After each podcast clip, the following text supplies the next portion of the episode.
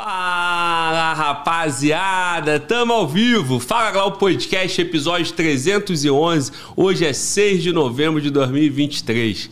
Vamos fazer um conteúdo aqui de alto valor mais uma vez com um camarada que já é amigo do canal, esteve aqui em outro momento, na pegada ali militar, falando da carreira dele. Foi um podcast muito bom e hoje ele está novamente com um desafio. Vou fazer provocações. É, da carreira dele, mas sobretudo questões políticas, tá? Questões de interesse da segurança pública, questões que está dentro da nossa temática, aproveitando a experiência do Major Vitor Hugo como líder de governo, como deputado federal no governo Bolsonaro, um camarada próximo ao ex-presidente Bolsonaro. Então, tô cheio de perguntas aí, vamos para dentro, vibrando. Major Vitor Hugo, fala Globo Podcast. Tamo ao vivo, irmão. Excelente. Obrigado, Glauber, mais uma vez. E aí, boa noite a todos que estão nos assistindo aqui. É uma satisfação muito grande estar aqui nesse podcast que é um grande sucesso, traz é, pessoas que têm grandes mensagens para passar, né, para discutir, para debater. Eu estou pronto aqui, vamos para dentro, vamos embora.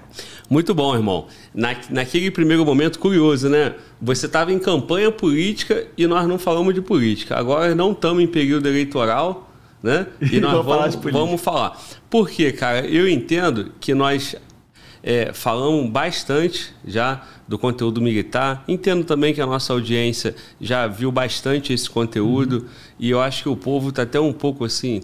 Temos público para tudo, né? Mas temos uma boa parte de público que está meio em crise, né? Com as uhum. Forças Armadas, né? Então, é, eu acho que tem questões perguntas, dúvidas relacionadas ao último governo, ao governo atual, uhum. que são diretamente, é, que são caras para a sociedade diretamente dentro da nossa temática aqui, né? Por exemplo, pô, o avanço do crime organizado, é, apesar do governo Bolsonaro, quatro anos de governo Bolsonaro, quatro anos de uma postura, né? É, uma postura na comunicação que apoiaria a segurança pública e tudo isso. Uhum. Por que, que o crime continua avançando? Então, eu quero te fazer essas provocações. É, o que, que, o que, que o governo Bolsonaro deixou de legado para a gente na segurança pública?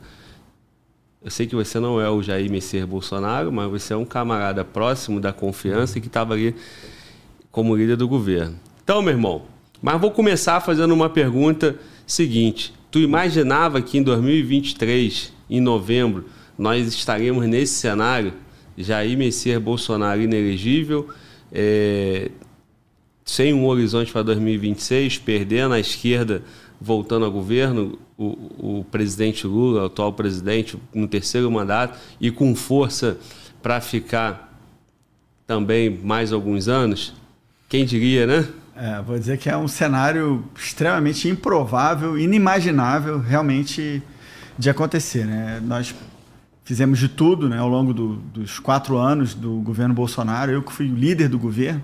Né, Para quem não, não sabe, o líder do governo é o, o, parlamentar dentro de uma das casas legislativas que, escolhido formalmente pelo presidente, fala por ele nas votações, nas articulações, para conseguir os votos para aprovar as matérias. E é, então assim, eu tinha um convívio é, diário com ele. Aliás, teve um levantamento durante o, até publicado essa semana no Estadão na semana passada, né, eu fui um dos deputados que mais convivi diretamente com, com o presidente, até em função da função, em função do, do cargo né, de líder do governo. É, e esse cenário né, da esquerda voltando ao poder, de algumas figuras que a gente vê nesse governo, é, a começar pelo próprio presidente e várias outras figuras né, que tiveram é, uma história bastante controversa, né, alvo de muitas delações, de condenações, ainda que a justiça tenha é, vamos dizer, apagado algumas, né? É, não interessa. Os fatos aconteceram, delações premiadas aconteceram, devolução de dinheiros, de recursos é, também aconteceu. E era um cenário muito pouco provável para nós, na nossa visão.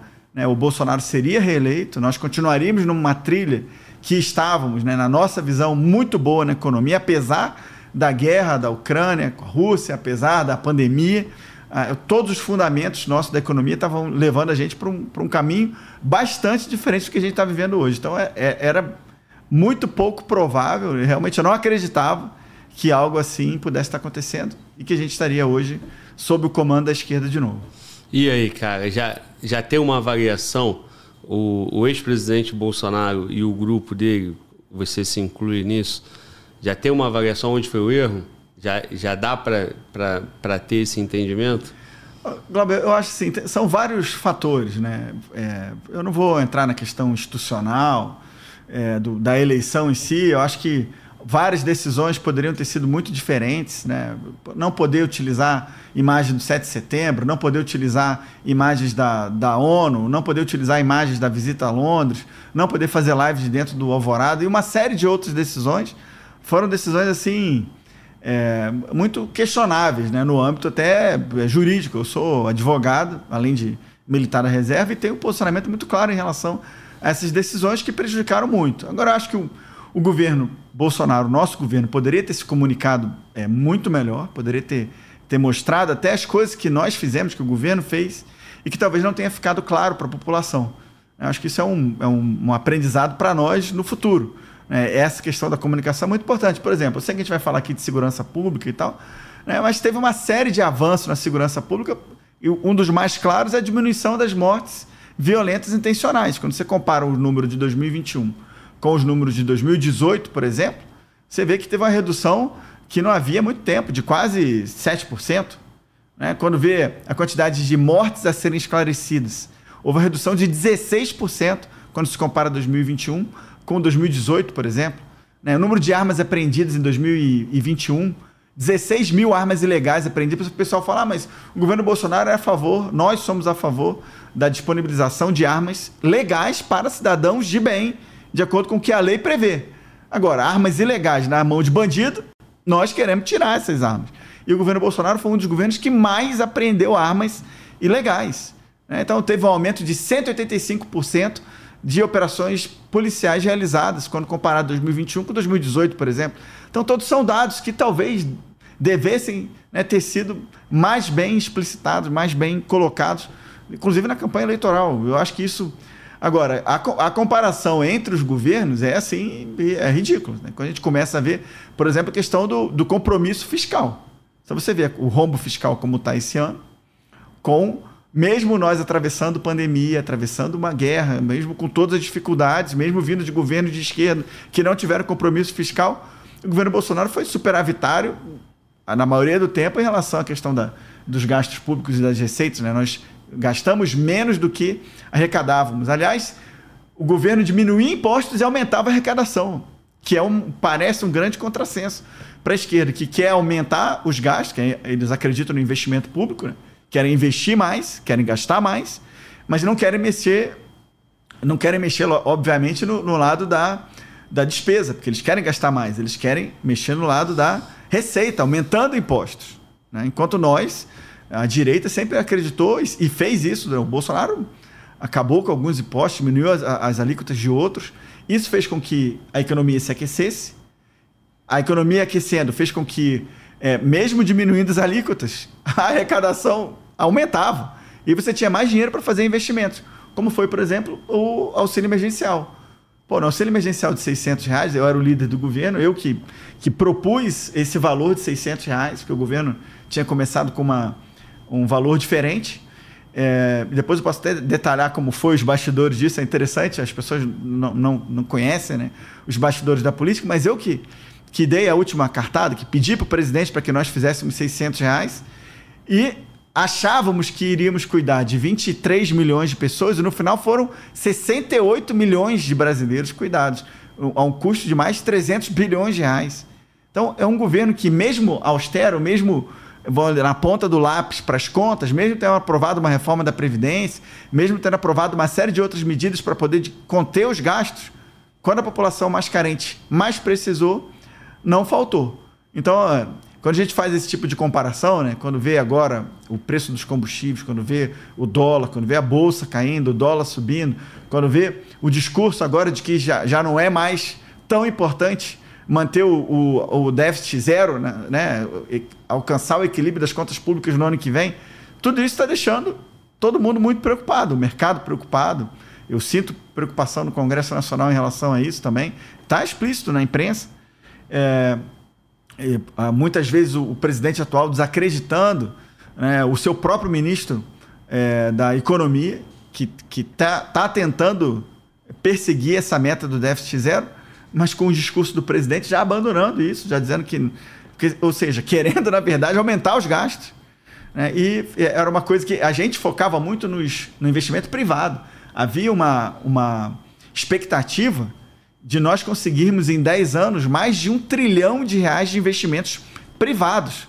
Estamos falando em investimento na infraestrutura do país, estamos falando em saneamento, em comunicações, óleo e gás, ferrovias, rodovias, é, estamos falando de portos, aeroportos, mas de investimentos privados, ou seja, o investidor estrangeiro nacional iria investir para, lógico, ter o retorno do seu investimento, mas para propiciar para nós uma infraestrutura melhor. Isso por quê? Porque o governo também aprovou uma série de marcos legais que é, possibilitaram segurança jurídica, o marco da ferrovia, o novo marco das ferrovias, o novo marco da cabotagem, né, da BR do Mar, o novo marco das startups, o novo marco do câmbio, o novo marco do gás e uma série de outros novos, a, a Declaração dos Direitos de Liberdade Econômica. Tudo isso criou um ambiente que o investidor queria estar junto do governo, do Estado, é, levando-se, colocando seu dinheiro. Hoje, você sente isso? Você sente segurança? Será que os investidores estão querendo? Quantas empresas a gente está vendo fechando? Quantos empregos estão sendo perdidos? Mesmo na época da pandemia, o, a, o Brasil estava no sentido contrário. Eu estava lendo hoje um, um estudo, até para poder conversar com vocês aqui, mostrava que o Brasil, da década, do início de, dos anos 2000 para frente, o Brasil, por incrível que pareça, a pobreza estava aumentando no país, enquanto no mundo a pobreza diminuía. Quando chegou na época do governo Bolsonaro, a lógica se inverteu. Por causa da trilha correta nos, na questão econômica, o mundo, em função da pandemia, começou a ficar mais pobre e o Brasil também sofreu os efeitos da pandemia no campo econômico, mas numa proporção muito menor. Enquanto o mundo estava ficando 40% mais pobre, o Brasil reduz, ficou 13% mais pobre. Então, assim, diminuiu numa, numa taxa da economia três vezes menor do que o mundo. Então, isso mostra, na minha visão, o quanto que o governo, o nosso governo, né, o governo que se findou aí no 31 de dezembro do ano passado, o governo Bolsonaro, estava na trilha correta também no campo econômico. É, irmão, eu estou te escutando e estou refletindo aqui a forma como o governo né, do PT, a esquerda, ignora essas questões econômicas. Eles, eles entendem que é gasto, tendo gasto público, aquecendo a economia através do gasto público, uhum. e se for necessário ter, ter déficit, não importa. O importa é, é o, é o bem-estar social, né? Uhum. Bom, e, e, o passado mostra para gente que esse gasto público também foi fruto de muitas coisas negativas para o país, que a consequência vem anos depois, corrupções e tal. Quando eu escuto você falar, é, pô, parece que o negócio estava tudo bem, que tá bonito e tal. Por que, que não ganhou a eleição então, cara? Por que, que não conectou com o público? Inclusive, eu preciso te passar um sentimento aqui do chat. O chat no sentido assim, ah, isso é só conversa bonita e tal, não sei o quê. Então, me parece que esse discurso é, responsável na economia não se conecta com o povão não é diferencial para o povo decidir entre um presidente e o outro. Bom, é, o Lula ganhou a eleição apesar de, de tudo, né? É, o erro, cara, onde está aí? Foi, foi é, porque assim, a empresa pública teve pô, superávit de não sei quanto, e agora as empresas públicas estão tá em déficit. Eu acho que o brasileiro não está preocupado com isso. O brasileiro está preocupado com quem está sendo assaltado, que está tendo guerra de facção, que a saúde continua uma porcaria, uma merda, que a educação não evolui. E, e Lula volta depois de 20 anos, o governo do PT volta depois de 20 anos dizendo temos que investir nos nossos jovens e na educação. Se investisse em 2002, é, hoje, em 2023, estava diferente.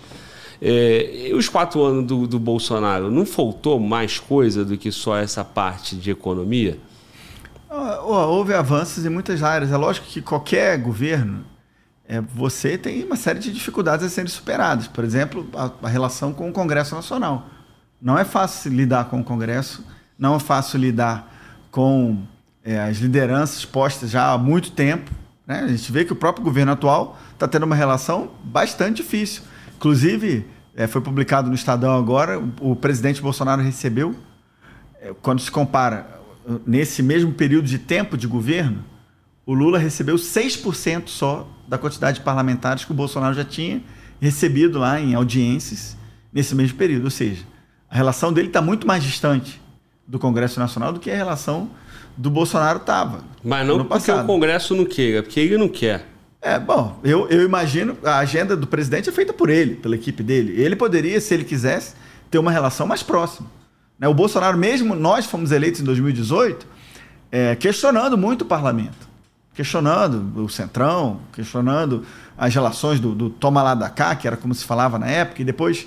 Mas no dia seguinte o parlamento estava posto. E o governo, no dia seguinte às eleições, né, alguns meses depois, o governo tomou posse e aí você tinha é, um parlamento para com quem o governo tinha que lidar.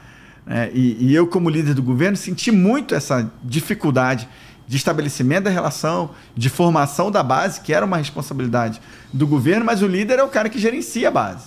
É, eu, eu, sei, ó, aqui no, no, podcast tem gente de tudo quanto é lado. Quem está nos assistindo, tem gente que é pró-Bolsonaro, gente que é pró-Lula, gente que é do centro. E, está tudo certo, faz parte da democracia.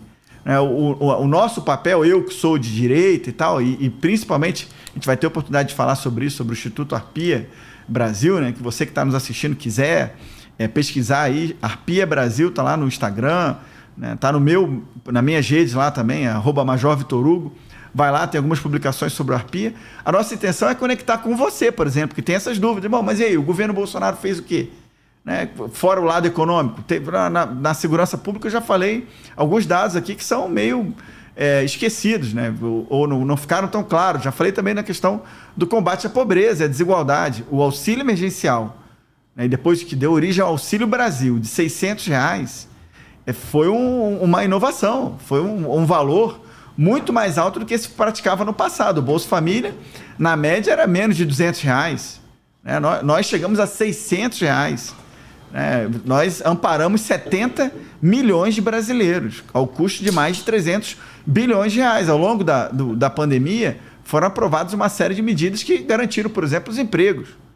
Né, agora, ah, nós gostaríamos de ter avançado, por exemplo, no homeschooling, que é uma pauta da direita, né, que é o, ah, o ensino domiciliar. Não, não, era, não era algo que seria espalhado, assim, é, ninguém seria logicamente obrigado a fazer isso e também não ganharia uma dimensão para resolver todos os problemas da educação, mas era uma pauta importante para o conservadorismo, para a direita. Mas o, o, o Congresso Nacional hoje, e era na, na legislatura passada, e, e é, é, assim, o centro, que é a maioria, quando se une com a oposição, derrota o governo. Quando se une com o governo, derrota a oposição. E o centro tem umas posturas assim, muito apoiam os governos, tem apoiado os governos sistematicamente nas questões econômicas, mas não são, não, não são, não aderem automaticamente às questões ideológicas, tanto da direita quanto da esquerda. Então, por exemplo, nós gostaríamos de ter avançado mais na pauta das armas, flexibilização do acesso às armas, ao, à posse e ao porte de armas de fogo para o cidadão de bem. Gostaríamos de ter avançado. Tem lá aquele projeto de lei 6438 e outros projetos de lei que nós né, gostaríamos de ter aprovado. Mas o centro é resistente a essa pauta como eu tenho certeza vai ser resistente se a esquerda quiser colocar motor, quiser colocar pressão para aprovar alguma coisa que flexibilize regras de aborto no país. O, centro não gosta, não quer, são pautas ideológicas da esquerda e da direita que não avançam.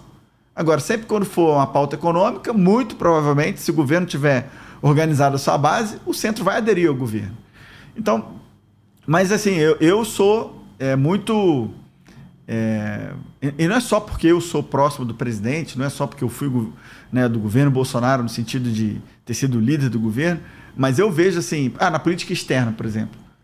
Pô, o, o, governo atual me parece muito afoito né, em lidar com as questões da política externa, com uma, numa proporção é, até já tem muitas críticas na imprensa sobre isso, como se o Lula quisesse ser o, o prêmio Nobel da Paz né, que atingiu o Prêmio Nobel da Paz. Ele dá opinião, muitas vezes sem reflexão, sem estudo, para todos os problemas mundiais e acaba, na maioria das vezes, pagando mico.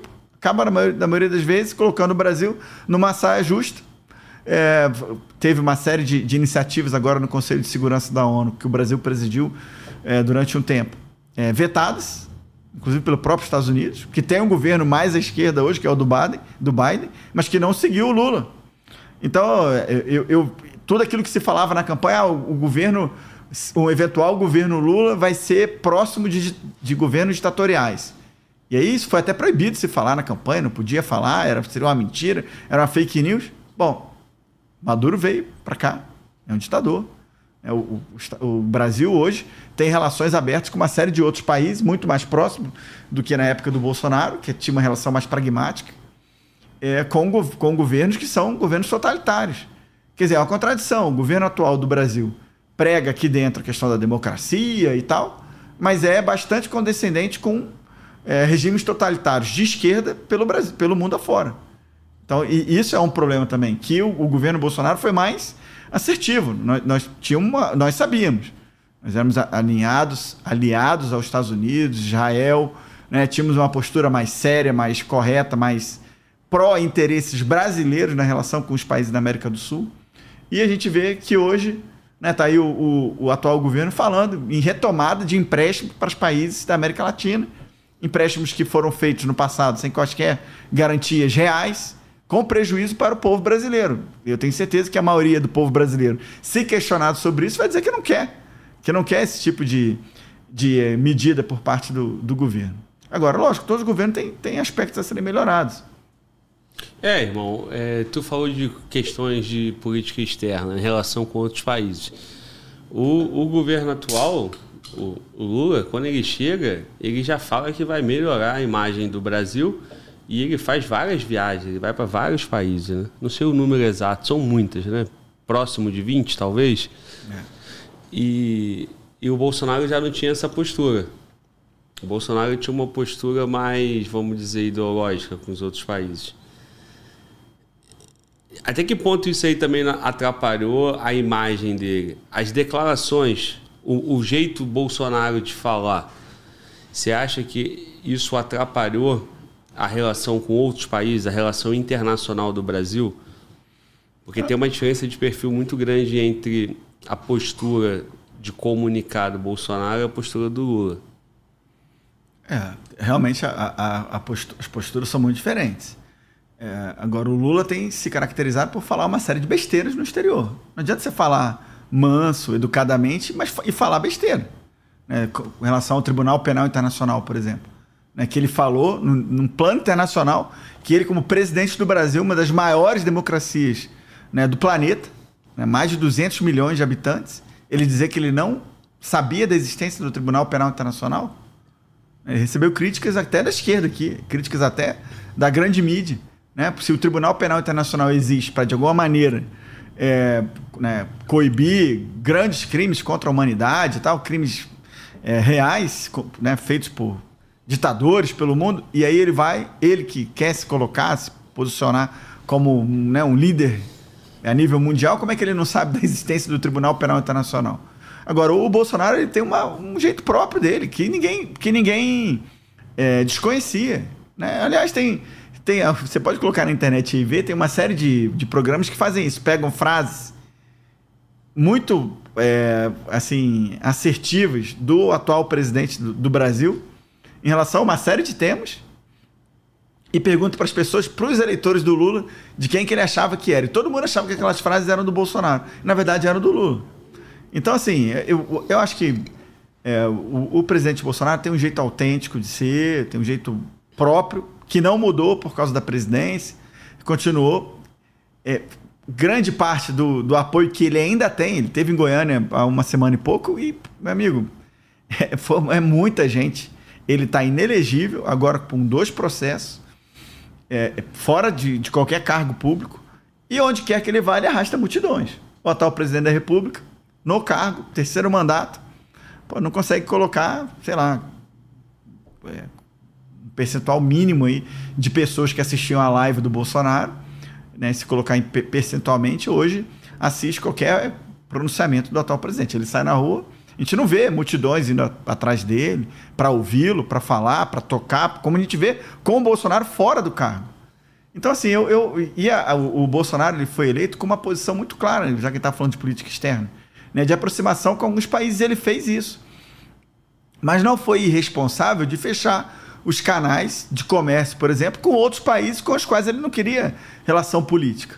Então, é, foi um, um, um jogo, vamos dizer, pragmático.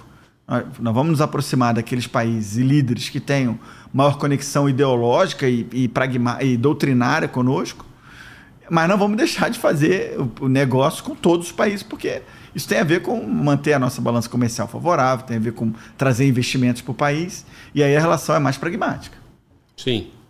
É. Mas apesar de tudo isso, o Lula voltou. E o PT voltou. E voltou é, ressentido. Questões das armas, que se citou as armas, né, que faltou ter um avanço, que o centro, nessas questões mais ideológicas, tanto para a direita quanto para a esquerda, o centro não acompanha e aí não consegue votar. É, e aí o, o, o, Brasil começa em 2000, 2023 com aquela preocupação daquele público, né, dos CACs, sem o armamento.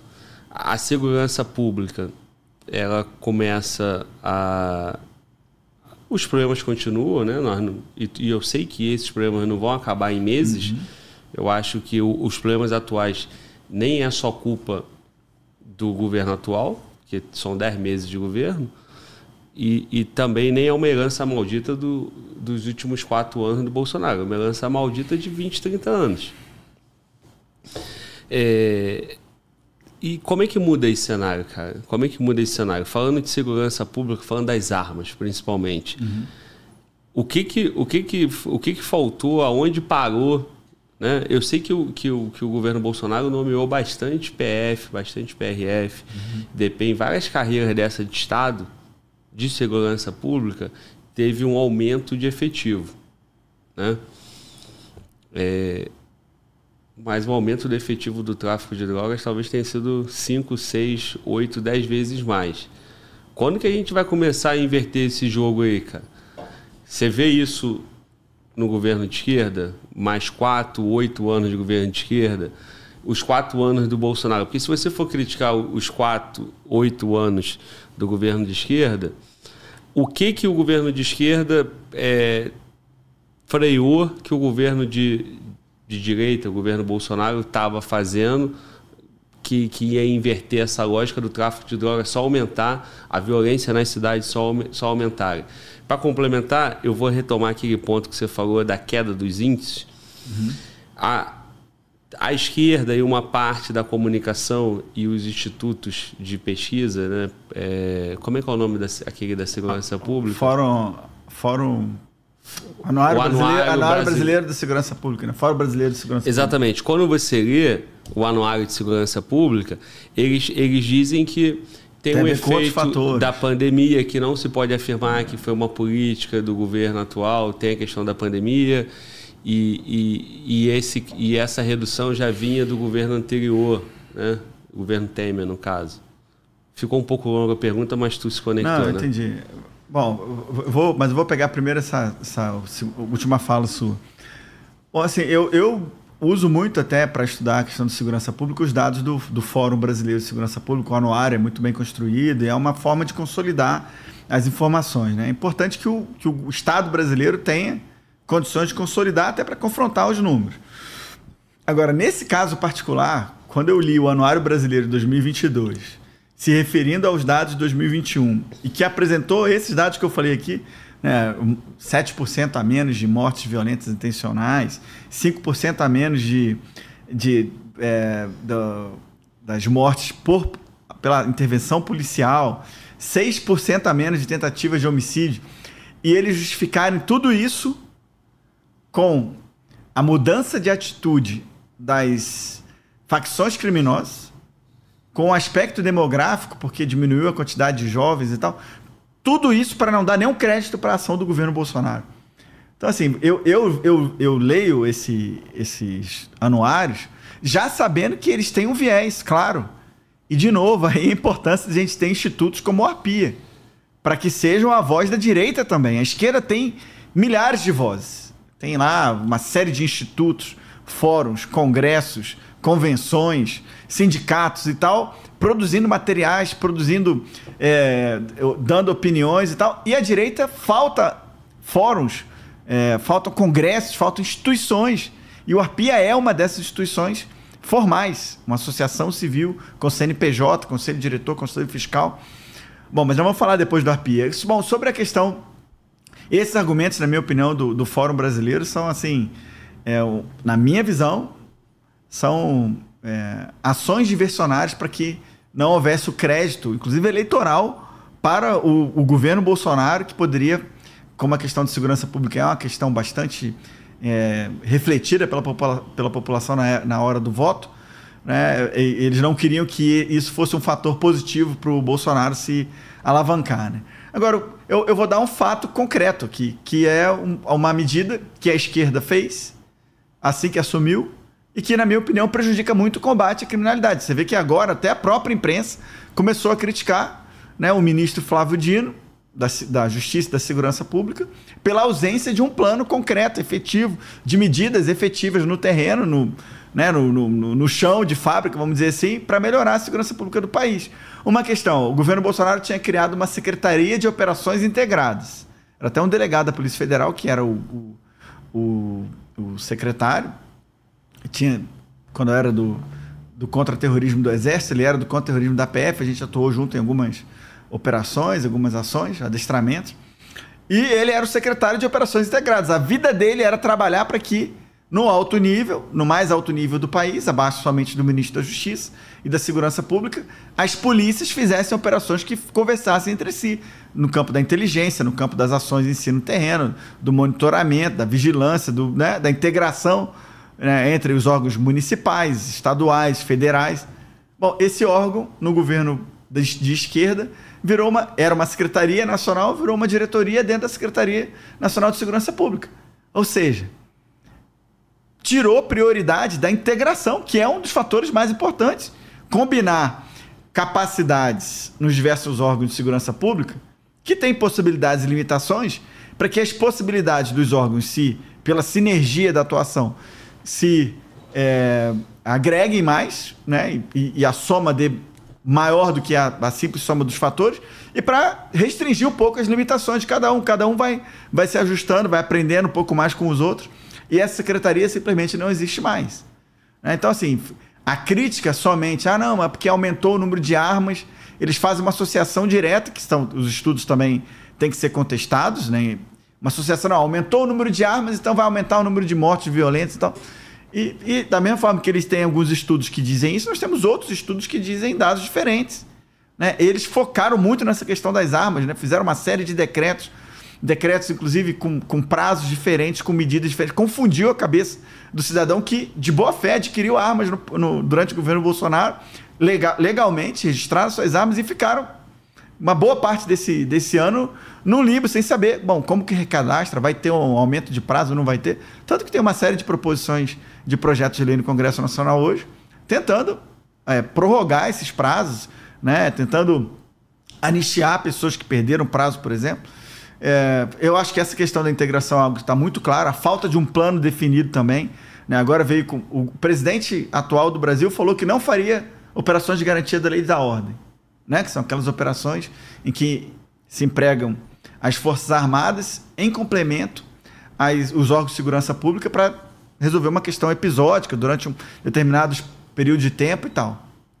Ele falou que não faria eu acho que menos de, de duas semanas depois, um, período de tempo semelhante, já também está na imprensa, ele falou que não, vai fazer sim uma operação de GLO em alguns portos e aeroportos no Brasil, com, a, com mais foco na Marinha, na Força Aérea, para tentar conter. Eu acho que é uma tentativa dele de tentar dar uma resposta, dizer que está fazendo alguma coisa, mas que eu não consigo ver qual vai ser o impacto real no grande quadro da segurança pública nacional que tem de, apresenta dezenas de milhares de mortes violentas por ano, né? dezenas de milhares de estupros sendo re, relatados. Há alguns anos chegou a superar os 70 mil estupros por ano notificados. Né? Mais de um milhão de carros roubados ou furtados anualmente. Então, assim, é, é um quadro bastante complexo E que eu não vejo até no discurso. Você pode falar assim, pô, mas será que o discurso de um presidente da República ou de um governo influencia na ponta da linha a atuação contra a criminalidade? E a gente vê que influencia sim. Influencia, pô. O discurso do presidente Bolsonaro e do governo era sempre pró combate à criminalidade, era pró é, a vítima, né? preocupado com a vítima, era contra o bandido. Né? E a gente vê na, em muitos expoentes da esquerda um discurso contrário, discurso preocupado com o bandido, preocupado com o criminoso. E é só ver também, quando é, houve o, o resultado final das eleições, é, onde também foram comemorados, os resultados foram comemorados em quais locais? A gente sabe onde foram comemorados. Quem estava feliz com a vitória desse atual governo? Então, assim, quando a gente olha tudo isso e vê o quadro geral, eu acho que hoje é muito pouco provável, e eu não falo isso com felicidade, eu não torço para o pior para o nosso país, pelo contrário, eu torço para o melhor. Né? Mas eu não consigo ver com a atual equipe do, desse governo uma melhora no quadro da segurança pública. Eu não consigo. Eles estão falando em desmembrar, criar dois ministérios, né? separar a justiça da segurança pública. Eu, pode ser um caminho, mas vão colocar quem? Quais são os quadros deles? Será que tem a vontade real de, de combater a criminalidade, de, de tentar desarticular as facções criminosas que nós temos no país? É, eu via isso no governo Bolsonaro, do, do presidente ao né, ao, a, ao, a pessoa do governo mais, mais baixa ali com a vontade de querer fazer isso. Será que existe essa vontade, essa determinação por parte do governo atual? Eu não consigo identificar isso nem mesmo nos discursos, quanto mais na, na, na atuação, nas ações. Você falou que você via isso no, no governo Bolsonaro. O que, que dá para a gente destacar uma medida é, em relação a, a esse, frear esse crescimento das facções criminosas? Você falou da, da, da união entre agências, né? Uhum. as polícias trabalhando junto. É, qual foi o baque para as organizações criminosas nesse período de quatro anos? Ah, quer ver outra medida que o presidente fez? Deslocar as lideranças é, do crime organizado, separar pelo território nacional, não ficar todo mundo num presídio só. Concordo. Inclusive, o PCC saiu de São Paulo é, em 2019, né? Uhum. Foi o início do, do governo. Então, o governo atual, uma das primeiras medidas que ele fez foi trazer um grande líder da facção criminosa lá do, de um presídio federal, se não me engano, em Rondônia ou algum lugar, para trazer para cá, para Brasília. Qual, qual o interesse? Esse aí eu posso discordar? Não, lógico não, pode. porque é minha, é, é minha é casa, sua praia. Né? Então, esse, esse aí eu... Não, mas fala. Esse eu, aí eu sei. Não, isso aí é o seguinte. O presídio de Brasília estava sendo concluído a muralha. Então, estava no momento da obra ali sensível. Como tem muito acesso de advogado, muito, uhum. muita, muita família o tempo todo, a diretoria, a parte técnica, entendeu que era melhor, em 2022, levar para Porto Velho. Certo. Só que Porto Velho é o ponto mais sensível, é próximo da fronteira, é no meio da mata, a estrutura de segurança pública é ruim. Eu, na minha ingenuidade, eu não via o menor sentido tirar o Marcoli, a liderança do PCC, de Brasília e levar para Porto Velho. Então, quando ele volta no início do ano, é um movimento natural, porque aqui é mais seguro. Mas, Todas as forças mas, de segurança estão aqui e a obra já estava concluída. Mas será que não é o caso de mandar para uma outra? Porque Brasília, especificamente, não poderia ser qualquer outra, outro presídio no país que não fosse na fronteira? É, eu, é porque Brasília é o lugar mais seguro, né? O lugar assim, em relação à violência urbana, crime organizado, sim. Né? Aqui está o COT, aqui está todas as estruturas de, de tanto de militares quanto policiais, a PCDF, a PM, então tem muita força aqui, entendeu? Quando você vai pensar, por exemplo, no Paraná. Paraná, o presídio federal fica em Catanduvas. Catanduvas não tem estrutura de segurança pública. É próximo de Foz do Iguaçu, próximo da fronteira também. Uhum é, Mossoró, a estrutura de segurança pública é diferente. Então, aqui em Brasília, se tu acionar o batalhão de ações de comandos, os caras estão aqui em meia hora. O COT está aqui em cinco minutos. E para chegar em Mossoró? Né? Então, assim, nesse ponto aí, eu acho que não tem lugar melhor para estar tá do que Brasília. Por exemplo, qual é a grande o, o, a grande favela aqui dominada pelo Comando Vermelho em Brasília? Não tem. Comandada pelo PCC? Não tem. Então, aonde ele está mais isolado é aqui. Agora, se tem alguma ligação entre as facções criminosas e o poder político, aí tem uma grande ameaça, porque aí está todo mundo próximo. Então, Nesse ponto, sim. Então, o advogado transita junto com os políticos, junto com o judiciário, junto com, com as instâncias superiores. Mas acho que pouco importa, não. Se for nesse ponto, não é o preso diretamente, entendeu? É, eu acho que isso tem que ser levado em consideração. Assim, as ligações. Hoje você vê depoimentos de muitos faccionados ou, ou ex-faccionados, se é que existe alguém assim, que o cara fala e livros, literatura falando das ligações claras que existem entre o crime organizado e o poder político. Isso aí existe, né? falando que vereadores, deputados, ah, sei lá, no limite senadores, é, e, e, também infiltração no, no, Poder Judiciário, no Ministério Público, em todas as instituições de pessoas que foram financiadas, que tiveram inclusive estudo financiado por organizações criminosas para que depois essas pessoas pudessem influenciar os destinos do país naquela sua própria atuação do dia a dia é, para beneficiar o crime organizado.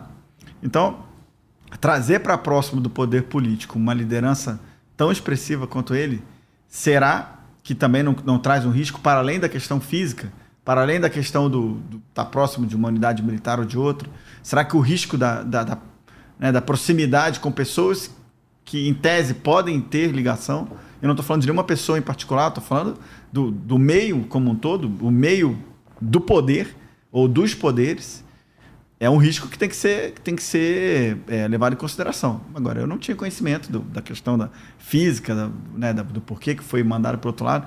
Eu acho que o isolamento de lideranças tão importantes como esse, é, de, de regiões onde as conexões, inclusive políticas e, e, também ligação física mesmo, né? a proximidade e tal, é, eu, eu preferia manter no isolamento do, do, poder político, entendeu? Eu preferia manter mais distante e, sabendo da importância dele para o crime organizado, ter alguma estrutura um pouquinho mais voltada para ele. Até porque todos os presídios de segurança máxima no país são feitos em regiões mais isoladas, fora de Brasília, e que são pensados para isso, para serem de segurança máxima. Né? Sim. Para então, isolar. Para isolar. O isolamento faz parte do, do, de você quebrar a condução, a capacidade de, de da, da, cadeia de comando, né? do, do, comando e controle. Mas tem argumento para tudo. Agora, isso foi é, essa é, mudança logo no início do governo foi algo que foi questionado né? por, por muita gente. Eu, eu acho que para nós eu preferia que essas lideranças mais efetivas, maiores, mais assertivas do crime organizado estivessem fora de Brasília. É, são dois pontos quando você pensa num presídio, você quer que o cara fique preso, né? Uhum. Então você não quer que ele fuja e nem que tenha um resgate. Nesse ponto, Brasília indiscutivelmente é mais seguro, por essas questões que eu te falei. Uhum. O segundo ponto é a interferência é, e a movimentação do crime. Então, e a rede de apoio.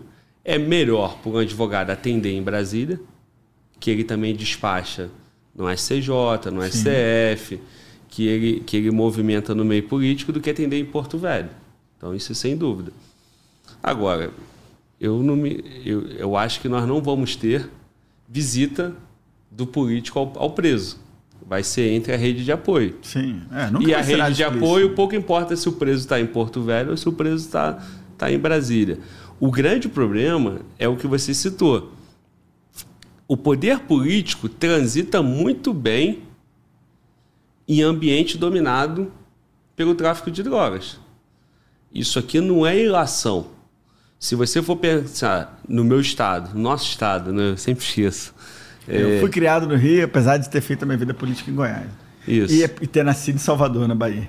Aí, tá vendo? Baiano, carioca, goiano. Então, quando você vai para o Rio de Janeiro, um terço do Rio de Janeiro, até mais, se for falar da capital, metade da capital é favela. É área dominada ou pelo tráfico ou pela milícia. O político tem voto ali dentro. E a gente sabe que para entrar numa área dominada pelo tráfico de drogas, tem que ter o ok de quem manda ali. Que há muito tempo não é o Estado.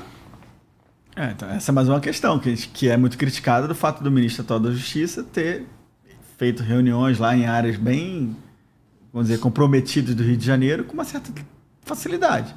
Eu vi quantas vezes eu vi parlamentares questionando o ministro nesse sentido. Bom, e aí, mas como é que é isso? O ministro da Justiça do Brasil, que é o chefe das polícias né, no nível federal, como é que ele consegue acessar determinadas regiões? É, é uma pergunta, ele respondeu, mas é, são coisas que, que trazem, que suscitam questionamentos por parte de todos nós. É. E, inclusive, tem muitos casos públicos em notícia, fonte aberta, jornal, de, dessa boa relação em momento eleitoral do poder político com o tráfico de drogas. Né? E eu estou falando, é, tem esse caso do ministro que visitou a Maré, mas estou falando também do político eleito, do deputado, sim, do sim. vereador, do governador. E esse é um, pro, um problema crítico do, do Brasil. A gente tem, toda hora a gente tem voltado a esse tema. Esses, esses políticos eleitos são esses que vão ter que reformar o Código Penal. São esses que vão ter que fazer política de segurança pública. São esses que vão ter que decidir em aumentar o efetivo da, da, Polícia Federal, por exemplo, que é, que é a polícia com a maior atribuição pela Constituição, que não consegue dar conta da sua atribuição. Isso eu não estou desrespeitando os colegas da Polícia Federal. A Polícia Federal é responsável pela fronteira, pelos portos, uhum. pelos aeroportos. É, não dá conta. É, essa, essa logística do crime passa por onde? Pelas fronteiras, pelos portos. E não é por, não é por uma vontade, é porque o efetivo. Bom, dificilmente nós teremos efetivo é, capaz de, de, fazer tudo isso. Só ver a fronteira do Brasil tem 17 mil quilômetros, com 10 países diferentes. Ver o litoral brasileiro tem quase 8 mil quilômetros de litoral. Então, nós teremos que ter uma polícia muito maior, federal muito maior do que realmente a gente tem. Agora, é, no curto prazo, eu acho pouco provável que, que isso aconteça, né? Que efetivamente. Por isso que até a questão da passagem ou não, do, do controle das armas, tirando do exército, passar para a polícia federal, será que, que vai aumentar o controle, como eles estão querendo que aumente? Porque se o exército tem a capilaridade que tem no país inteiro, né, sei lá, mais de 800 unidades espalhadas por muitas cidades e tal, já era complicado fazer. Imagina a Polícia Federal que tem uma capilaridade muito menor. Então, assim, são, são decisões que têm que ser muito bem pensadas. É, nós, não, nós não somos a favor, a direita, do né, do oba-oba com arma. Ninguém nunca falou isso. Controle é normal, fazer o controle e tal. O que nós não queremos é que o cidadão de bem, né, que tem a necessidade de ter arma, e isso é, tem que ser um julgamento muito pessoal, na nossa visão, é que ele não tenha, não consiga comprar. O cara, pô, o cara não é maluco, ele não é é, é, condenado, né? Vamos dizer assim, não, é uma pessoa do bem, não tem um antecedente criminal. E ele tem habilitação, tem habilidade, fez um curso e tal, por que, que ele não pode ter arma? Assim, eu, eu não consigo ver qual a razão para não ter. Entendeu? Tanto que eu, eu, tenho até como projetos de lei nessa, nesse campo aí, tirando, por exemplo, a questão da, da efetiva, da, da demonstração da efetiva necessidade, né, do, lá do Estatuto Famigerado Estatuto do Desarmamento. É, eu, na minha opinião, pô, com o quadro de segurança pública posto, que, que eu inclusive já falei aqui, qual cidadão que não tem efetiva necessidade de, de proteger sua família e seu patrimônio? Né? e, e, a gente vê muitas autoridades que são contra o armamento da população andam cheios de seguranças fortemente armados. Assim, é, um, é, um, é um contrassenso. Né? É, mas, mas tudo bem. Mas a questão de segurança pública é realmente complexa e e os problemas não são tão simples quanto. Né, não existe uma solução mágica, alguém vai sacar da manga um, um coelho que vai, que vai resolver tudo. Mas eu não vejo na esquerda uma vontade real de, de resolver também, entendeu? Eu não, eu não vejo. Acho que os discursos, não, porque é só um celularzinho, não, tá, roubou para não furtou, ou roubou para não sei o quê. É, esse discurso ele não, ele, ele fomenta, ele estimula o crime, ele não combate o crime. É, é você citou as GLO. As, o, o, o, governo atual disse que não iria fazer GLO dentro de comunidade, né? igual tiveram no passado. E aí depois anunciou GLO nos portos e aeroportos. Me parece uma medida interessante. Não sei o quanto vai ser efetivo, mas a gente sabe que toda essa logística do tráfico passa, né? principalmente pelos portos. É, e na comunidade, a esquerda não, não vai, não vai, não vai querer atuar forte porque toda aquela questão social, a questão ideológica deles. É, mas, então... mas, mas, Glauber, a gente tem que ser muito criterioso nisso, porque ninguém da direita defende ou afirma que nas comunidades tenham pessoas, só tenham bandidos. Ninguém nunca falou isso. Eu, por exemplo, tenho claro que não é isso. A questão é que a maioria das comunidades, que, ou melhor, a maioria das comunidades, ou uma grande parte das comunidades no Brasil, são dominadas pelo tráfico, e a população de bem dessas comunidades, ela é refém do tráfico, ou é refém do crime organizado. E se o poder público não atuar, o que está acontecendo, na verdade, é a gente deixar as pessoas de bem sendo reguladas por um Estado paralelo, com regras diferentes, com normas diferentes, com, com é, padrões de conduta diferentes. Então, quando fala assim, ah, não vou fazer GLO em comunidades, né? É, eu não vou atuar contra. É, quase que dizendo, como teve aquela decisão judicial também do Supremo no passado, que eu discordo da decisão, que é a questão de proibir fazer operações em favela durante a pandemia. Na minha opinião, essa decisão em si foi a decisão equivocada. Ela deixou as pessoas nas favelas ainda mais reféns do crime organizado. E, então, assim, é, nós precisamos olhar com muito cuidado essa questão da segurança pública, identificar realmente quem são os bandidos e quem são, né, quem são as, pessoas, as vítimas. E o poder público tem que se posicionar em favor das vítimas e não em favor do criminoso. O criminoso tem que ser submetido ao processo legal, ampla defesa e tudo mais, individualização das condutas para que a pena seja justa e correta, mas o, o processo precisa, né, as coisas precisam acontecer para que o, o, cidadão se sinta mais seguro e para que a gente tenha um ambiente melhor para empreender, para prosperar, inclusive. Né? É, ó, sobre esse ponto, chegou, acabou de chegar uma pergunta interessante. O, o Anderson perguntou, Glauber, quem tem treinamento efetivo e vivência para fiscalizar portos e aeroportos? Então, assim, se você for ver o histórico do Brasil, o Brasil nunca colocou um grande efetivo ali. Por isso que eu me parece razoável, eu vejo com bons olhos, um movimento de GLO para ali.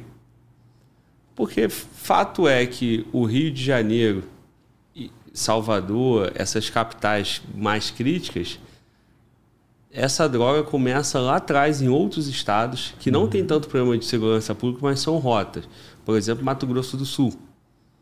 E o governo federal também não dá apoio para esse estado para que esse estado faça um trabalho efetivo evitando que chegue o armamento, a droga no Rio de Janeiro.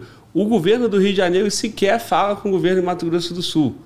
Então, assim, o Brasil é meio estranho, cara, de entender como que a nossa, a nossa, a nossa classe política deixa isso aí há anos. Então, vamos pegar a Constituição de 88. Até hoje, aquele formato da Constituição, da a Polícia Federal é responsável pela fronteira e tal. Uhum o, o, os estados, cada ente federativo não conversa, se isso não mudar, é. não vai. Aí essa guerra não vai ser vencida nunca, porque vai chegar armamento. E aí quando eu falei da questão da favela, eu quero dizer o seguinte, que a esquerda é, eu tenho certeza que a direita reconhece que 99% das pessoas que estão ali são trabalhadores, são claro. pessoas que estão no grande centro porque está próximo do seu emprego, porque é, é, é, uma forma de morar num lugar bom, mais barato, né? Uhum. É, centralizado, acesso a, a, às cidades. Só que também é, a esquerda já não, não compra muito aquela ideia da operação policial. Entende que não é estratégico trocar tiro. A gente vê em vários discursos. Ah, é só a polícia no Iraque não vai ter não vai ter tiro. A gente vê isso, essa postura até dentro do próprio judiciário. Uhum. Bom, se a esquerda pensa isso, então eu, eu entendo que não vai, não, não vai ter investimento em operação policial. Que tenha o investimento, eu acho que tinha que ser conjugado, não investimento na fronteira, investimento nos portos. Pelo menos já é uma sinalização. Agora, se não mudar, se não mudar a forma de fazer, como que a gente vai sair dessa, irmão? É, então, é, é, é muito mais complexo do que parece. Por isso que eu tenho dito que uma reforma da Constituição, do nosso modelo como um todo é, de segurança pública, talvez fosse o caso. Um aspecto que a gente, no Instituto Arpia Brasil, está tá pensando, e a gente formulou um, uma minuta de proposta de emenda à Constituição, e já enviamos para mais de, de 120 parlamentares federais, entre deputados e senadores, é passar um pouco da nossa competência penal, que hoje é muito centralizada na União, para os estados. Você vê nos Estados Unidos, por exemplo, tem estados em que uma atitude é crime e outro não. Tem estados em que a pena é de morte para um ato, para um crime, e no outro é uma, sei lá, prisão perpétua ou é um outro tipo de pena eles né, descentralizaram mais as competências penais. Aqui no Brasil, é lógico que seria uma quebra muito grande na nossa tradição fazer isso de cara, né? Deixar que os estados legislassem, cada estado tivesse um código penal, seria algo muito. Talvez não, não teria como a gente avançar nessa direção ainda. Mas o que nós do Instituto Arpia propusemos é, é da seguinte maneira: passar uma parte da competência penal para os estados da seguinte forma. Desde que não seja crimes hediondos nem crimes contra a administração pública, os estados poderiam, nas suas assembleias legislativas por lei, aumentar ou diminuir penas de, de crimes, a depender da sua realidade estadual. Então, por exemplo, lá no Amazonas, talvez, tô, vou chutar aqui, não é um, um dado específico, é, é, real.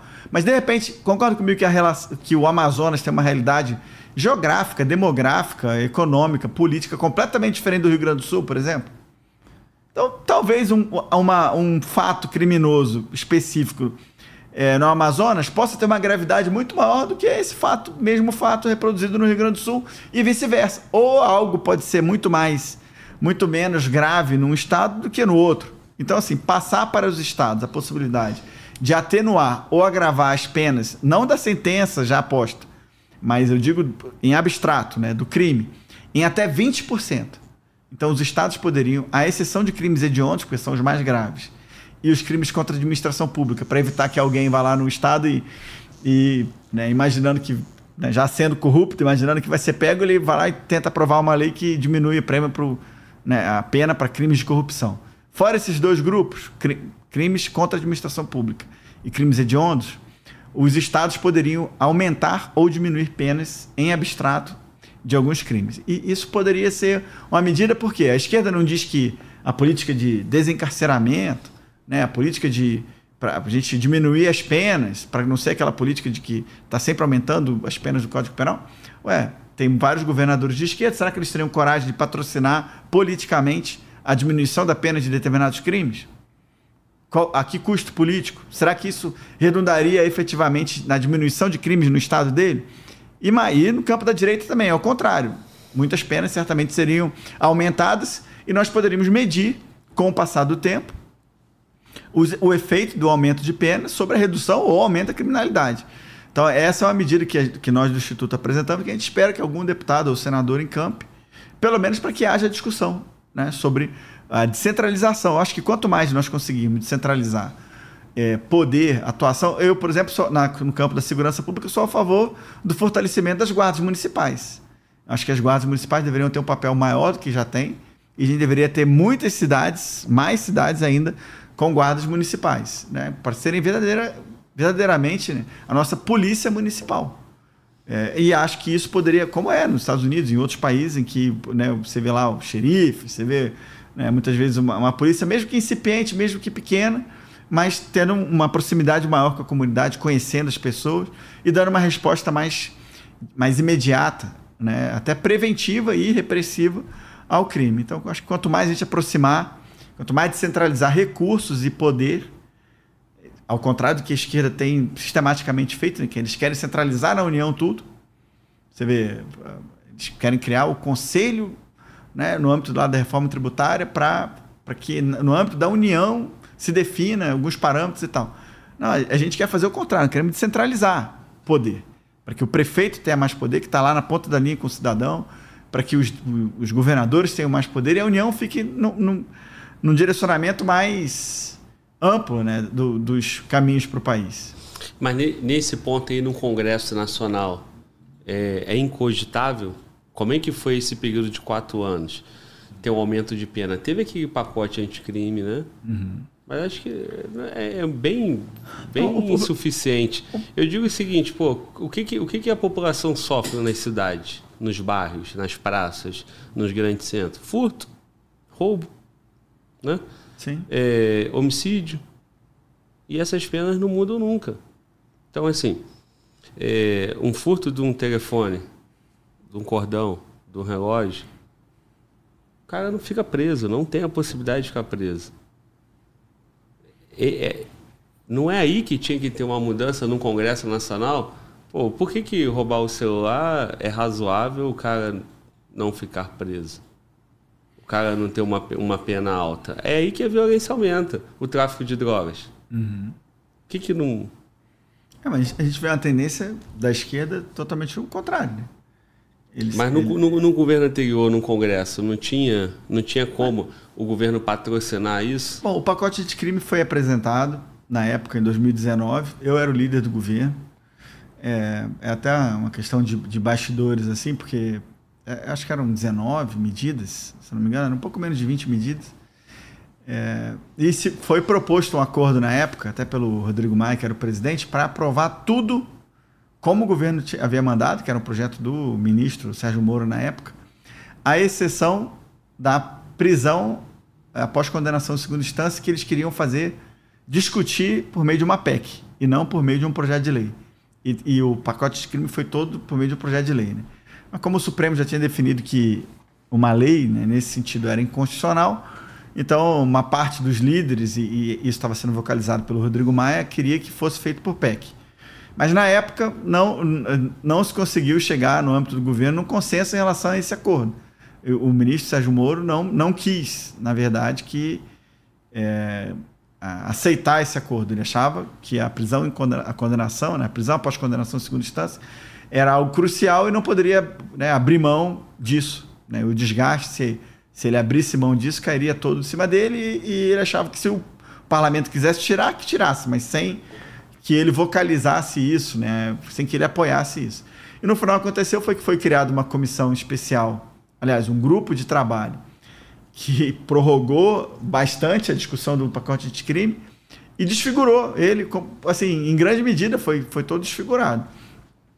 Então, assim, são coisas da política e do parlamento, né? Talvez é, se houvesse uma, se esse acordo tivesse sido feito e no final não foi aprovada a prisão após condenação em segunda instância. Talvez aquele acordo, e na minha visão era algo mais razoável, era, era bom para o governo, um governo sem base, no começo de 2019, né, aprovar 95% do pacote de crime exatamente como o governo propôs e discutir a prisão em segunda instância no segundo momento. Eu acho que era talvez fosse uma, uma boa medida. Né? Eu, mas, de novo, eu não vejo o ambiente é, com o governo de esquerda, com para aumento de pena de, de, crimes assim como esse, que muitas vezes são vocalizados por, por líderes deles como crimes menores. E, e foi o que você falou, Globo. São, na verdade, a grande maior parte dos crimes do dia a dia que afeta a população está ligada a isso, a, a roubo, furto.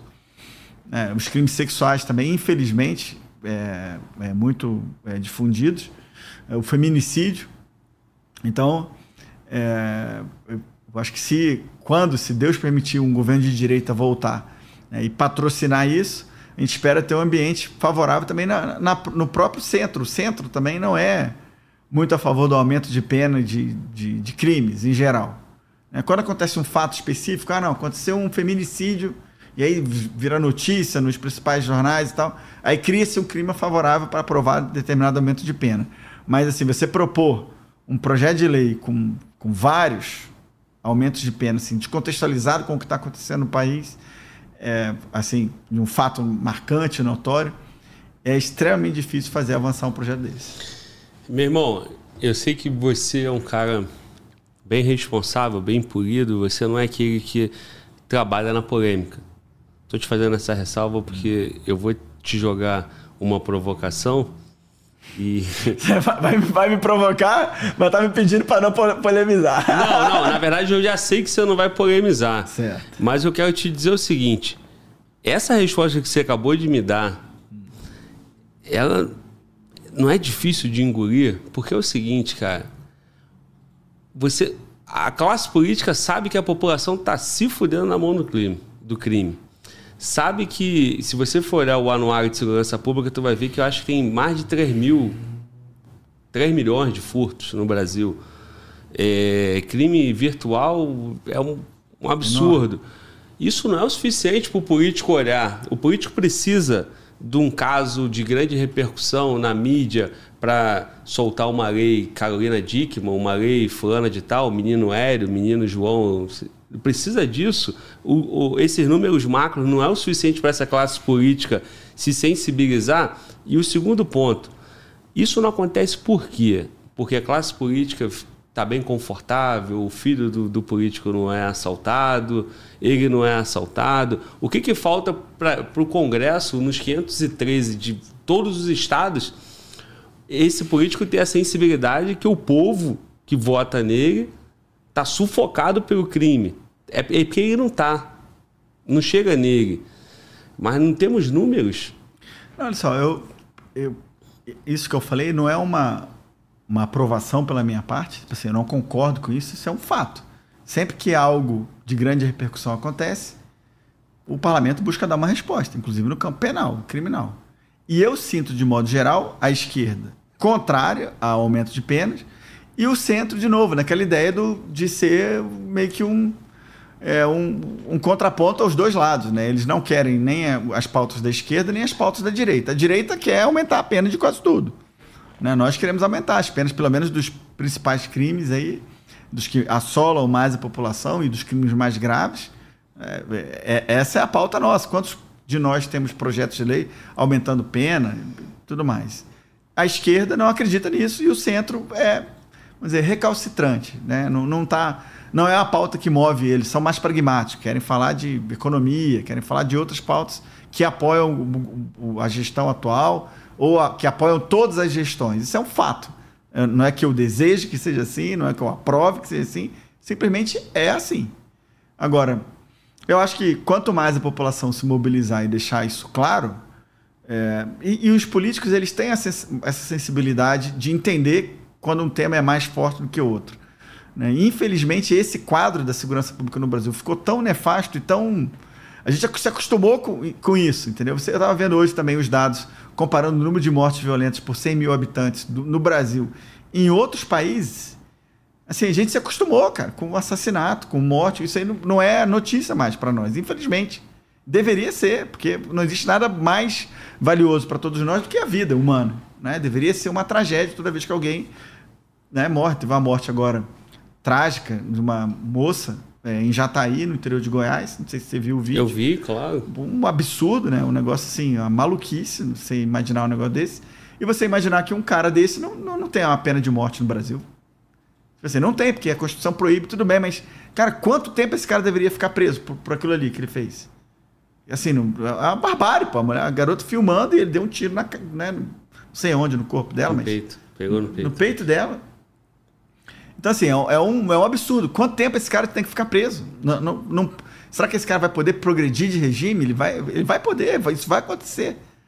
Então, assim, é, infelizmente, agora os políticos andam, né? Os deputados, senadores que, que, que, querem se reeleger, eles andam, eles estão conversando com as pessoas. É, eu torço para que. Eu já vi algumas iniciativas, a bancada da bala, como se fala no, no Congresso Nacional, né? É, ela tem crescido, o número de policiais, né, de todos os ramos e tal, tanto militares quanto civis, né, é, o número crescente de pessoas, de deputados que têm sido eleitos, inclusive a Comissão de Segurança Pública da Câmara está presidida por um grande amigo meu, que é o Sanderson, né, que é da, do Rio Grande do Sul, deputado federal e, e da Polícia Federal, tem feito um grande trabalho aprovando agora.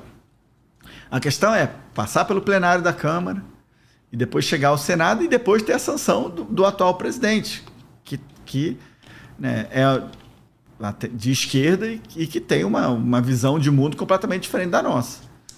O, o que você falou, eu, eu sei que isso não é uma posição sua, né?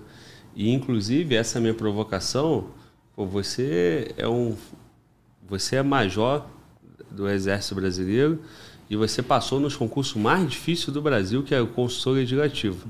É consultor mesmo. Consultor né? legislativo.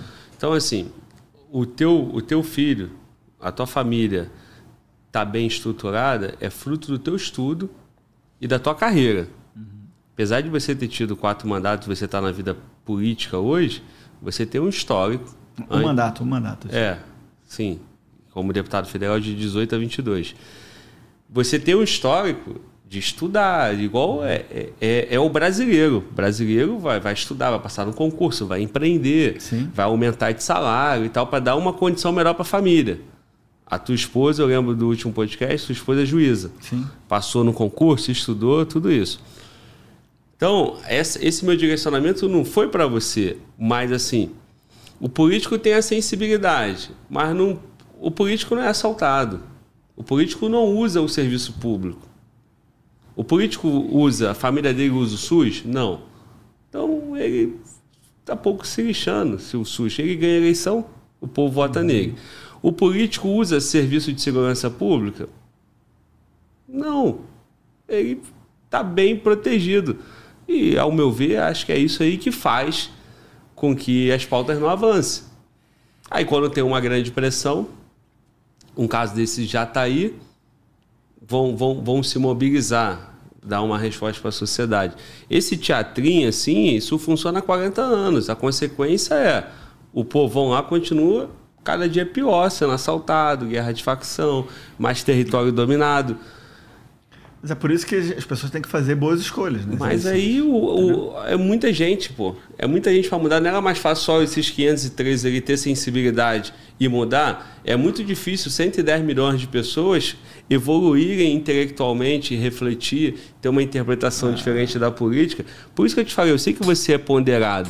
Mas assim, pô, se eu tivesse sentado aí, eu ia tacar porrada na classe política. Não é teu perfil.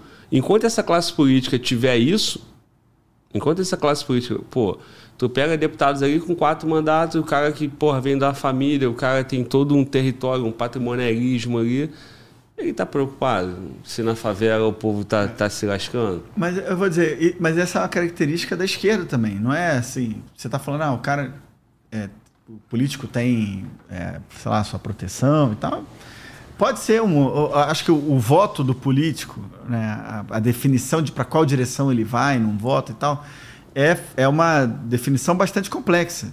Tipo assim, ele vai levar em consideração a orientação do partido dele, vai levar em consideração o eleitorado dele, vai levar em consideração o que a mídia está repercutindo, as redes sociais, vai levar em consideração uma série de fatores até definir. Ele vai ser contra ou a favor de determinada pauta. Eu estava dizendo que a bancada da bala tem se mobilizado para poder fazer semanas da segurança pública. Quantas vezes a gente né, fez ou tentou fazer na, no, na legislatura passada é, semanas especificamente voltadas e algumas pautas avançaram. Teve agora a lei orgânica das polícias civis, era uma pauta pô, histórica aí, que a gente espera que, é, que traga melhorias, não, não só para as carreiras policiais, né, civis, mas principalmente com reflexo para a população, né, que, que o serviço seja mais bem prestado, né, pro, que a criminalidade sinta né, o impacto de ter uma instituição policial civil mais forte. É, agora, eu, eu acredito muito do, do, dos problemas do, do Brasil em relação a gente não ser mais firme no combate à criminalidade, na defesa que a esquerda faz do bandido. Pô. Entendeu? Eu acho que isso é, é, E que contamina, principalmente agora no governo, que é de esquerda, que tem uma base é, que, que é mais ampla do que os políticos de esquerda mesmo, tá? e que blinda, dificulta a aprovação de pautas como essa. Infelizmente, isso é, essa é uma realidade.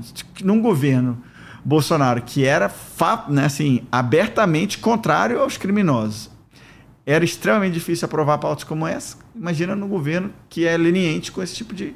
Né, que é o campo da esquerda, de modo geral, que é o campo do atual governo, que é né, condescendente, leniente com, com é, grandes, grande parte aí do, do Código Penal. Sim. É, para fechar esse tema de segurança pública, pelo nosso papo até aqui, eu, eu percebi o pacote anticrime, essa, esse maior destaque para uma interação entre as agências uhum. e uma postura verbal do governo é, favorável à segurança pública e contra a criminalidade. Uhum. Essas três seriam as principais medidas, foram as principais medidas tentadas e construídas pelo governo Bolsonaro, porque até perguntaram no chat Globo, questiona o, o, o Major, o Vitor Hugo, quais foram essas medidas do governo Bolsonaro que ajuda, ajudou a reduzir a criminalidade naquele período? Qual foi o legado? Seriam esses três pontos que foi a atuação prioritária do governo federal? No eu governo que, Bolsonaro? Eu acho que esses três pontos são, são bem importantes. Outro foi uma descentralização grande de recursos para os estados e, e municípios. Assim, dificilmente em outro momento os estados receberam tanto dinheiro, inclusive para a segurança pública. É, o aumento de operações policiais, trouxe o número aqui, 185% de operações policiais a mais, patrocinados também pelo, pela União, ajudando os estados a conduzirem com dinheiro. Né? Eu acho que isso é, é, é bastante é, importante. Né? Então, o apoio logístico e de inteligência, né? essa integração com as Forças Armadas. O presidente Bolsonaro também relutava em fazer operações de GLO porque queria é, que fosse aprovado primeiro o excludente de ilicitude, né? que desse uma maior amplitude de, de atuação. Mas ainda assim, as operações que foram feitas é, ajudaram também a combater. Agora, é, você também já falou, é, é um problema que não, não, nasceu no governo Bolsonaro, veio de muito antes. Houve um, um combate, houve um embate, houve uma, uma mobilização para se é, contrapor à criminalidade. Ah, mas vai falar, ah, mas vai ficar colocando a culpa sempre na pandemia e na guerra? Não, mas são aspectos que aconteceram e que dificultaram também né, o, o governo nós tínhamos a, a, a expectativa né, de, no segundo governo, colocar em prática, sem a, as dificuldades que nós enfrentamos no governo, é, até de articulação política inicial e tal, no segundo governo as coisas começariam de maneira muito mais é, azeitadas, engrenadas. Né? Mas, infelizmente, ele não aconteceu. Então, mas eu, eu colocaria aí a questão da, da descentralização de recursos, e eu acho que é, é algo importante também para ser dito. E o aumento das operações policiais. Acho que são do, outros dois aspectos além do, dos três que a gente já falou. É, aumento das operações policiais teve muito destaque. A atuação da PRF é, nas estradas, aqueles, apreensão, aqui, de apreensão de drogas, números grandes. E já 2023 o governo já assumiu uma postura totalmente diferente com a PRF. Como é que você vê isso aí? É, a PRF tinha o governo Bolsonaro valorizou muito a PRF. Eu não sei se eu posso afirmar isso também, né? Eu, tomo cuidado de não botar juízo de valor. Mas eu via muita comunicação do, do governo a favor da PRF. E eu também vi comunicação do governo atual contra a PRF. Que a PRF vai voltar para o papel dela, que é de multa, que é de fiscalização de trânsito.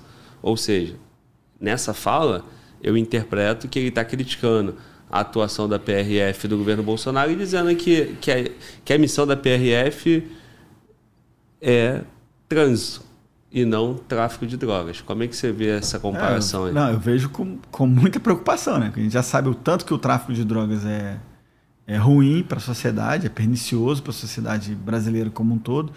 Para ter uma ideia também, de comparando aí os dados do, do governo Bolsonaro em 2021 com 2018, o aumento de 131% na apreensão de cocaína, 172% na apreensão de maconha, 134% na apreensão de veículos irregulares e 470% na prisão de delinquentes.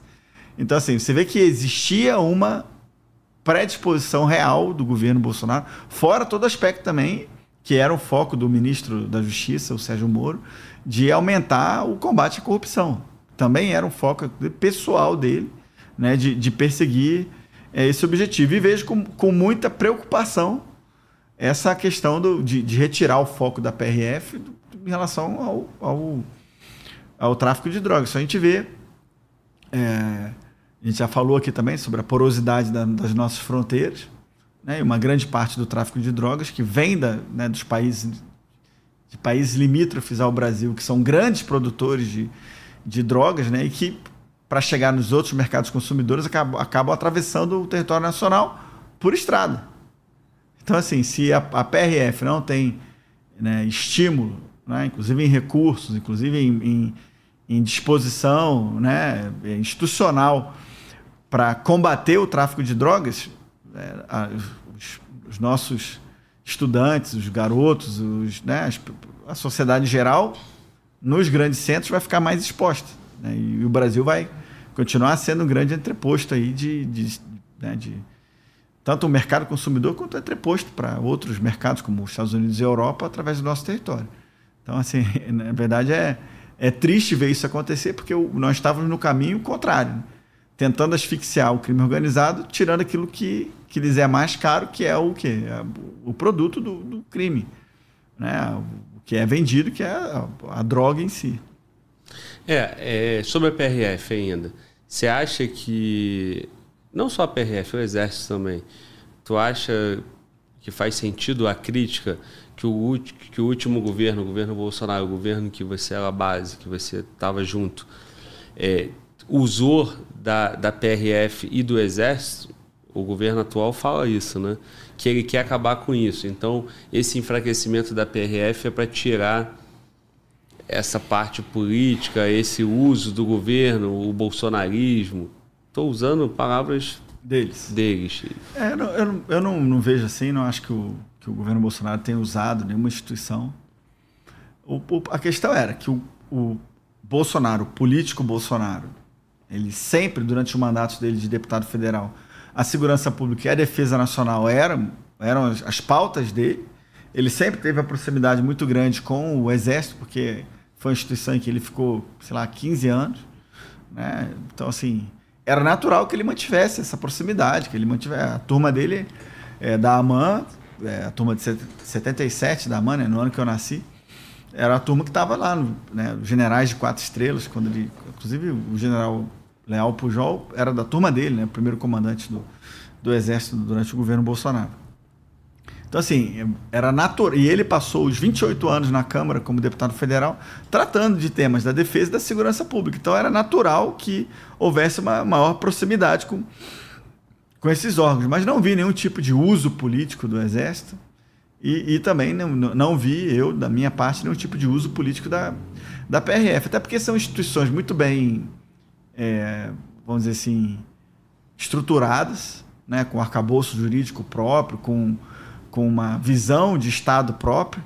E não, não, não, não, acho que, não acho que havia por parte do presidente Bolsonaro nenhuma intenção de capturar essas instituições. E, por outro lado, não acho que nenhum presidente da República que queira fazê-lo vai conseguir. Porque vai chegar em algum ponto em que as instituições vão reagir e simplesmente não vão, não vão seguir. Não vão. É, é, existe um é, é essa questão de, da relação entre né, ser uma instituição de Estado, ser uma instituição de governo e tal, é, encontra o limite na Constituição e nas leis. Né? Então, se alguém cometeu algo errado nesse sentido, vai ser apurado, vai ser punido e tal. Mas eu, eu na minha visão, não vejo nenhum tipo de, de atuação institucional é, do Exército ou da PRF ou de qualquer outra instituição é, em favor do, do governo Bolsonaro. E no governo atual, você vê? Ah, eu acho que houve uma condescendência, por exemplo, o Bolsonaro quis nomear o delegado Ramage para ser diretor da Polícia Federal. Foi impedido de fazê-lo, porque ele havia trabalhado na segurança dele durante a campanha e se projetou uma imagem na imprensa, a esquerda alegou isso, argumentou, de que ele seria amigo do presidente Bolsonaro, o que não era nem de longe é, verdade. Mas depois o, o governo atual fez uma série de mudanças é, na, nas superintendências e tal, da PF, da PRF, é, e não foi encarado pela imprensa, nem pelo judiciário, nem por ninguém como interferência na polícia. E, e o presidente Bolsonaro, com, tentando, é, não sei, nomear o, o, que é uma prerrogativa legal do presidente da República, nomear o chefe da Polícia Federal e não conseguiu nomear aquele que ele gostaria. Então, é difícil falar se está havendo um aparelhamento. Eu acho que as instituições, as instituições têm como reagir a isso dentro da, da lei, mas que, que há uma, vamos assim, uma liberdade maior para esse governo aqui mexer é, no começo do governo, principalmente ali em janeiro, fevereiro e tal. Houve uma liberdade maior para eles fazerem, sim. E a imprensa não caracterizou isso como interferência. É, então, eu espero que as instituições não se deixem capturar é, por, pelo governo atual principalmente em função do histórico recente da esquerda no poder e que foi não foi algo é, bonito de se ver. Eu, eu sou do, de uma geração de, de jovem, né, de, de lá, jovem adulto ali, que vi assistir a todos os julgamentos, a todos os, a, os depoimentos, delações premiadas e tal. Isso marcou muito a gente. Né? Eu acho que a garotada mais nova aí, que inclusive está começando a ser eleitor agora, não, não viveu isso, né? Não viveu aquelas. É, o clima no país que era, né? É, por causa da questão do mensalão, do petrolão e tal. Então a gente torce que as instituições resistam né? e não, não sejam capturadas ou aparelhadas. E, de novo, eu falo, eu acho que instituições como a PF, a PRF, o Exército, as Forças Armadas em geral, têm instrumentos e têm é, formação, histórico, tradição, para não se deixar é, levar por nenhum governo. O, os apoiadores do governo do presidente Bolsonaro entendem que está tendo uma caça às bruxas, né? por parte da PF, talvez. É, essas operações contra o CID, né, que é da, da força do exército. Uhum.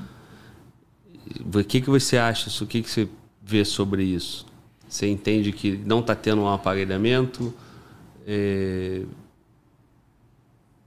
Porque, assim, eu... tem a questão das joias. É... A esquerda coloca o Bolsonaro como, como culpado, como alguém né, é... que, que tem esquema, que assim como o Bolsonaro critica a esquerda como corrupta, a esquerda diz que isso aí é prova da corrupção do governo Bolsonaro. Aí o apoiador do governo Bolsonaro entende que está tendo uma. É, como é que está fugindo a palavra? Caçando o inimigo político, né? Uhum. Tá tendo isso? Não está tendo? Por onde você navega aí? Eu acho assim, qual, toda e qualquer é, infração à lei precisa ser apurada, investigada. Não, seja um governo de direita, seja um governo de esquerda.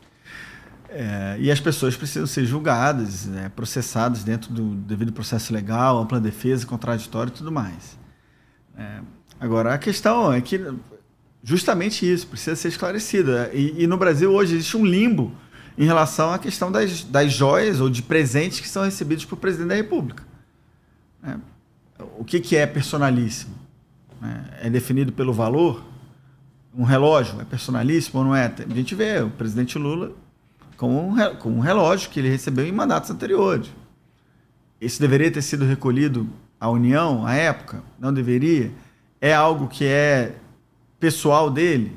Ou não é pessoal, é da União? Porque. Então, assim, isso é um limbo que deveria ser mais bem regulamentado.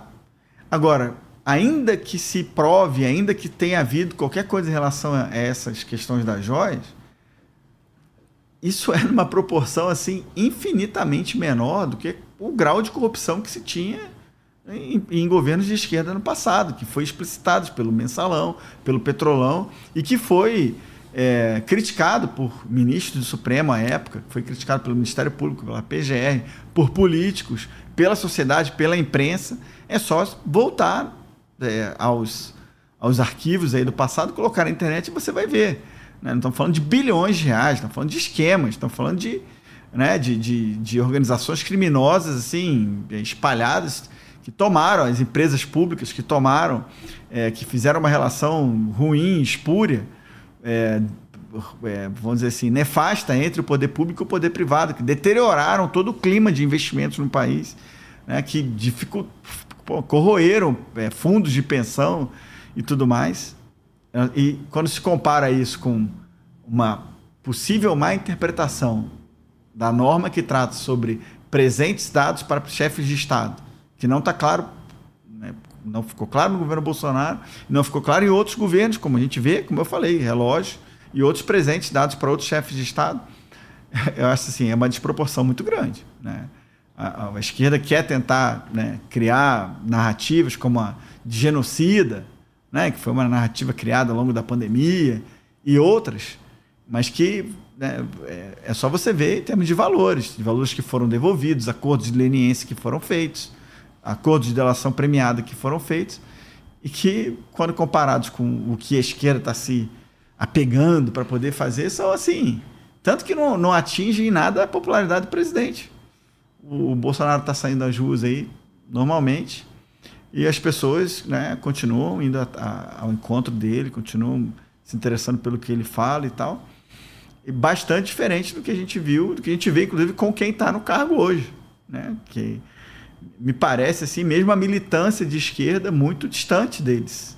Né? E sem contar o centro e, e a, a direita, né? Que, que, sei lá, a impressão que eu tenho assim que esse governo tá, vive num mundo paralelo, assim, muito distante. Todas essas viagens presidenciais, né? ficar muito pouco tempo aqui no Brasil, a falta de, de contato com o Congresso Nacional, que foi exposto aí pela essa reportagem, né? mostrou que 6% apenas né, das, dos contatos com os parlamentares até esse período, quando compara o governo Bolsonaro com o governo Lula, o Lula teve 6% do contato com o Congresso, com congressistas, do que o, o Bolsonaro teve. Né? Então, é, eu, eu acho que é um governo atual muito preso ao, às críticas ao governo anterior e pouco afeta a demonstrar um plano real. Né? Fica ressuscitando, resquentando, ah, vai ter um novo PAC. É, um PAC muito baseado em, em investimento público, quando deveria estar é, não consegue atrair investidores né, privados, porque a situação é, das contas públicas está muito ruim, é, não, não, não, tem grandes projetos né, é, apresentados, grandes rumos. Para ter uma ideia, eu trouxe até aqui, o, o governo Bolsonaro mandou um, um, projeto de lei, acho que poucas pessoas sabem, depois você pesquisa aí. O projeto de lei número 1 de 2023, PL1 de 2023, foi um projeto de lei apresentado pelo presidente Bolsonaro numa mensagem de 30 de dezembro do ano passado, às vésperas do término ah, tá, tá do bom. ano passado, né? A, a, às vésperas do término do governo, que tratava da política de longo prazo. É uma, uma projeto de lei, de novo, número 1 de 2023, que institui a política nacional de longo prazo, com a ideia de, de fazer com que o país tenha um planejamento que supere as mudanças de governo uma visão maior que, lógico, cada governo tem que ter uma margem para trabalhar e tudo mais, mas, mas alguns objetivos têm que ser tratados de maneira mais clara e os governos perseguirem esses objetivos. E aí, o presidente atual, então, o Bolsonaro mandou esse projeto, PL número 1 de 2023, e aí estabelece uma série de diretrizes e, e definições e tal. E aí depois o, o presidente é, da República atual, Lula, é, instado pela ministra Simone Tebet, manda um, um, é, uma nova mensagem para o Congresso Nacional retirando esse projeto sobre o argumento de que o órgão interno que cuidaria do projeto no, no executivo, acompanharia, não existe mais, que é a Secretaria de Assuntos Estratégicos da Presidência da República, no governo Bolsonaro, e que passou para um órgão do, na, no governo, no ministério atual lá do, do planejamento, Tipo assim, porque mudou o órgão, tem que retirar o projeto. E porque não, não estariam, não teria sido levado em consideração os Objetivos de Desenvolvimento Sustentável ODS da Agenda 2030 da ONU. Aí, que é um foco grande aí da esquerda, né, de, de tentar aliar o Brasil com uma visão né, global, né, como se nós tivéssemos que subordinar nossa soberania à visão que a ONU tem sobre como abordar os, os nossos problemas, né? com os quais, lógico, a, a direita é, discorda. É, em função disso, Lula foi lá e retirou o projeto. Ou seja, a possibilidade que nós teríamos de ter uma política de longo prazo nacional foi simplesmente retirada. Ele falou que não poderia apresentar novamente no futuro e tal. Então, assim, eu não vejo capacidade nesse governo de, de querer isso, de querer estabelecer objetivos longos, de querer. É, eles não estão conseguindo oferecer é, respostas para os problemas que estão aqui evidentes. Estão né? tá preocupado com os grandes problemas mundiais, esquecendo os, os prementes problemas nacionais, né? quanto à segurança pública, quanto à economia, à saúde, tantos outros problemas. Posso fazer uma provocação? É. Mais? Pode, claro. Por que, que foi enviado isso só no final do governo e não no primeiro e segundo ano, para que o próprio governo Bolsonaro pudesse implementar uhum. uma medida dessa e deixasse essa herança? Porque se o PT não tem interesse nisso, ele vai aceitar uma medida no primeiro ano de governo dele, do presidente atual, por que, que ele não fez no próprio mandato dele? É, o presidente fez um decreto estabelecendo a Estratégia Federal para o Desenvolvimento, EFD. Você pode também colocar na internet aí, colocar Bolsonaro EFD decreto. E você vai ver um decreto presidencial tratando essas, dessas estratégias no horizonte maior do que o próprio governo era, se não me engano, até 2031. Então, assim, ele fez no âmbito do governo dele por meio de decreto, que era algo que não precisava passar pelo parlamento. E imaginando que, sabendo não, imaginando não, sabendo que o governo posterior teria, como todo governo tem uma base, e que poderia influenciar os rumos desse projeto, por um lado ou para o outro. Então, o, ao invés de retirar o projeto, por que, que ele não foi discutir o projeto e, e modificar com a visão deles, desse atual governo? Para que retirar o projeto? Que receio é esse de, de ter uma política de longo prazo? Concorda comigo? Tipo assim, você já tem um projeto posto. Por que, que discutir o projeto ao longo do caminho, colocando, modificando aquilo que fosse adequado à visão atual né, do, do governo, não seria mais democrático do que a retirada do projeto? E o Bolsonaro, muitas das ideias que estavam contidas nesse projeto de lei haviam sido implementadas por meio dessa estratégia federal de desenvolvimento. EFD. Então eu não, eu não, vejo contradição de ser. A tentativa, na verdade, era do presidente, na minha visão, essa é a minha interpretação. Era um, é um projeto de lei bastante complexo, de, você vê, tem. O projeto não tem muitas, é, muitos artigos, mas tem uma justificação, é, uma justificativa, ou justificação, como a gente fala no processo legislativo, bastante robusta. E, na minha visão, o governo atual poderia simplesmente atuar no processo legislativo para aperfeiçoar o projeto, não precisava necessariamente retirar simplesmente porque foi do governo anterior. Ele poderia atuar para modificar o texto. Beleza. Tá feito. Mano, volta. Tem pergunta aí de superchat, não tem? Eu quero levar o, o Major para onde ele navega de braçada também, na política navega, mas no campo militar. Hum, vamos lá. É, campo militar, falando em geopolítica, nós temos aí é, dois, dois grandes conflitos, né? Uhum. É o Rússia e Ucrânia, um conflito mais antigo, e agora Israel, né, com Hamas ali, Hezbollah, causa palestina. Como é que você está acompanhando, acompanhando esse cenário e acompanhando também a, o que, que isso pode interferir, como que o Brasil tem que acompanhar esses conflitos e é, o que, que você vê de possibilidade de escalada e envolvimento do Brasil nisso aí? É, bom, primeiro, em relação ao, ao que está mais atual agora, que é a questão do, do Hamas né, contra Israel. Assim, o Brasil, na minha visão, deveria ter uma postura mais assertiva para caracterizar o Hamas como um grupo terrorista. É, aquilo que eles fizeram, né, que nós tivemos notícia por meio da imprensa, né, do, do, ataque a famílias, é, do ataque a estrangeiros, a mulheres, crianças. Né, a gente não pode deixar de caracterizar como terrorismo. Fazer isso é atuar é ser condescendente com é, a atuação é, das mais criminosas, das mais covardes. É, mesmo a guerra, ela tem determinados limites. É, você fazer é, esse tipo de crime contra crianças, né? a gente viu imagens de crianças pequenas, dois, três anos de idade, é, em jaulas, né? relatos de crianças sendo assassinadas, mortas com tiro. É, então, assim, são, são coisas assim, que o Brasil não pode, né? mais um governo que se diz favorável aos direitos humanos e tal, é favorável aos direitos humanos quando se diz respeito aos criminosos e, e não defende, né? Houve uma condenação tímida depois de alguma pressão por parte da imprensa, da sociedade brasileira, mas não está caracterizado que o Brasil é, né, hoje, é contra a atuação do Hamas. E Israel está se protegendo. Imagina se um ataque desse fosse, fosse feito contra o Brasil. É, eu duvido que, o, que o, o, brasileiro médio, a grande maioria da população brasileira, não ia ser a favor do Brasil. Não é revidar.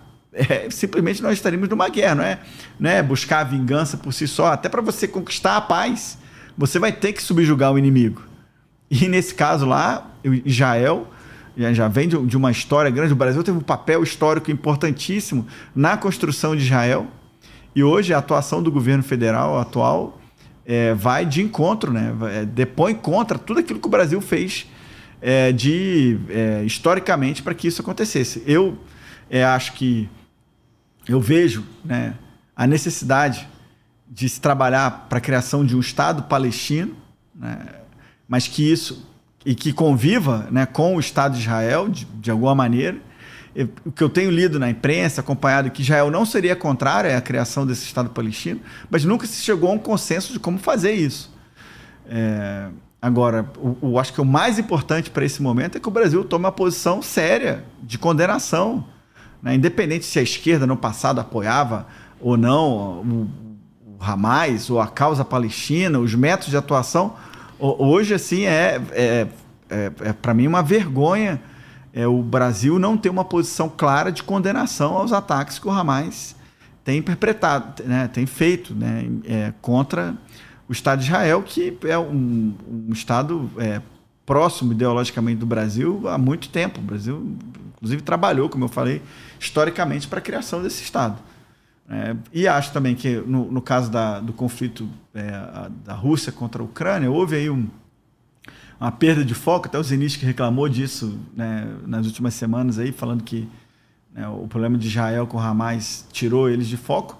Mas acho que desse conflito, o mais importante ressaltar é que o, o, acho que o governo Bolsonaro soube lidar com essa questão de uma maneira muito mais inteligente, quando garantiu lá a questão dos combustíveis, a questão do trigo, né? O, o Bolsonaro soube se posicionar de uma maneira mais pragmática em relação aos interesses do Brasil. Então, assim, é, nós temos que ser inteligentes, suficientes e, e, e pragmáticos para, mantendo os nossos valores, né, que é a defesa da, do, da democracia, que é a defesa dos, dos valores humanos, da dignidade da pessoa humana, né, o repúdio ao terrorismo e tudo mais, ainda nesse contexto fazer a defesa dos interesses brasileiros.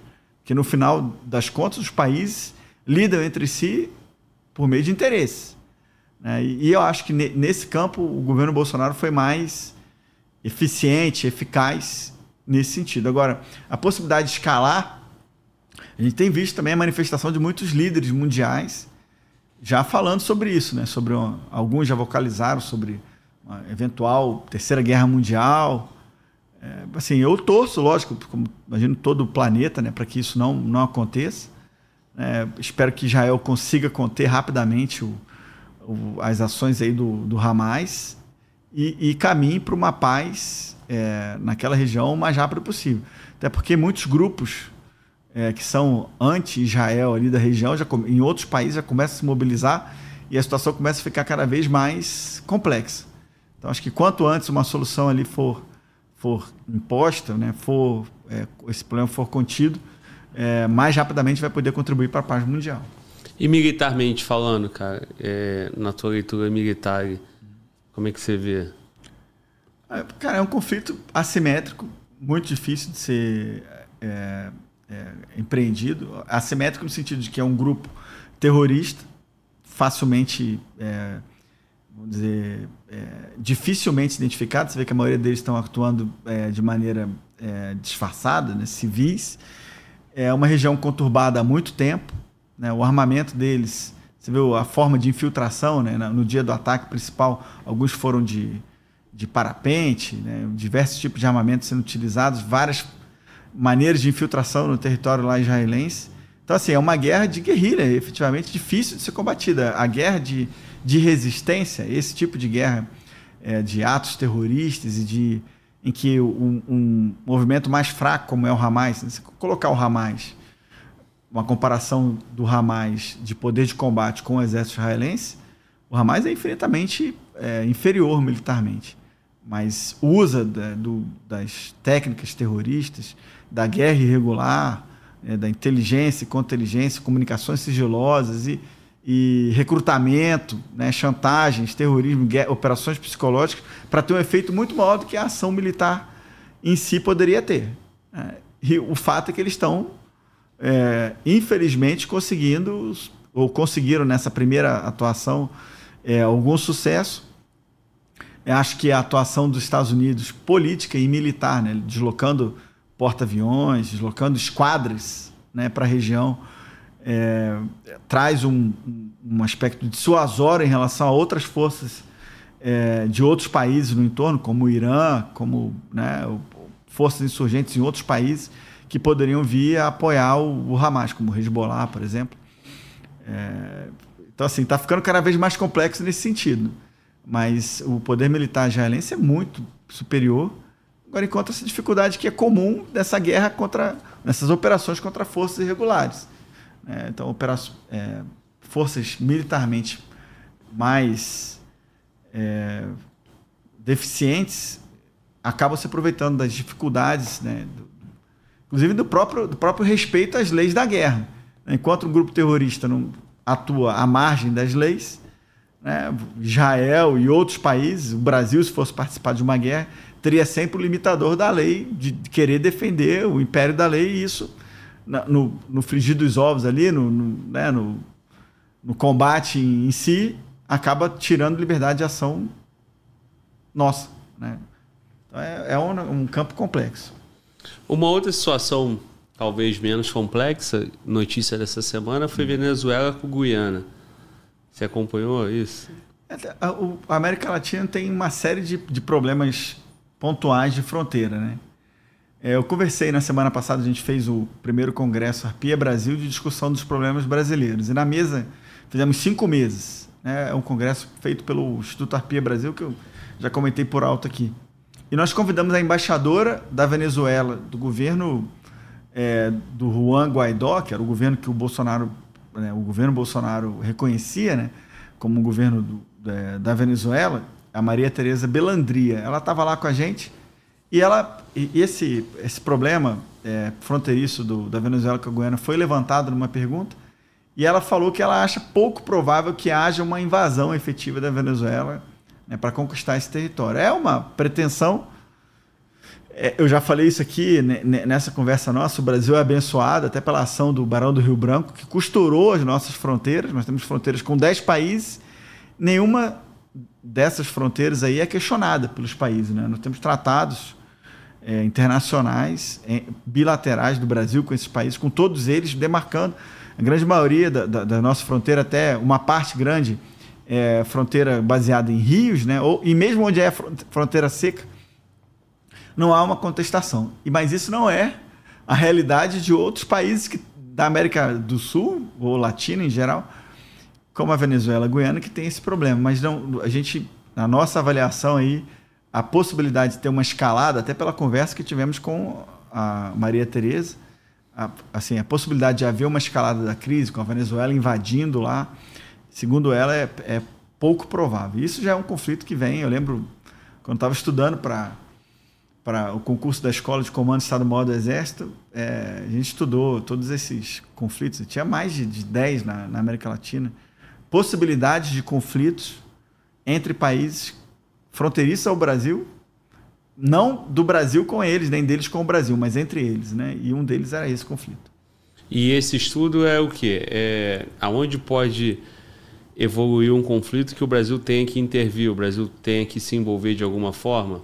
É, ou que o Brasil tenha que atuar para evitar?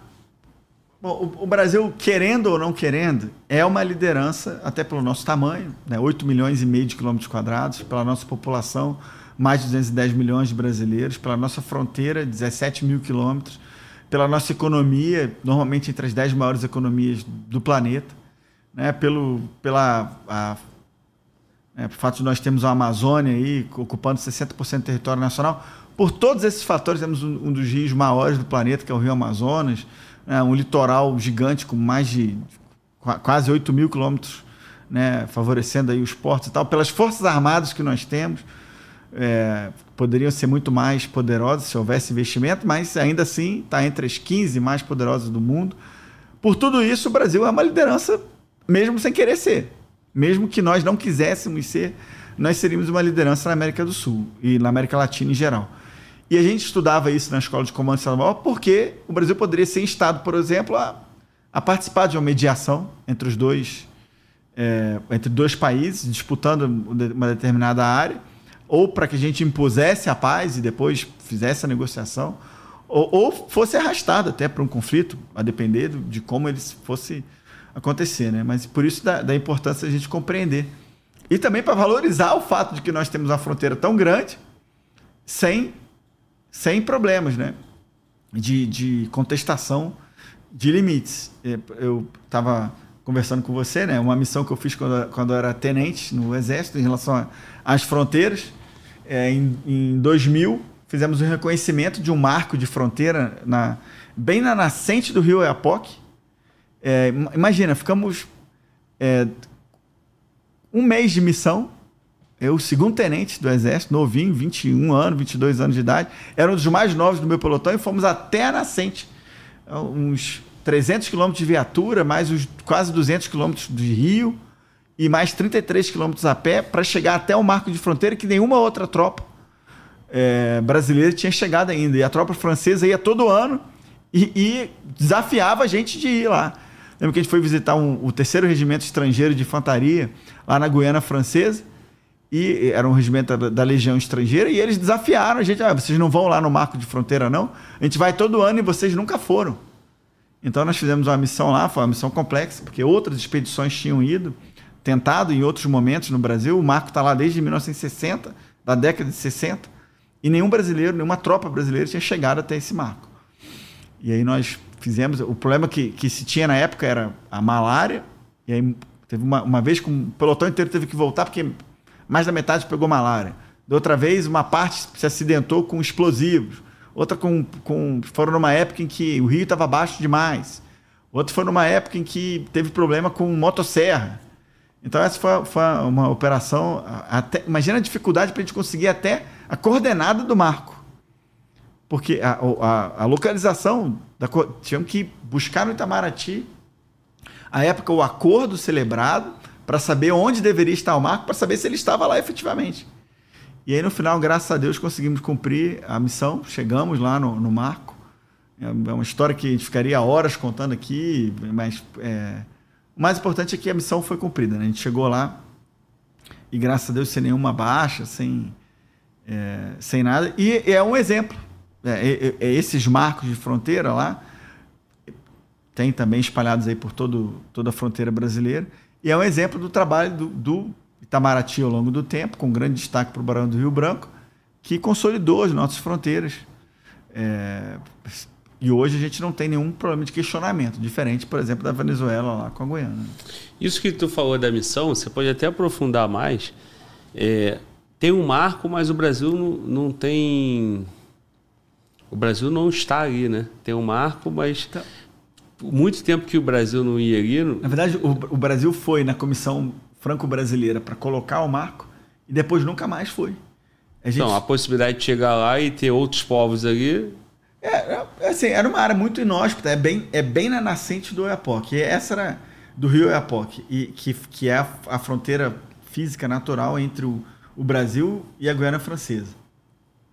E é bem lá no, no, limite, lá no norte, no Amapá, né? Eu, eu saí aspirante, fui servi voluntariamente no Amapá e recebi essa missão. Mas aí tinha uma série de complexidades, por exemplo.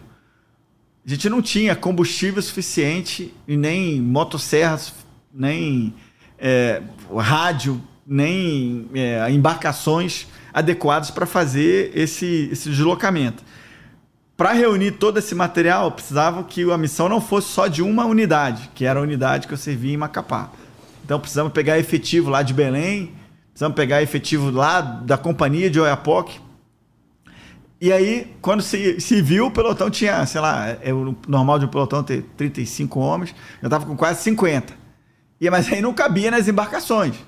Bom, aí, bom, vamos ter que selecionar então né, quem vai fazer parte da expedição em si. E no final tivemos que cortar lá, colocar só 25 é, pessoas, é, militares para embarcar. É, nós a, o, mesmo indo no, no, momento em que o rio estava mais cheio, ainda assim, o, o rio Apoque, para quem não conhece, é cheio de pedras, né, tem algumas corredeiras, em alguns momentos tivemos que desembarcar da, tudo da Obá, que é uma embarcação de madeira, e ela é de madeira, cavada num tronco único de madeira, a gente foi em duas, para que pudesse passar, se chocar com as pedras e não cortar, né? Se fosse uma embarcação de, de metal, por exemplo, poderia afundar porque ela poderia ser cortada por uma pedra. A embarcação de madeira ela absorve melhor os impactos. E fizemos seis dias subindo o rio. É, é, quando a gente colocou toda, todo o material, porque só de combustível eram 2 mil litros de combustível. Em cada embarcação, eram duas embarcações, nós colocamos dois motores de polpa, porque um dos problemas das, das é, expedições anteriores é que o motor de polpa quebrou e o cara não tinha o motor de polpa sobressalente. Então a gente levou um motor de polpa claro em cada UBA, que é o nome das embarcações, e mais um motor de polpa sobressalente. Uma série de hélices sobressalentes também, porque muitos quebravam ao longo do caminho. Um médico, levamos um médico, além do enfermeiro, tinha um médico com a gente. É um aspirante, até o Valide, se estiver nos assistindo aí, dá o um sinal aí, o Valide é uma figura. E, e depois dos seis dias subindo o rio, aí quando já não dava mais para avançar, mesmo tirando todo o material, levando a embarcação no lombo ali, em cima de.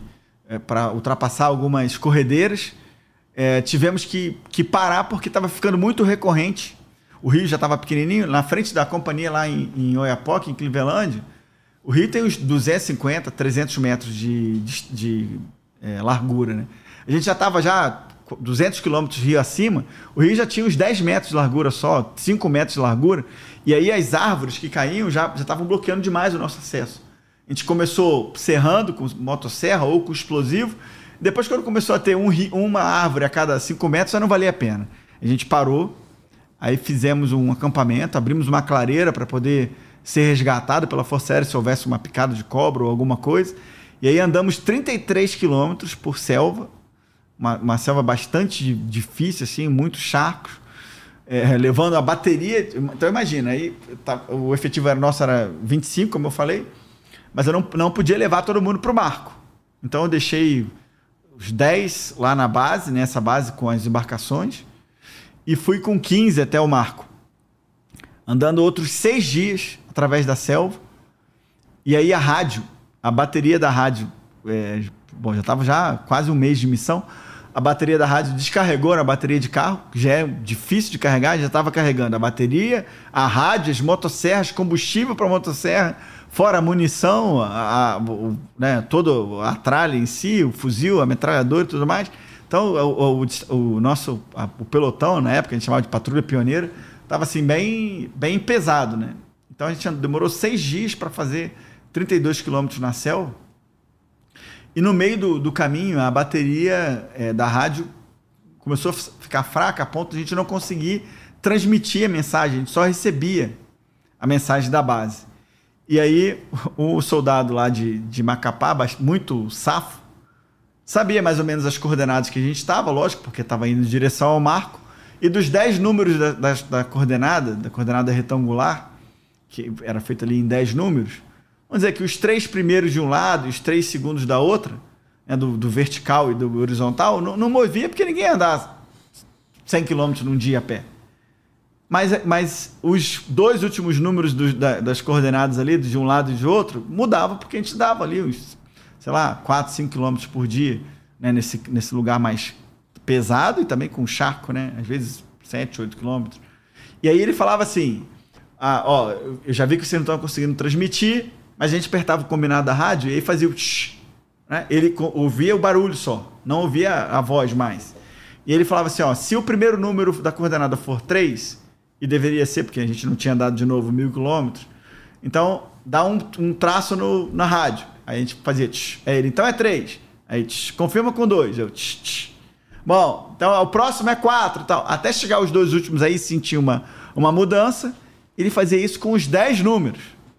E aí, no outro dia, de novo, ao término do, do, de andar, né? você não anda na selva de noite, não, não tem ganho.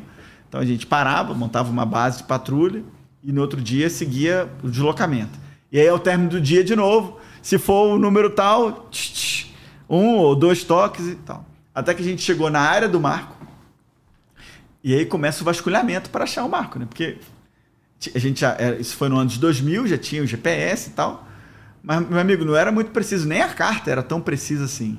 Então fizemos o vasculhamento, encontramos o marco. Aquela felicidade e tal. Abrimos uma clareira.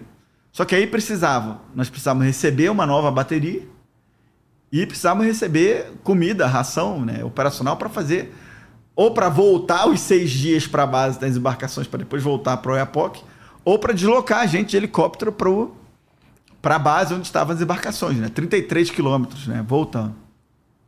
E aí, a, no dia marcado, a, a aeronave da, da Força Aérea, imagina, a gente sentado lá esperando. E não sabíamos se a aeronave ia conseguir pousar ou não, se a clareira estava aberta o suficiente para pousar. A missão tinha sido cumprida, né? Tínhamos encontrado o marco, mas agora era voltar. E aí era tipo 9 horas da manhã, marcado para a aeronave chegar, e a gente lá sentado esperando. E eu lembro que eu ficava assim, cara, será que eu tô ouvindo? Era aquele sapão, né? O H, o H da, da Força Aérea. De repente chegou o helicóptero e, gente, e o mecânico ia, ia sinalizar, nós éramos 15 lá, o, o 14, ele ia mostrar quantos iam poder, ele ia deixar a bateria e a comida, ia sinalizar quantos iam poder embarcar para voltar para a base. Não para a base final, mas para a base onde estavam as embarcações. E aí era atenção para saber quantos iam poder voltar, né? E é lógico que. E aí eu estabeleci a prioridade ao contrário. Os mais antigos iam voltar a pé e os mais modernos iam ficar, essa era a prioridade, iam embarcar na aeronave. Então eu ia ser o último a voltar, porque eu não ia mandar eu voltar e, mandar a patrulha voltar sozinho. Então eu ia ser o último. E também mandar os mais debilitados fisicamente. Tinha, por exemplo, teve um, um, militar lá que deu de cara com uma. Um, uma um, um ninho ali de, de caba, né? Caba é aquele. É um, um tipo de, de vespa, vamos dizer assim, da, da Amazônia, que é extremamente agressivo. E a pessoa que tem é, alergia pode ver até morrer. E esse cara deu de cara com porra, uma, um, um trem desse de cabo e tomou dezenas de picadas ali. Então, esse cara era uma das prioridades nossas. Quando o helicóptero pousou, o maluco fez, mostrou lá cinco, e mandei os cinco primeiros. Ficamos com nove lá. O helicóptero foi levou as pessoas lá para a base, que a gente chamou de Pedro Teixeira, onde estavam as embarcações. E aí aquela expectativa, será que eles vão voltar para pegar a gente ou a gente vai ter que voltar a pé outros seis dias? Então assim, era tipo, sei lá, 15 minutos de helicóptero ou seis dias a pé. Então, pela selva, né? Voltando. E aí o helicóptero voltou, o cara sinalizou, os nove iam embarcar, nós embarcamos. E aí quando foi colocar, lógico, embarcamos a, a, comida de volta e também a, a bateria. Quando foi sair, o helicóptero levantar voo, eu, eu as, os militares ali felizes e tal, e eu tenso ainda olhando para os pilotos. E aí o, o, o helicóptero começou a, a, voltar, né? E o adjunto do meu pelotão, que era o sargento, olhou para mim assim, e o, o piloto, o mecânico falou assim, apontou pro, pra, pro sargento e fez um sinal assim de tipo de descer. E o sargento olhou para mim e falou assim: pô, mas você não falou que você ia ser o último? Tipo assim, ele pensou que ele, era para ele descer, mas na verdade não era para que ele descesse, era pra gente é, deixar a ração lá, a comida, que eram 22 quilos, que estava fazendo diferença do, do helicóptero sair da, da clareira, né? E a gente deixou a ração e aí saímos. E aí a missão foi cumprida. Voltamos outros três dias, quatro dias descendo de, de Ubá, o rio, mas agora mais fácil, porque era a favor da correnteza, né? E aí a missão foi cumprida e foi a primeira vez então que o Brasil chegou no, nesse marco de fronteira. E, e para mim, eu, imagino, segundo tenente, 22 anos de idade, a maioria do pelotão, mesmo os soldados, eram mais velhos que eu. É, quando a gente foi embarcar lá no começo, a, mesmo a comida não, não coube, não cabia tudo. E eles garantiram, os soldados, que a maioria eram índios dali, né, incorporados ao exército, de origem indígena, os caras garantiram, não, tenente, leva uma rede que a gente garante, é, e pode tirar parte do, do, da comida, que a gente garante que a gente pega aí é, peixe durante toda a missão para que a gente coma e vá com as embarcações mais leves. E aí vai ter mais, vai ser mais fácil para transpor e tal. Porra, eu fiquei assim, pô, será? será? Imagina, você abrir mão da comida da e, e, não é só, não é para si próprio, é para um pelotão de 25, 24 pessoas, né? E, mas aí, pô, conversei com todo mundo, não, confia que os caras são foda, eles vão, eles, eles conseguem sim e tal, e realmente conseguiram muita comida, açaí, tal, foi, até acho que mais gordo da missão. E conseguimos cumprir, que foi assim. É... Eu só entrei nisso porque estava falando de fronteira, né? Não, isso mostra, isso mostra o quão complexo é o Brasil, né, cara? Essa missão toda, essa dificuldade para chegar no marco em uma das fronteiras. É. É... Num, em um único marco, imagina quanto? São 17 mil quilômetros de fronteira. E, mas o desafio que foi posto para mim pelo meu comandante à época era que nós chegássemos via terrestre. Porque o Brasil podia pegar um helicóptero e pousar lá. Descer lá de, sei lá, de fast rope, descer de rapel, ver, ah, o Marco está aqui e voltar. Mas o, o desafio é que a França mesmo não fazia isso. A França ia de helicóptero também. Não ia assim, sai, pega o Rio Iapoque completo todo e, e, vai. E a gente viu lá, pô, extração ilegal de madeira. É, isso eu ia te, fazer, ia te perguntar. É. A importância de, faz, de fazer essa de missão pa... e o que, que foi é, identificado. Não, então, aí eu, eu, a missão também demorou um pouco mais, porque nós encontramos locais de extração ilegal de madeira, encontramos balsa de extração de mineração ilegal, né, de ouro, é, e fora, fora todos os problemas é, de, no, normais da fronteira. E, e engraçado, é muito interessante, né? Eu, na época, não era ainda das operações especiais do Exército, né? Era segundo tenente, não tinha feito nem o, o básico paraquedista, nem o comando, nem FE. Então, assim, é... mas anos depois, eu servindo no Batalhão de Forças Especiais, comandando o terceiro do OFESP, que é o terceiro destacamento operacional de Forças Especiais, fui cumprir uma missão na fronteira, na mesma fronteira. E aí, sabendo do relatório que eu, que eu tinha feito, pedi o relatório, né, do, para poder ver, comparar, inclusive, a posição da, do, das clareiras de extração ilegal de madeira, do, das balsas e tal, e, e para ler o relatório em si. E aí foi mandado o relatório, e foi, foi uma, uma um interessante, assim, que era o então capitão Vitor Hugo, né, já quase major ali, 2010 por ali, conversando com o, o segundo tenente Vitor Hugo de 2011, porque era, eu peguei o relatório da minha própria missão e, e, ajudou a gente a cumprir essa missão depois seguinte, que tinha a ver com, aí, com outros temas, né? Mas é, realmente, ele mostrou para mim, foi uma experiência muito intensa. Primeiro, da dificuldade de você chegar até o, os, os, limites do nosso país. Né? De novo, um país de dimensões continentais, é, que a quinta maior, é, o quinto maior país em dimensão continental do planeta é, perde para os Estados Unidos quando você considera o Alasca, mas se você que é desconectado do território norte-americano, né, não é contigo, está ao norte do Canadá, mas se você tira o Alasca, os Estados Unidos é menor que o Brasil. É, e, então, assim, o Brasil é um país enorme, com uma fronteira gigante, complexa, é, mas graças a Deus é, pacífica em relação a, a conflito entre os estados, né? mas muito problemática em relação à questão da segurança pública. É, e, e, foi uma experiência marcante para mim desse é, é, de, de, ir no terreno e sentir essa essa dificuldade. Né? Tu falou sobre exploração ilegal, ilegal ali, é, madeira e minério. Minério. Mas tinham pessoas lá vivendo ah, é. ali, atuando, explorando aquilo ali? Quando a gente, quando eles vinham a patrulha do exército, eles sumiam no terreno. Eles fugiam. É. Mas aí a minha missão assim, não era capturar ninguém, não era prender ninguém, e, mas se eles estivessem lá, eu seria obrigado, porque né, tava, não ia me omitir. Mas só que a gente chegava nos locais e não tinha ninguém. A gente marcava no GPS, relatório, e na, na primeira oportunidade reportava. É, porque as Forças Armadas têm é, poder de polícia na faixa de fronteira, né? E, e no caso de, lógico, de cometimentos de crime, é, e o militar, mesmo das Forças Armadas, flagrar, ele, ele é obrigado a atuar. Mas nesse caso a gente não, não encontrou. As pessoas, quando, a gente, quando eles souberam, talvez até tenha um sistema de alarme próprio deles, Barulho. que quando a gente chegou próximo do primeiro ali no início da, da missão, toda a calha do Rio já sabia que o exército estava subindo, né? E aí. Mas o foco nosso não era o combate a, a, essa, a esses crimes nessa operação. O foco era especificamente chegar até o marco. Então a gente não, pod não poderia desviar da missão também. Marcava, porque era, né, era uma atividade legal que estava acontecendo, informava para o escalão superior que atuava junto com os órgãos de fiscalização, Polícia Federal e outros. Mas a, a nossa missão era chegar até o marco e ela foi cumprida. Né? E, e, e esse, essas pessoas chegam ali como, cara? É uma missão também.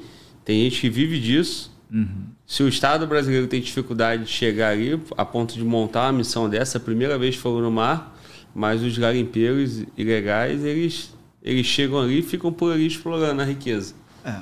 E, e, e, ali tem um problema muito sério de, de invasão até de, de, de brasileiros invadindo o território da, da Guiana Francesa para minerar. É, e aí são presos pela polícia do lado de lá e depois deportados para cá ou cumprindo, cumprem pena por lá. É, e, e, a fiscalização do nosso lado é muito mais efetiva, né? Mas ainda assim tem. Né? Tem exploração de madeira, tem garimpo legal. É, e daí a importância que a gente tem de discutir esses temas sem, sem é, preconceitos, né? sem é, conceitos preconcebidos. Então, por exemplo, a Constituição fala que a mineração em terra, ou atividade econômica em terras indígenas ela pode ser feita na forma da, da lei. E não tem essa lei. Então, a Constituição diz que um dia nós vamos ter uma lei que vai disciplinar a atividade econômica, incluir a mineração, a exploração energética, a agricultura, sei lá, a pecuária em terras indígenas. Hoje o que acontece? Essas atividades econômicas elas ocorrem, mas de maneira ilegal, de maneira é, irregular, e aí a própria comunidade indígena não aproveita, não se beneficia disso. Né? O, governo Bolsonaro, na época, mandou um projeto de lei para poder regulamentar isso e que não foi apreciado. E era importante que isso pudesse ser apreciado, porque esse projeto previa até formas de os próprios é, a população indígena dentro desse da, das, das terras pudesse se beneficiar da exploração econômica. O que, que adianta estar tá lá é, os índios né, dentro de, um, de, uma terra indígena é, sobre né, vivendo sobre riquezas inimagináveis, lá minerais, por exemplo, ou potencial energético, ou potencial na agricultura, ou na exploração legal da madeira, e não poder fazer e viver na miséria. Né? Então, é, esse tipo de discussão tem que ser feita com, lógico, queremos preservar a natureza para as próximas gerações, é extremamente importante, mas também é importante fazer exploração econômica para que a população brasileira, em especial a população brasileira, morando nesses locais mais inóspitos, se beneficie economicamente do potencial da região. E eu vi isso lá, assim. Claramente, tem ouro, tem madeira, tem. Bom, tá lá. É melhor a gente regulamentar e explorar dentro dos marcos legais do que não regulamentar e a exploração acontecer, sem pagar imposto, sem beneficiar a população ribeirinha, sem beneficiar a população descendente de índios ou de indígenas lá locais. Então, é, nós temos que ter desassombro e coragem suficiente para discutir isso. Né? E, e, e, é por isso que, de novo, o Instituto Arpia Brasil, que é um instituto que a gente está criando, nós queremos ser um fórum permanente de discussão é, desassombrada, né? aberta sobre os principais problemas nacionais. Nós fizemos um congresso agora, chamamos ex-ministros de Estado, o Bolsonaro estava presente, governador do Estado, senadores, deputados, especialistas, acadêmicos. Ficamos o dia inteiro, de 8 da manhã a quase 9 da noite, em cinco mesas temáticas, discutindo o Brasil. Eu convido você que está nos assistindo, é, vai lá na nossa, no nosso perfil, arroba Major Vitor Hugo. É, o Instituto Arpia Brasil está em todos os lugares, nós somos em todas as redes. Nós já estamos, Glauber, em nove estados, temos mais, estamos em mais de 100 cidades. Hoje, antes de vir para cá, estava instalando a Comissão de Constituição e Justiça do Instituto Arpia Brasil. Vamos instalar as outras comissões, são mais quatro comissões ao longo da semana. É, temos secretarias nacionais. O Instituto Arpia Brasil vai ser uma referência da direita no Brasil. Vamos organizar lideranças, preparar pessoas para o pleito eleitoral do ano que vem. É apartidário, é suprapartidário, não está vinculado ao PL, não está vinculado ao PP, republicanos Tá, é uma instituição é, civil, sem fins lucrativos, formal, né, com estatuto e tudo mais. Eu queria convidar você para ser um arpiano de um lado e para conhecer o nosso trabalho de outro. Agora, tu falou sobre a exploração. É, a gente fala que o Brasil é um país rico, né? O Brasil uhum. tem muita riqueza. O que, que adianta ter riqueza embaixo da terra, não explorar e não trazer isso em, em benefício para a sociedade? Em algum momento a gente vai ter que explorar essa riqueza da Amazônia. Qual o impedimento? É pressão internacional na questão ambiental ou é o próprio Congresso, o próprio Poder Executivo não tem interesse em avançar nisso? Ó, essa pauta, é, foi uma pauta assim do, na época do, do governo Bolsonaro. Eu fui líder do governo por quase dois anos, né? um ano e sete meses. E eu tentei, de todas as formas, votar esse, essa pauta. E era visto pela esquerda com total resistência e pelo centro com, vamos dizer assim, como se fosse uma pauta ideológica demais para ser votado, para ser enfrentado. E a mídia internacional, principalmente esquerdista, e uma parte grande da imprensa brasileira é contrária a isso. Agora, como, como pode ser contrário a gente fazer exploração dentro dos marcos legais, aumentar o potencial econômico do Brasil, gerar mais empregos, né, é, aumentar a arrecadação, aumentar a capacidade do, do, do, do, né, do empresariado brasileiro, trazer investimentos para cá, melhorar a vida das pessoas lá na ponta da linha. De novo, imagina, o Brasil tem aí né, áreas, é, terras indígenas demarcadas áreas ambientais, de proteção ambiental também demarcadas, mas que precisam ser ter uma finalidade econômica para o bem do país, para o bem de toda a nação brasileira. Dentro dos marcos legais, respeitando o meio ambiente, mas dando uma vocação econômica, sim. Porque, de novo, não adianta a gente ter lá uma comunidade indígena no meio do, do Amazonas com uma série de pessoas explorando ilegalmente, sem dar benefício para eles, sem pagar impostos e muitas vezes mandando-se a madeira ou o minério explorado para fora do país.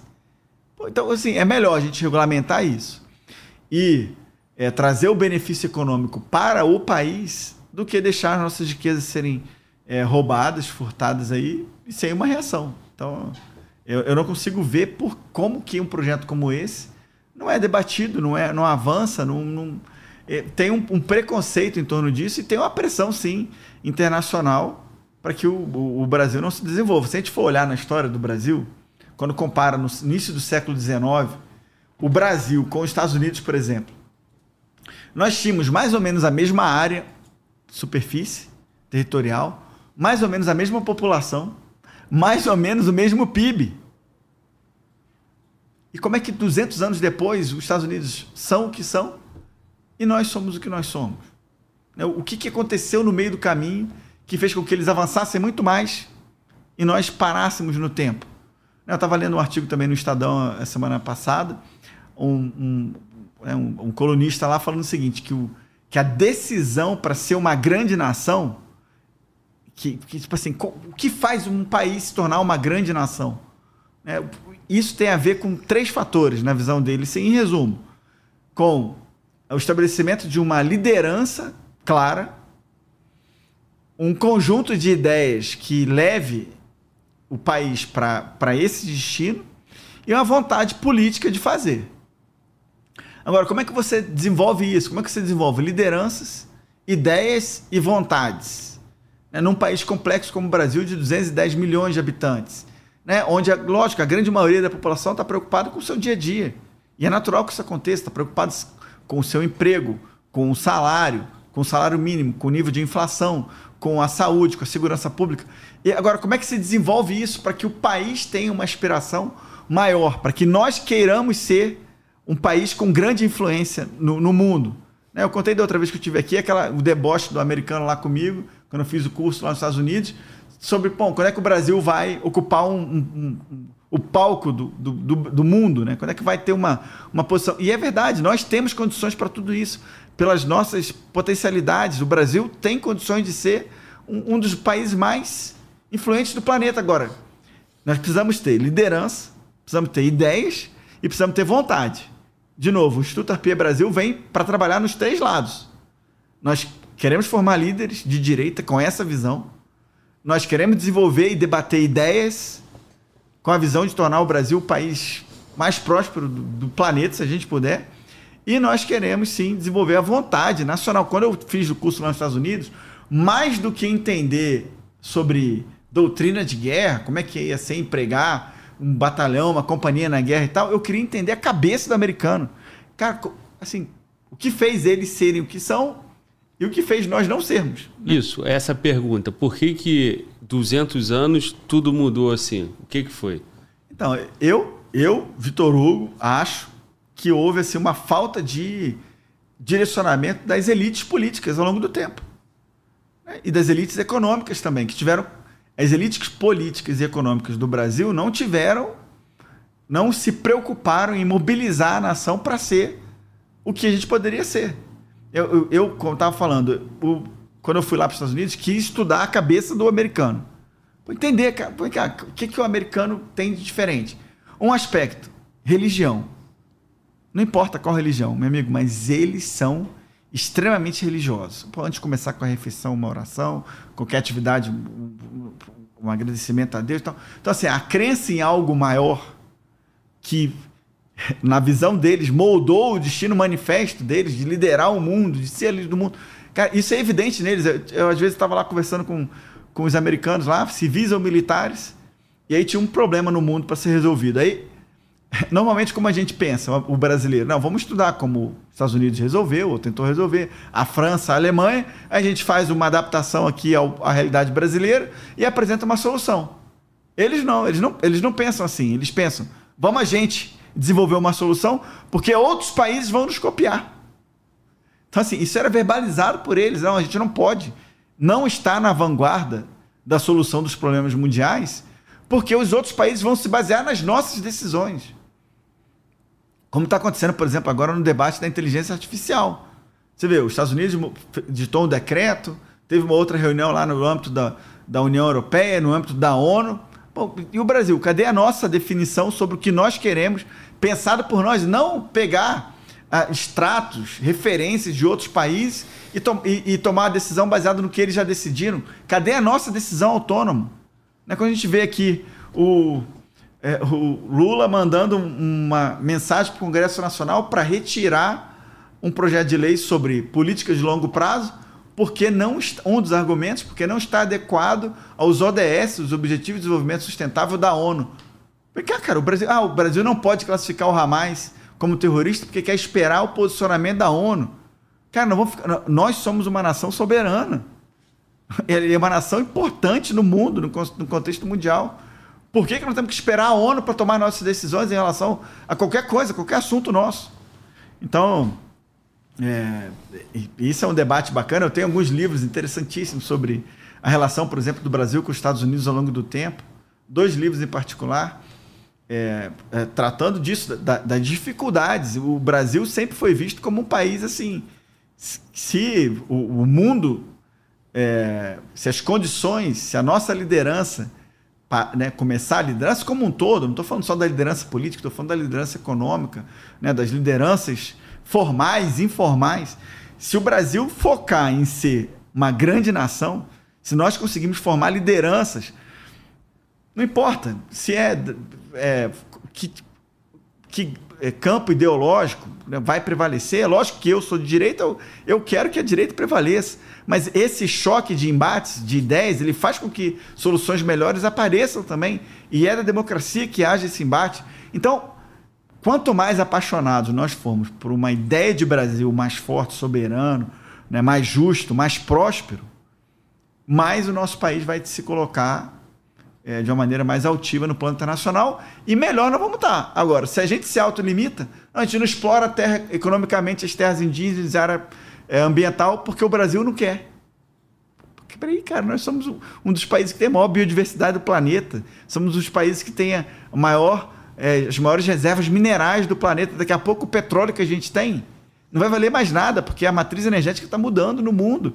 Então, meu amigo, nós temos que, que explorar assim, com, com responsabilidade com, né, tudo se é dentro dos marcos legais. Nós já temos uma legislação ambiental que é uma das maiores e mais completas do planeta, mais rigorosa. Nós já temos o marco florestal também, dos mais.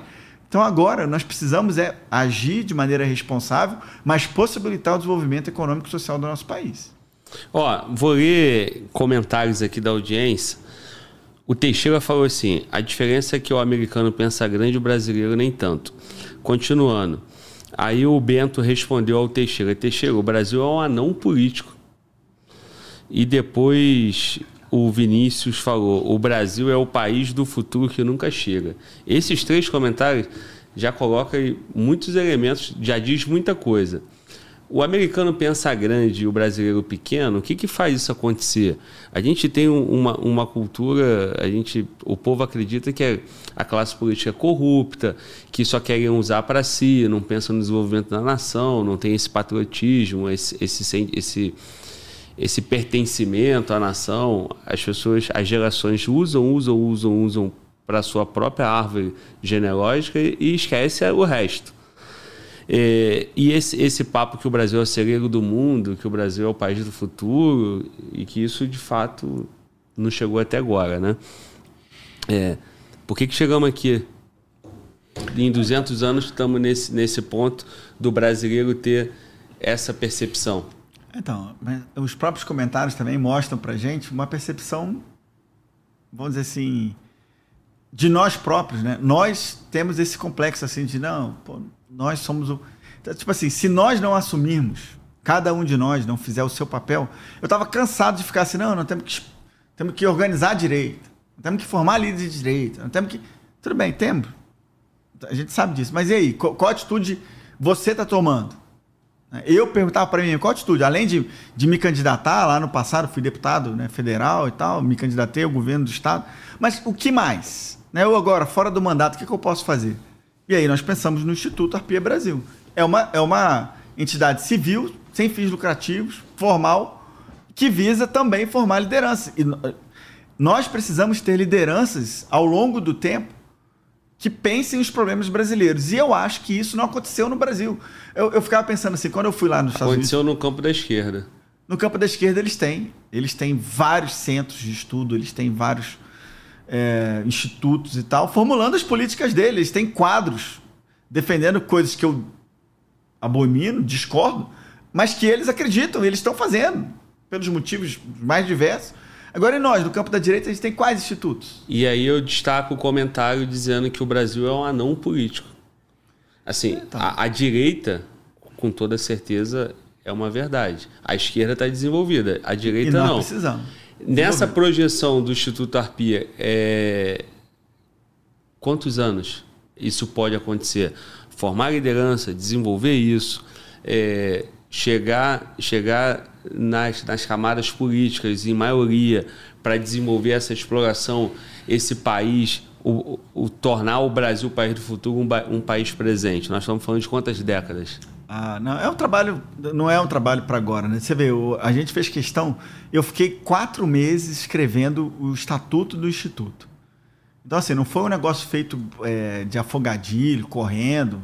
Não, foi um negócio pensado, com calma. O estatuto ele, ele prevê algumas ligações com algumas leis que vão possibilitar o instituto no ano que vem, por exemplo, entrar com ações civis públicas, igual o Ministério Público entra, para desconstituir medidas adotadas por governos que contrariem o que a Constituição diz, contraria o que a direita pensa. Então, vamos, vamos debater judicialmente, vamos apresentar propostas de, de lei. Então, mas não é. Nós queremos, inclusive, no nosso estatuto, prever no artigo 4 é, inciso 14, a elaboração de uma minuta de nova Constituição Federal. Nossa Constituição tem mais de 100 emendas. Hoje é, é, é comum, a gente estranha quando passa um ano não tem uma emenda na Constituição. Pô, não mudou a Constituição esse ano, não. É, é, normalmente muda três vezes a Constituição, emendas são aprovadas e tal. Então, nós queremos sim, não, mas não é para depois da manhã, não é para o ano que vem em algum momento o Instituto Arpia Brasil vai apresentar uma minuta. E lá nós temos alguns parâmetros: aumentar a, a participação popular, reequilibrar os poderes no Brasil. É, e uma série de outras medidas. Você pode, pode é, acessar o nosso estatuto também entrando na página lá do no site do Instituto Arpia Brasil, institutoarpiabrasil.com.br. Lá tem o estatuto, você vai ver. Agora, é um trabalho que não é para agora, é um trabalho de. E a gente espera que não tenha só o Instituto. Lógico que não é, o Instituto não vai ser a solução para todos os problemas nacionais. É uma iniciativa, que tenha várias outras iniciativas à direita para poder a gente poder fazer avançar. Agora eu estava. A projeção, tem, você tem um, um pensamento, um, um, um plano, ah, entendes hoje... o quê? São quantos anos? Vocês então, fizeram hoje, isso? Hoje, hoje nós estamos, para ter uma ideia como está avançando rápido, nós criamos o Instituto em abril, formalmente lançamos o Instituto, assim, demos vida para ele pública no dia D do Instituto, que foi feito em agosto. De, depois nós fizemos o lançamento dele em si no dia 22 de setembro e fizemos o primeiro Congresso Arpia Brasil de discussão dos problemas brasileiros na, na, há uma semana e meia atrás. Ou seja, tem poucos meses de vida. Nós já estamos em nove estados. Então estamos no Vamos ver se eu consigo falar todos aqui de cor. Nós estamos no Mato Grosso, Mato Grosso do Sul, Goiás, DF, Amapá, Roraima, é, Bahia, Paraná e Santa Catarina. E o Rio? Cadê o Rio? Pô? Rio de Janeiro, São Paulo e Minas. Você que está assistindo e é voluntário para ser, vem falar conosco. Já temos vários voluntários de lá, desses estados, mas não temos ainda um presidente do Arpia no Rio de Janeiro, um presidente do Arpia em Minas e o presidente da ARPI em São Paulo. E estamos fazendo com muito cuidado, porque sabemos do peso político desses estados. Agora, vamos ter reunião essa semana com voluntários para presidir o Instituto Arpia nos estados do, de Rondônia, Paraíba, Pará e Maranhão. E vamos chegar até o final do ano, com certeza, nos 27 estados. E já estamos em mais de 150 cidades. Quando eu falo assim, já estamos, é que nós temos uma liderança formal, aprovada em Assembleia Geral do Instituto, para ser um presidente do Instituto Arpia Brasil no DF. Presidente do Instituto Arpia Brasil é, no Amapá, nós temos já esses nomes, e em 150 cidades brasileiras. Então, nós queremos formar lideranças em todos os estados e no máximo de cidades. Queremos eleger no ano que vem é, vereadores e prefeitos que tenham participado do nosso programa de formação de liderança, que nós vamos fazer no, é, é, colocar em prática no ano que vem, preparando as bases para 2026 nós também conquistarmos o máximo de cadeiras no Congresso Nacional, Senado e Câmara dos Deputados. Mas quando eu te pergunto. Horizonte temporal? Exatamente. Você é. mesmo falou que é um projeto né, que, que você está citando para gente, mas eu estou falando a nível Brasil, né? A ponto de desenvolver o país politicamente com lideranças, foi o que você me falou, uhum. para que mude a condução do Estado brasileiro para se chegar nesse ideal. Você, fez o comparativo com o americano, em 200 anos, a cabeça do americano conduziu o, o, os Estados Unidos para isso. O que, que o Brasil precisa, através do Instituto Arpia, outros institutos, a própria esquerda, que faz parte do, do processo político, a gente desenvolver, a gente não tem um horizonte para pelo menos enganar a gente aqui numa, numa sensação de esperança, né? Ó, daqui a 30 anos, 40 anos, a gente, o objetivo é esse. Aí eu, pô, caramba, então eu vou estar vovô lá, vai ser para os meus netos. Para que eu consiga acreditar nessa nação. Porque senão a gente fica só no futuro e a gente continua sendo Sim, o, país, do futuro, futuro que, que jamais vai chegar. Chega. Porque se eu não vejo isso em vida, eu tenho que ser muito religioso para me pegar na fé e entender que o paraíso não é aqui, é depois. O brasileiro tem que ter a sensação que vai ver o paraíso aqui. Então, mas, Glauber, isso depende de cada um de nós, cara. Entendeu? No, cada um de nós tem que se sentir responsável pelo futuro do país. Se, se você transferir essa responsabilidade. Eu estava conversando com a minha sobrinha no final de semana e ela falando para mim: ah, ah, ela não votou porque os títulos dela eram em, é em outro estado ela está morando em Brasília e aí não votou.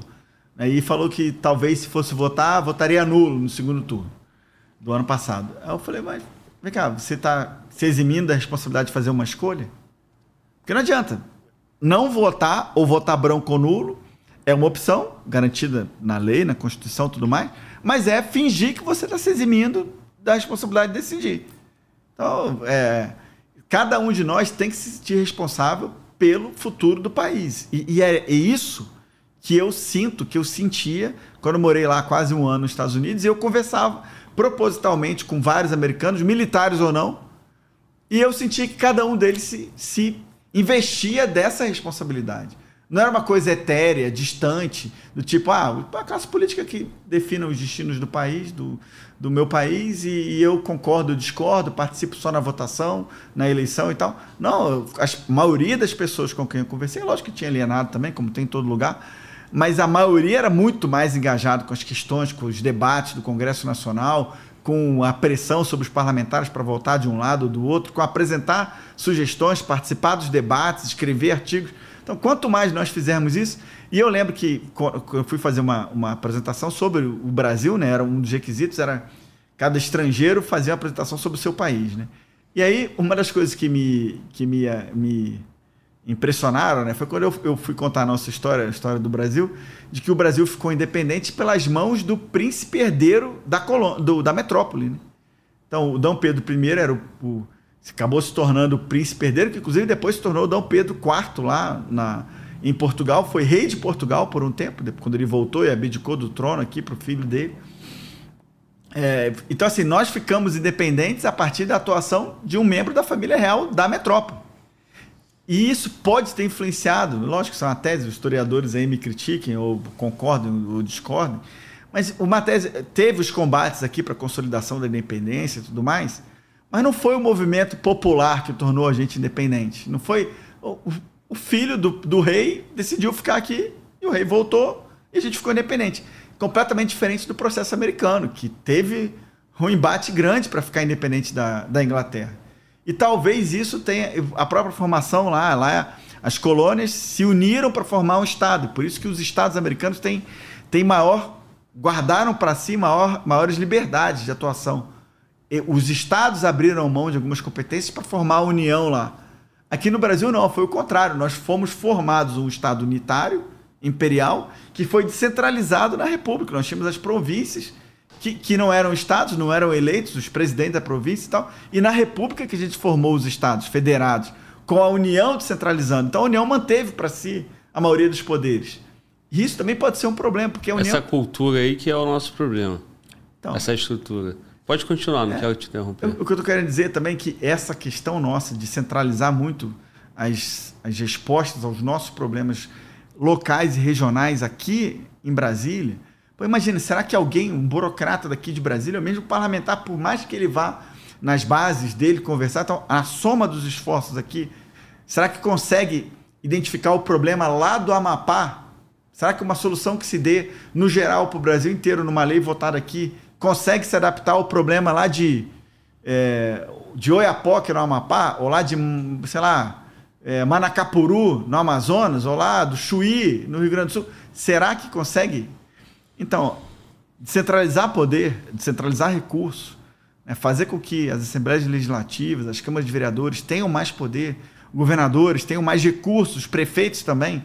Isso vai fazer com que os problemas brasileiros sejam mais bem resolvidos ou mais resolvidos de maneira é, mais é, eficaz. E o americano já nasceu assim, né? o Estado americano já nasceu mais descentralizado. Né? O cidadão lá tem a crença de que o Estado existe para beneficiá-lo e não o contrário.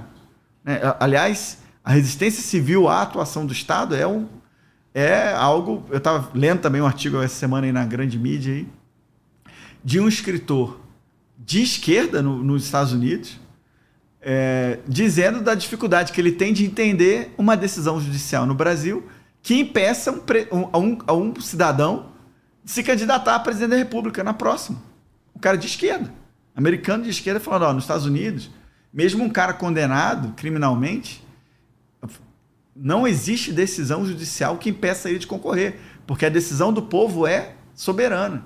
E ele avaliou que a decisão aqui que tornou o Bolsonaro inelegível, eu acho que estava antes até inclusive dessa segunda decisão, que ela era, na visão dele, era muito grave, muito era demais para a compreensão dele, mesmo ele discordando no mérito de tudo que o Bolsonaro fez, porque ele era um cara de esquerda.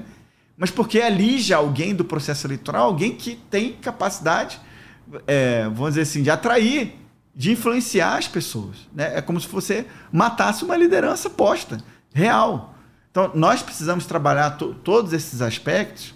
E, e, eu, assim, eu estou relutando, estou te enrolando, para falar um, um prazo é, Porque é. você quer que eu diga assim, não, em 30 anos. É extremamente eu, difícil. Não, falar. eu não quero que você diga que vai acontecer, eu quero que você diga uma projeção. Porque se a gente não tem um norte, né? Se a gente não tem um marco. Não, vou dizer, se a gente eleger um presidente de direita na próxima, se o Bolsonaro tiver, tiver elegível por qualquer mudança, ou se ele, por estar inelegível, indicar alguém e essa pessoa foi eleita.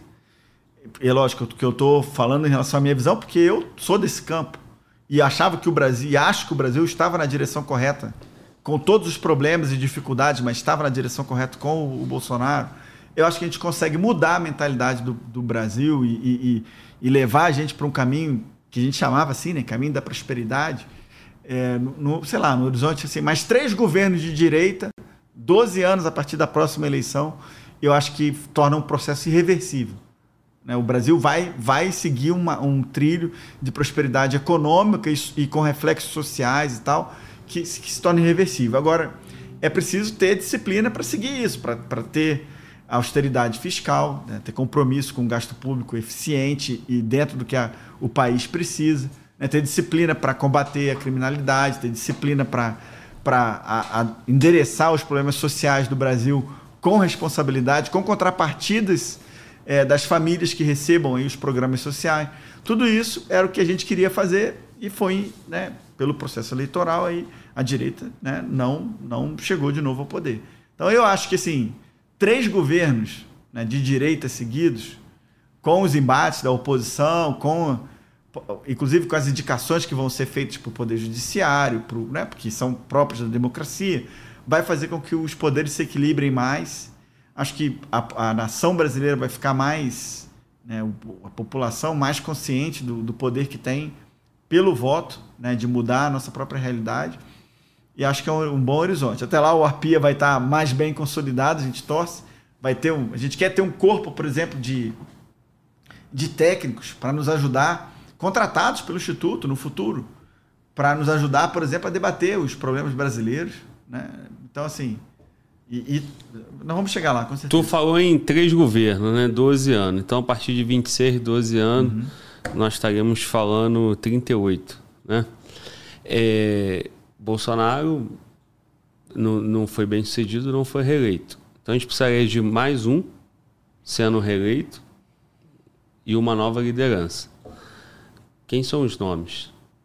Nós temos, vou te falar assim, os nomes que eu vejo se destacando na imprensa, né? Zema, que já já está no seu segundo em BH. Nós temos o Tarcísio, que está no primeiro, provavelmente busca a reeleição em São Paulo. Uhum. E nós temos também no segundo, que é o do teu estado, que é o Caiado. São essas três lideranças aí, tem outras, não dá tempo de surgir outro, né? Acho que tem o Ratinho né? também, o Ratinho Paraná. do Paraná. Assim, é, e, e lógico, tem deputados e senadores se destacando. O Bolsonaro foi era deputado que se tornou presidente. Então, assim, a gente não pode é, desconsiderar a liderança que estão no Congresso Nacional. O hoje. Bolsonaro foi o primeiro, né? Deputado que chegou presidente. Né? Normalmente a tradição do nosso país não vai, não vai um deputado, né? É, Apesar de você ter falado que tem alguém destacando, eu não, não vejo um nome assim na imprensa igual tinha Bolsonaro em 2014, 2015. É, mas eu acho 2013. que o, Bolsonaro ele cresceu muito a partir de 2015, né, cara? Que ele começou a falar abertamente que ele queria ser presidente. Sim, ele já falou em 2014, mas não tinha partido. Não tinha partido e tal, mas ainda assim não tinha capilaridade. Ele começou e, a rodar E o nome o da vez era o AS. Né? Era o exatamente. Quem tinha partido, quem tinha toda a estrutura toda a, estrutura a favor. Poder, e, e que a gente acreditava que que representasse a direita pela contraposição ao PT. Depois a gente viu que, que o PSDB não, não era efetivamente uma direita, embora fosse, embora estivesse no campo é, político à direita do PT, né? mas não, não é efetivamente é, assim, uma direita é, é, pronunciada. Né? Mas, eu, mas eu concordo contigo, acho que o Tarcísio, o Zema, o Caiado e o Ratim e ao deputados e senadores, é, que hoje tem destaque aí, é, podem sim ser lideranças para suceder o Bolsonaro. É, é, difícil falar agora isso porque a gente não sabe o que pode acontecer. Será que o Bolsonaro vai, vai conseguir reverter essas decisões até lá? Tem possibilidade do é. Bolsonaro? Eu? Ele teria que reverter decisão do ah, TSE no, no STF. É. Ou no próprio TSE, não, eu não sei se, se caberia ainda algum tipo de recurso revisão. É, mas eu acho que no Brasil tudo é possível. Pô. Quem diria que a esquerda um dia voltaria? Quando teve o impeachment de uma presidente de esquerda, tinha um, um ex-presidente deles, hoje atual presidente da República, preso, inelegível por um tempo. Então, assim, eu acho que o, no, a, a vida política é dinâmica o suficiente para a gente não, não é, é, ter ainda essa possibilidade do Bolsonaro estar elegível em 26. Agora, se ele não tiver elegível, ele vai, vai indicar, vai apoiar é, alguma liderança. E acho que esses nomes que você falou, ah, eu acho, é, eu fui adversário do Caiado no, no, na, na, concorrendo ao governo do Estado. É, mas é, admito que ele é, hoje é uma liderança que pode vir a ser, sim, um grande nome aí para a disputa presidencial, caso se viabilize. Né? Caso consiga um partido político, não sei se União Brasil vai lhe dar a vaga, mas ele foi pô, deputado federal cinco vezes, foi senador da República, né, está no segundo mandato de governador. E no começo da carreira dele, o primeiro cargo que ele se candidatou foi a presidente da República, né, com, com menos de 40 anos de idade. Então, ele, assim, ele, foi na época do Collor, lá, 89? É, ele foi, ele foi candidato a presidente da República em 89. Depois foi, é, no, em 90, foi candidato a deputado federal, se elegeu. Aí depois, em 94, foi candidato a governador do estado, que nem eu fui no, depois do primeiro mandato de deputado. Aí não foi, não foi eleito e depois se candidatou a federal de novo e aí fez vários mandatos federal, senador, governador duas vezes. Então assim, alguém que tem uma experiência política, é certamente de alguém de direita, teve algumas discordâncias no campo, principalmente da, da saúde, né, do, no, e econômico durante a pandemia, é, mas é, inegavelmente é alguém de direita, ligado à produção rural. É um nome é, que não, não, não dá para ser descartado. É, agora, o Tarcísio também, pô, muito próximo de mim, mesmo concurso meu da Câmara, né? nós fizemos juntos, foi meu veterano na AMAN. e está governando o estado mais complexo do país, maior potência econômica, maior efetivo populacional, eleitoral. É, então, tá, tá, certamente no par e tá no, eu acho que ele já está no, no, no, consciente do eleitorado de direita como uma, uma alternativa fortíssima. O Zema, acho que numa proporção menor é, do, do, que o Tarcísio, do que a projeção do Tarcísio, mas o Zema está no momento ideal para ele, né? porque ele está saindo do segundo mandato. Né? O Tarcísio teria um segundo mandato em São Paulo. Então, então assim, tudo isso vai ser levado em consideração. E, e o Zema se envolveu bastante no segundo turno e apoiou firme o Bolsonaro. Né? Uhum. Imagino que ele espere uma, uma devolução. É, mas eu é, mas não é sei o que estava no combinado é, dos também, homens lá, né? Mas assim, o, que o Brasil sabe é que ele trabalhou firme, trabalhou, sobretudo né? contra o PT, né? Sim, não, ele trabalhou. Bom, o Tarcísio também trabalhou, o Caiado também trabalhou. Então, é, eu, eu acho que eu não sei quais são quais serão os fatores assim que o Bolsonaro vai levar em consideração, caso de novo ele não esteja elegível em 2026, para fazer a escolha dele. Mas eu acho que esses, esses nomes todos aí certamente vão estar no radar. E acho também que, imagino que ele vai fazer essa, essa opção às vésperas lá do, da, das convenções em 2026, porque até o último momento ele vai ter esperança de, dele próprio ser, da situação ser revertida. Né?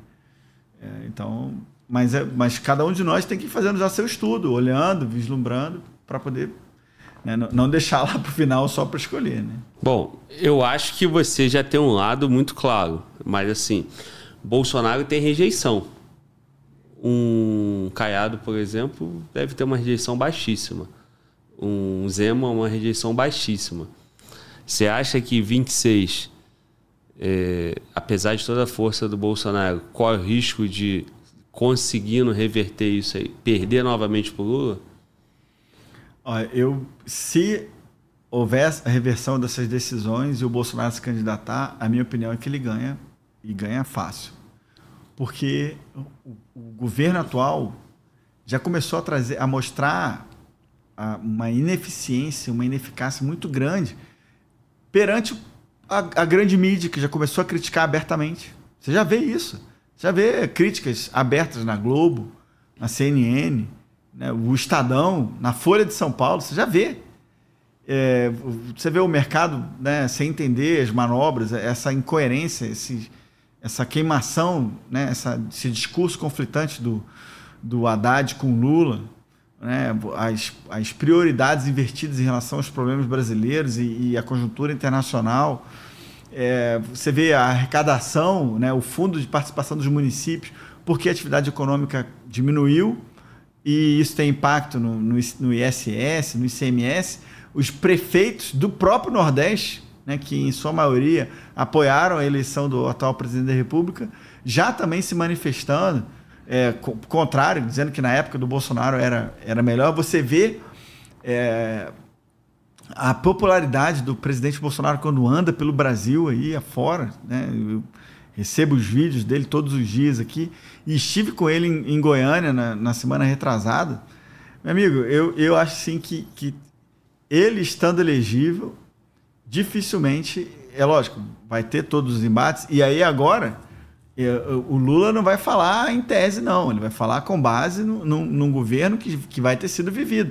Ele falou agora, teve uma fala dele dizendo que a oposição sempre sabe tudo. E, quando você está na oposição, a oposição sempre tá, sabe tudo. Mas quando chega no governo é diferente, você acaba esquecendo as coisas. Foi uma fala parecida, algo semelhante que ele falou. Então agora ele é governo, não está apresentando as soluções que o brasileiro espera, né? toda aquela promessa da picanha, não sei o que, tudo isso foi, foi ficando no esquecimento, mas não está agradando o próprio campo da esquerda com, com, as pautas deles. Eles não falavam que, que a equidade como eles falam, de gênero, né? não, era, não era importante para o governo deles. Não era, e, e, a própria imprensa e a própria esquerda começou a criticar o governo porque eles não estão fazendo isso. Né? Montou um governo, um, um, um ministério é, basicamente é, masculino e branco, e, e para eles isso não é importante? Ter equilíbrio entre sexos, ter equilíbrio racial e tudo mais? Assim, para nós da direita, o mais importante é o mérito. É o cara ser correto, é o cara ser eficaz. não importa se é homem, se é mulher, se é branco, se é negro, se é índio, se é homossexual, se é heterossexual, importa é entrega resultado, vem para o governo.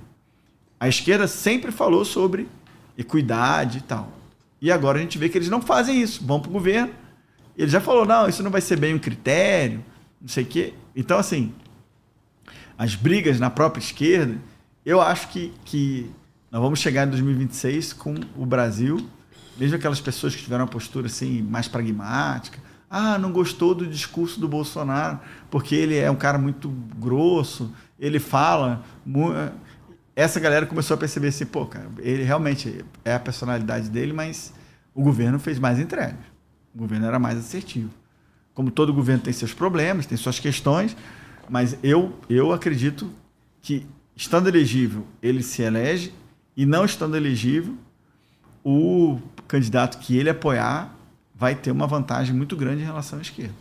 Você quer dizer duas coisas, então. Que o, o Lula ganhou porque o povo tinha memória de 2002 a 2010, do primeiro governo dele, e aí aquela memória daquele outro momento econômico, outro momento mundial, fez com que ele conseguisse ganhar. E o segundo ponto que você está me dizendo é que 2026 a direita ganha, então.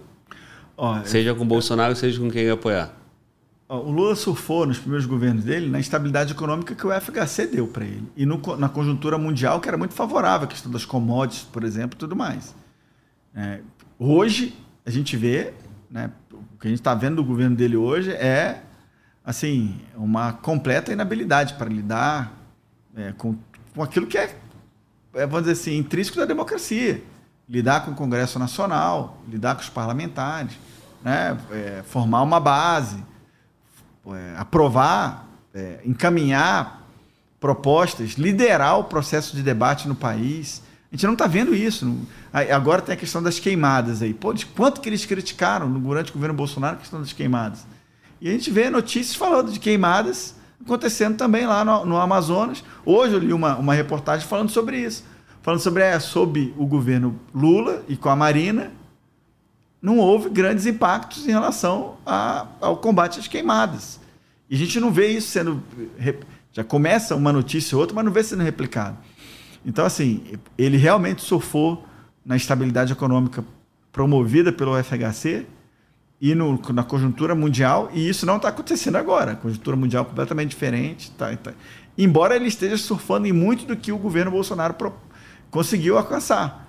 Né? Quando foi aprovada a reforma da Previdência, por exemplo, um dos grandes sacrifícios né, que, que, que foi feito no nível político, que foi imposto para a população brasileira, vislumbrando um horizonte melhor de, de, no cenário fiscal. E agora estão destruindo tudo isso, estão, estão destruindo com essa elevação dos gastos, com a incapacidade de manter um equilíbrio fiscal, com, com a dubiedade no discurso. Então, de um lado, eu, eu, eu vejo assim que, que é, por ser a conjuntura completamente diferente, eles vão ter uma dificuldade muito grande em 26. E de outro, concordando com você, eu acho que o caminho para que a direita volte em 26, ele está pavimentado. Ele, pela própria inação, ineficiência e ineficácia desse governo, que está mostrando que a esquerda não, não é a solução para o país. Então, é, a, a direita sempre tem o seu público, a esquerda também. Sei lá, vamos colocar 20% para cada lado. Tem 60% no centro ali que é pragmático. De novo, essa galera do centro que, que não se identifica, se identifica com pautas da esquerda e da direita e vai votar naquele que apresentar o melhor plano de governo, ou que, ou que na comparação dos governos tiver tido a maior, é, a maior, o melhor desempenho, é exatamente nessa galera que a gente quer focar, inclusive no próprio Instituto APIA. Nós queremos trazer a discussão para o campo pragmático também, dos problemas brasileiros, para mostrar para essa galera, que talvez hoje olhe alguma dificuldade para a direita, sei lá por quê, para que fale assim, ó, a direita apresenta soluções melhores do que a esquerda para o Brasil. Então, vem conosco, né? debate com a gente, discorda da gente, mas entenda os nossos argumentos.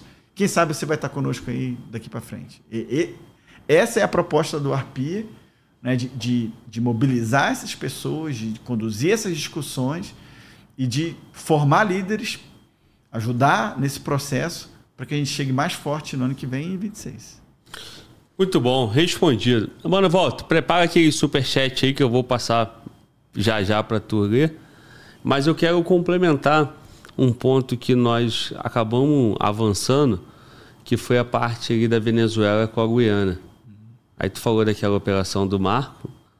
É, você contextualizou para gente que numa reunião é, ficou entendido que isso não se deve avançar, não deve escalar. Mas a proximidade do Brasil com a Venezuela, a, a, a proximidade do governo atual com o governo da Venezuela, você acha que o Brasil se posiciona de alguma forma, tendo a possibilidade do Brasil dar, usar essa liderança aqui da América do Sul a favor da Venezuela? Ó, a gente não sabe o que esperar de um governo de esquerda como esse, né? Mas eu acho que seria um passo muito ruim para o Brasil se é, o Brasil se posicionasse numa questão que é de divergência entre dois países vizinhos nossos, com os quais é, é, a gente mantém relações diplomáticas.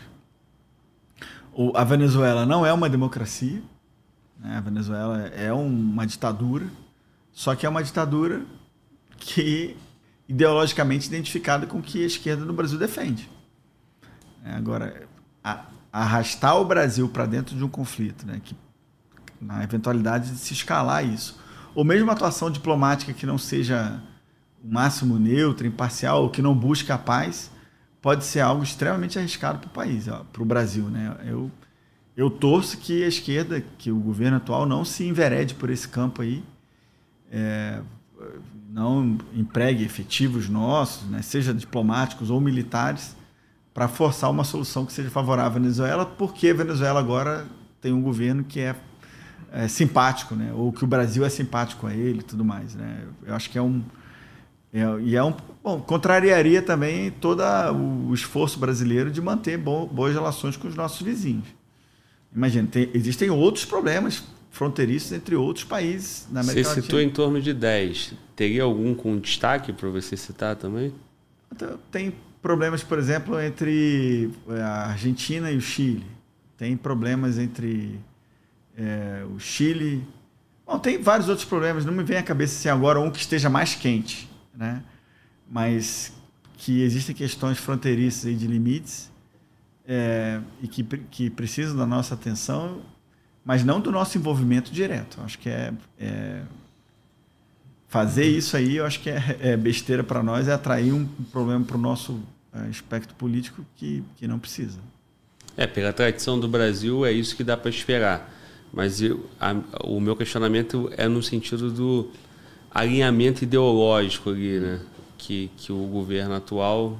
Aí eu estou falando em, em condução de governo, né? É, então, é o que eu estou dizendo. De um governo de esquerda como esse, que inclusive está meio que sem resultados para apresentar, né, sem medidas para apresentar, a gente pode acabar esperando tudo. Mas eu, eu imagino que até o corpo diplomático brasileiro, que é de carreira, por mais que exista uma influência é, do governo, o Itamaraty mantém uma, uma linha geral de atuação. É, eu imagino que eles é, fariam algum tipo de resistência institucional para que o Brasil se envolvesse de maneira mais assertiva. Acho que não é uma, uma praia ideal para a gente fazer. Agora, de um governo como esse, acho que pode se esperar tudo. Beleza. Mano, volta. Ele fala, pode esperar tudo, eu fico preocupado, cara, porque tudo é muita coisa, né, cara? Pode esperar tudo. Mano, volta. É, superchat. Meu irmão, vou te pedir licença, eu preciso ir ao banheiro. Hoje quem tá com vontade de ir ao banheiro é o Fala Globo. Eu fico cornetando os convidados, corneto, mano, volta e falo, rapaziada, hora de podcast na hora do banheiro. Mas bebi muita água, não tomei o cuidado que eu tenho que tomar. Então, mano, volta. Câmera no Vitor Hugo e Taca o tiro, irmão. Toca Beleza. o barco, pergunta dos, da audiência. Bora, tô pronto. Vou mandar, vou mandar a pergunta aqui, pode, pode ir lá, Glauber. É, Major Vitor Hugo, o camarada aqui mandou a pergunta de um bilhão de. Um bilhão, né? Um bilhão de dólares. E você já, já falou a respeito, né? Que para que o Brasil ele tenha uma. uma para que ele mude, é, tem que ser novas lideranças e tudo mais. E ele pergunta: é, qual é a solução para o Brasil? É a pergunta assim, de um assim? bilhão. Assim? Tão grande, tão ampla assim? Isso. É, pô, assim, é uma pergunta muito ampla, né? Mas eu, eu vou também responder de maneira ampla. Acho que a, a grande solução para a gente é criar uma, uma mentalidade, né? uma consciência de que cabe a cada um de nós construir o futuro do Brasil da nossa maneira. Não, não é algo distante de nós, entendeu? Tipo, de novo, eu estou fazendo a propaganda aqui, falando do Arpia, para pedir para vocês, para conhecerem aí o, o Instituto. Né? Esse é o símbolo nosso. A Arpia é uma águia, uma águia mais... maior águia, né? Do, do, uma das maiores aves de rapina do planeta. É, e ela está aqui no Brasil. Acho que é, é a maior, né? É a maior e mais forte, né? O pessoal fica zoando, toda hora eu dou esse exemplo que, que eu fui visitar o IOP, que é o Instituto Onça Pintada, ali no, no interior de Goiás, eles têm três arpias lá. E o, o presidente lá, o, a liderança no, lá, explicou para mim que a garra da arpia é tão forte que ela consegue quebrar um coco com a garra. Então, é mais forte do que as garras dos ursos, para ter uma ideia. É a, é a, garra mais forte da natureza. E, e então, assim, é, o, o, símbolo do, do Instituto, né, arpia, foi para designar isso, um instituto que a gente quer que tenha força, que tenha precisão, que tenha amplos horizontes, largos né, horizontes, visões, mas precisão, é, para que a gente possa atacar, no bom sentido, os problemas brasileiros. Né? É, chegar lá e buscar soluções e discutir. Eu acho que fortalecer instituições como essa, que foi isso que eu falei, né? cada um de nós precisa fazer alguma coisa. O que nós estamos fazendo, que eu decidi fazer, foi criar um instituto que vai ser, que a gente quer consolidar como um dos grandes é, fóruns de discussão é, dos problemas brasileiros e de formação de liderança da direita. Agora, cada um de nós tem que pensar, bom, você pode pensar, o que, que eu posso fazer para melhorar o Brasil? Será que é se candidatar? Pode ser, é estudar mais, é trabalhar mais, é fazer um trabalho voluntário, é fazer uma pós-graduação, é fazer um, é, um... Bom, meu amigo, nós podemos fazer coisas para o nosso país. Cada um de nós tem que identificar. Quanto mais a gente fortalecer essa ideia, né, o patriotismo, o civismo, né, a religiosidade, né, não importa qual religião, mas a crença em algo maior, a crença nos destinos do Brasil, pô, compara o Brasil com outros países, cara. O tamanho nosso, a quantidade de, de pessoas, a, o, a nossa economia, né, o, o, compara tudo isso, você vai ver que o Brasil tem um destino grande no, no mundo. Basta nós, brasileiros, queremos. Essa é, é, esse é o diferencial. Perfeito. O... Teve um camarada aqui que, inclusive, mandou uma, uma pergunta referente ao Instituto Arpia. É, não foi superchat, mas eu vou privilegiar, já que você estava falando do, do Instituto Arpia. Uhum. O LC, Mano Walter, pergunta qual é o sistema, a sistemática do Instituto Arpia no cenário de defesa nacional, defesa, defesa do Brasil. Bom, nós, o Instituto para eu falar no geral assim, do Instituto, antes de falar do, no campo da defesa nacional, o Instituto ele é uma associação civil sem fins lucrativos, formal, tem estatuto registrado, conselho fiscal, conselho diretor. Eu sou o presidente nacional. O presidente vitalício de honra do Instituto é o Bolsonaro. É, nós temos é, comissões temáticas que vão discutir. Uma das comissões, por exemplo, é a de segurança, defesa e relações exteriores, que vai tratar do tema da defesa nacional no seio do Instituto. Né, nós temos uma comissão de Constituição e Justiça, uma comissão de assuntos sociais, comissão de assuntos econômicos e comissão de assuntos, comissão de, de fiscalização financeira e administração pública. Todas elas estão sendo ativadas, inclusive, é, nessa semana. Então, assim, os temas da defesa vão ser tratados, e todos os temas, no seio dessas comissões. E temos secretarias nacionais também. Né? Temos uma Assembleia Geral que se, que se reúne né, ordinariamente uma vez por ano, extraordinariamente né, várias vezes, para tratar é, da nossa expansão, do nosso plano anual. E pode ter certeza, a defesa nacional é um dos, dos principais temas. Inclusive, tivemos uma mesa durante o primeiro Congresso Arpia Brasil de discussão dos problemas brasileiros, que foi realizado na sexta-feira retrasada, né, no dia é, 27 de outubro. Tivemos é, uma mesa especificamente voltada para os temas da segurança, defesa, é, com a presença de oficiais de um oficial general, presença de coronel da polícia militar e outros especialistas discutindo esse tema. Então pode ter certeza que a defesa nacional, até mesmo pela minha formação, né, é, vai ser, já é e vai ser um dos temas mais é importante para nós. A gente fez o convite, para terminar a minha resposta, que eu sei que estou alongando demais, mas a gente fez um convite para que as Forças Armadas participassem. Mandamos um convite para o Estado-Maior do Exército, Estado-Maior da Armada, Estado-Maior da Aeronáutica, mas infelizmente nenhuma força mandou os seus representantes. Né? Teve um general da reserva que foi para falar do papel das Forças Armadas, mas nós gostaríamos de ter ouvido as forças sobre os projetos estratégicos das forças. Né? Sobre o, sei lá, o submarino nuclear, sobre o, o caça e, e os outros projetos estratégicos. Beleza. Vou dar segmento aqui lendo o segundo superchat aqui, né, de pergunta. O Adriano Machado, ele fala assim, eu acredito que o esquerdista não obteve a maioria dos votos na última eleição. O que, que o Major acha? É uma, uma, um assunto aí delicado aí, camarada, a opinião dele. Ele quer saber a sua opinião. Não, se, for, se for ver, vamos desconsiderar qualquer outra ilação em relação ao que, o processo eleitoral. Mas se somar os votos brancos, nulos e os votos que a direita obteve, você vê que superem muito o que a esquerda teve, independente de quem ganhou a eleição. Então, assim, o Brasil não é um país de esquerda. Como também a direita não está totalmente consolidada no nosso país. O que nós precisamos fazer é nos organizar para que a próxima eleição, a nossa capacidade de sobrepor os votos da esquerda seja tão grande que não haja nenhum tipo de possibilidade de nada. Então, assim, imagina se nós é, na próxima eleição lá dos tantos milhões de dezenas de milhões de votos que foram brancos, nulos e, e abstenções, se nós conseguimos metade desses votos né, para o candidato à direita, que eu torço muito que seja o presidente Bolsonaro. Eu acho muito difícil da direita não se consolidar. Como eu falei, né, o Glauber tinha perguntado no horizonte temporal aí.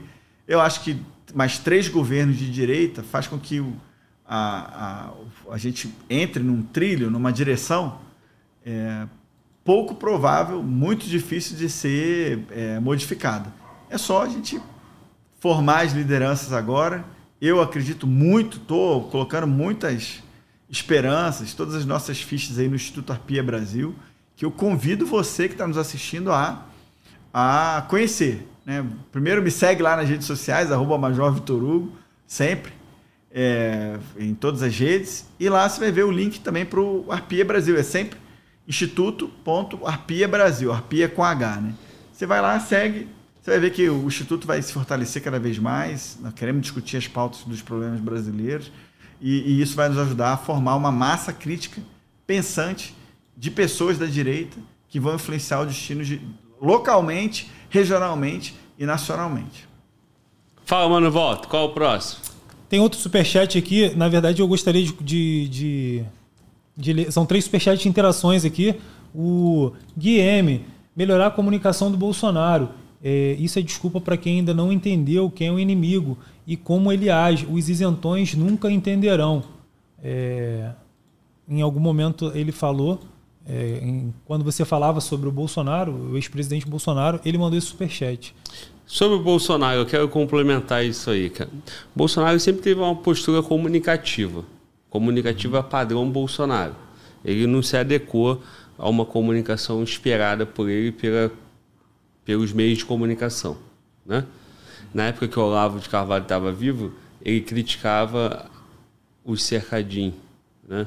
As lives. Achava que era insuficiente, que tinha que falar mais com os grandes meios de comunicações e também com aquelas, é, aquelas mensagens, né? Que, que é obrigatório, aparece lá 8 horas uhum. da noite, todas as emissoras vão, vão divulgando. E o Bolsonaro sempre manteve a postura dele, o público que apoia tá ok, aquele público ali é dele e indiscutível. Dificilmente ele vai perder aquele público, mas que não é o suficiente para ganhar uma eleição. E aí depois que tem um pleito em outubro, é, final de outubro, segundo turno, ele mudou totalmente o perfil. Agora ele não comunica, agora ele, ele, ele não fala mais. Ele, e até quando ele fala, ele fala numa, numa postura mais mansa. Não é mais aquele Bolsonaro raiz. Complementando a pergunta dele, o que, que houve com o Bolsonaro? Eu, eu vi uma entrevista dele agora é, para a imprensa, em que uma, uma jornalista perguntou isso para ele. Presidente, o senhor agora está falando mais com a imprensa, não, não respondeu de maneira incisiva é, as provocações e tal, de um repórter ou de outro. O que, que mudou? E ele, nas palavras dele, ele falou assim, que as pessoas mudam, as pessoas aprendem, que ele não ia basear a resposta dele para um jornalista na provocação que o outro fez. Né? Então, assim, eu acho que, que as pessoas aprendem também. Todos, ele tem uma experiência política né, vasta, é, profunda, né? deputado federal sete vezes, presidente da República né, uma vez, vereador, metade do mandato de vereador, assim, não, não é uma experiência pequena. E também tem lá quase 70 anos de idade, tem uma experiência de vida grande. Né? Então, mas ainda assim, né, falou que tem espaço para aprender. Eu acho que isso é importante. As lives do presidente eram, eram eu acho que eram bem esclarecedoras, eram uma fonte de, de, de informação, inclusive para a imprensa. Quantas vezes a imprensa é, se pautava pelo aquilo que o presidente apresentava na, na live? Não era só o contato com as pessoas que assistiam a live uh, em si. Né? Quantas vezes eu, eu assisti a live lá do, do, do Alvorada e tal, é, lá da, da, sala da live, ou até participei da live, e via depois a repercussão na imprensa. A imprensa aproveitava a live para tirar subsídios para fazer análises, conclusões e tal. Né? Eu, acho que o aspecto do cercadinho, é, que muitas pessoas criticavam e tal, cara, é preciso ter coragem, você ser presidente da República e, e, participar da conversa todos os dias, praticamente, é, com, com pessoas que poderiam ser apoiadores ou não. Muito quantas vezes apareciam pessoas lá que não eram apoiadores e, e faziam perguntas é, difíceis e o presidente respondia e tal. Então, assim, eu, eu, vejo como um ato de coragem, na verdade, de você encarar a população sendo filmado e, e, e, dali pode sair qualquer tipo de pergunta.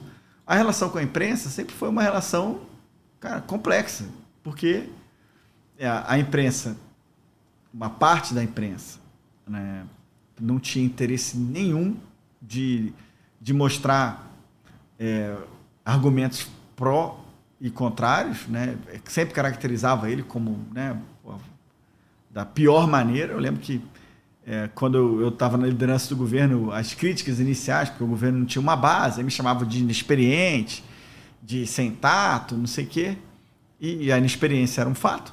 Né? O tato ou não é, tinha a ver com, com o momento que a gente estava vivendo, né? de, de não, é, não disposição por parte do governo de, de montagem de base naquele momento. Né? Então, em parte, tudo caía sobre mim.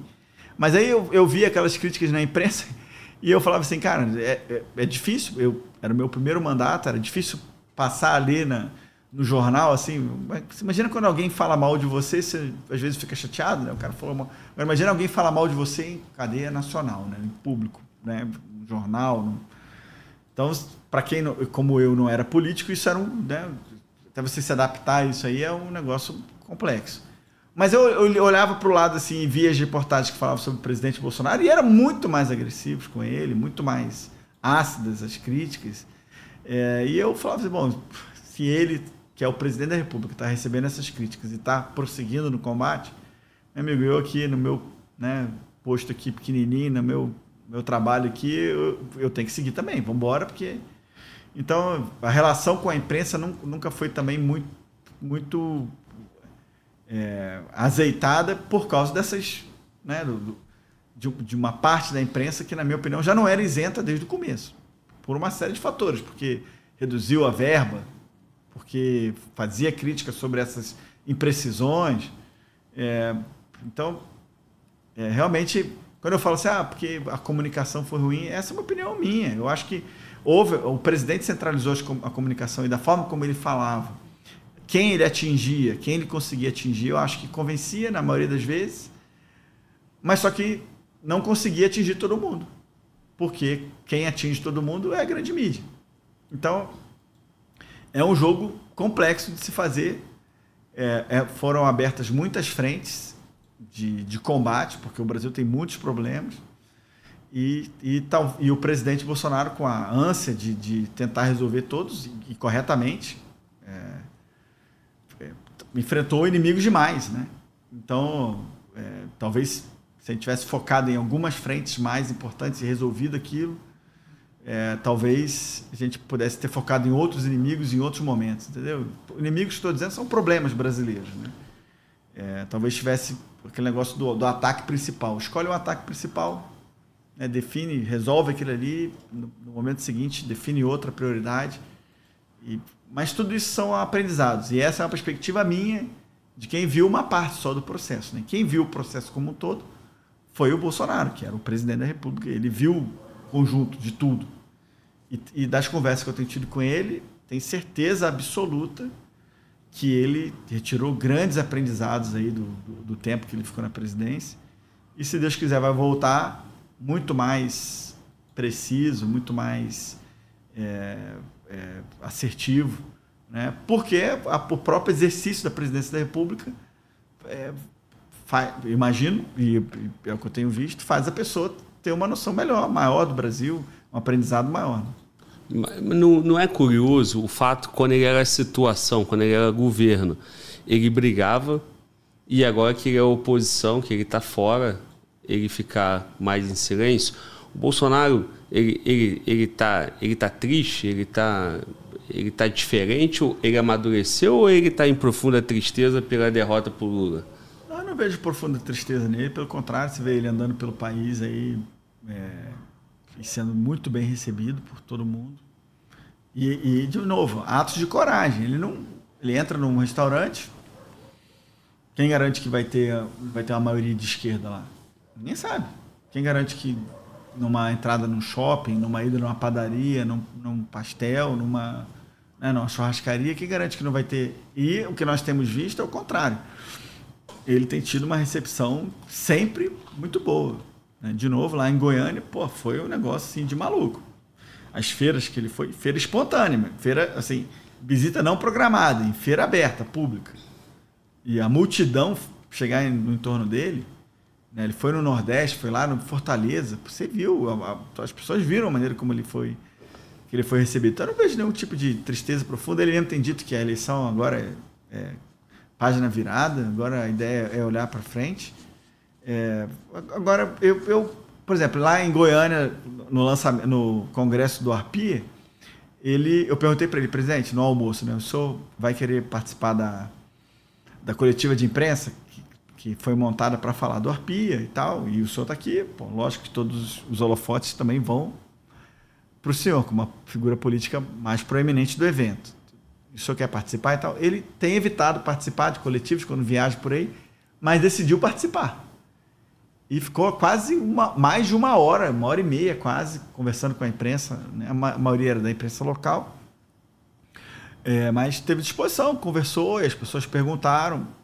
Teve algumas perguntas mais difíceis, outras mais fáceis, mas todas feitas de maneira educada. E aí ele respondeu a todas as perguntas. Ficou lá até. Ele só.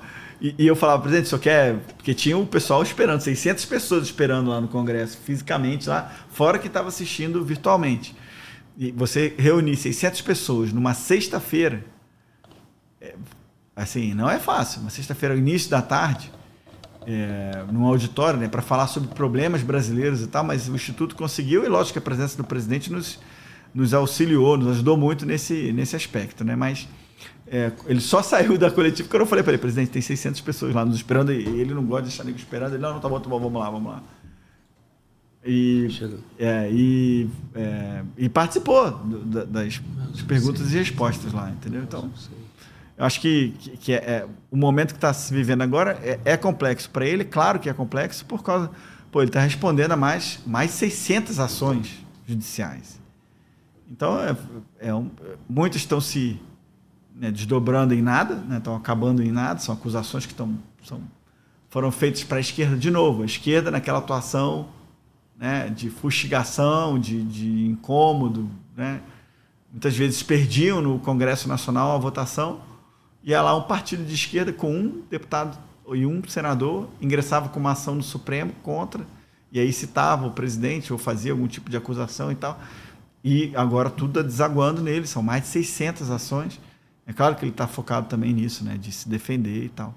Acho que é, é por isso que a postura dele mais é, cuidadosa, eu, eu, imagino. Mas é, essas viagens dele também estão deixando claro que o prestígio, a força política dele continuam intactos. Né? Crescentes até, eu acho. Então essa é uma nova versão Bolsonaro. Bolsonaro 2.0 é mais comedido. não, não, não. É não, mais gentil com a imprensa. Não, palavras dele, houve um aprendizado e é natural que tenha havido ao longo dos quatro anos. Né? E, o processo todo que foi vivido no, no de outubro do ano passado para cá. Mas eu interpreto esse, esse momento agora como um momento de. Pô, ele não está no cargo, né? não está em nenhuma função pública. Está trabalhando muito para ajudar a fomentar a direita e, o, e a crescer o PL né, por todo o país. Vai se envolver nas eleições municipais, como ele tem dito, para eleger o máximo de prefeitos e vereadores no ano que vem, para fazer a base para 2026. Então está focado no trabalho dele nas viagens, né, para encontrar lideranças, para fomentar lideranças, para potencializar nomes nos estados e nos municípios. Eu não vejo como uma reclusão, assim, ele não está recluso, nem triste, não, não, vejo assim. Mas acho que ele está sendo é, comedido por causa do momento. Imagina, 600 ações judiciais.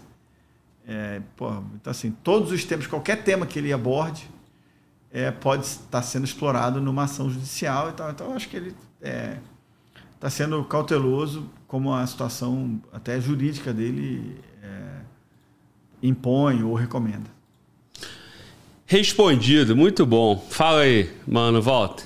Superchat, vamos zerar nossa dívida aí. Beleza. O... Vou fazer duas leituras de superchat aqui. O Roscoff, que é membro do nosso canal, ele mandou aqui, quando você falava de, das políticas públicas, né? Ele e sempre o zóio, é sempre no zóio da goiaba do povo, né? É, fazendo uma alusão que o povo sempre se ferra, né? E o Gabriel de Souza também, Gabriel de Souza Montenegro, mandou um superchat aqui. Eu não entendi muito bem, perguntei a ele, e ele me falou aqui que está com um projeto. Ele fala que precisa de uma ajuda é, para colocar o projeto em andamento. É tipo um, acho que é um aplicativo, alguma coisa que ele tem uma ideia e queria. Ele fala que é tipo um Uber. Isso, tipo um Uber, um aplicativo de, de, de transporte, acredito eu. E quem puder ajudar o camarada aí, entre em contato.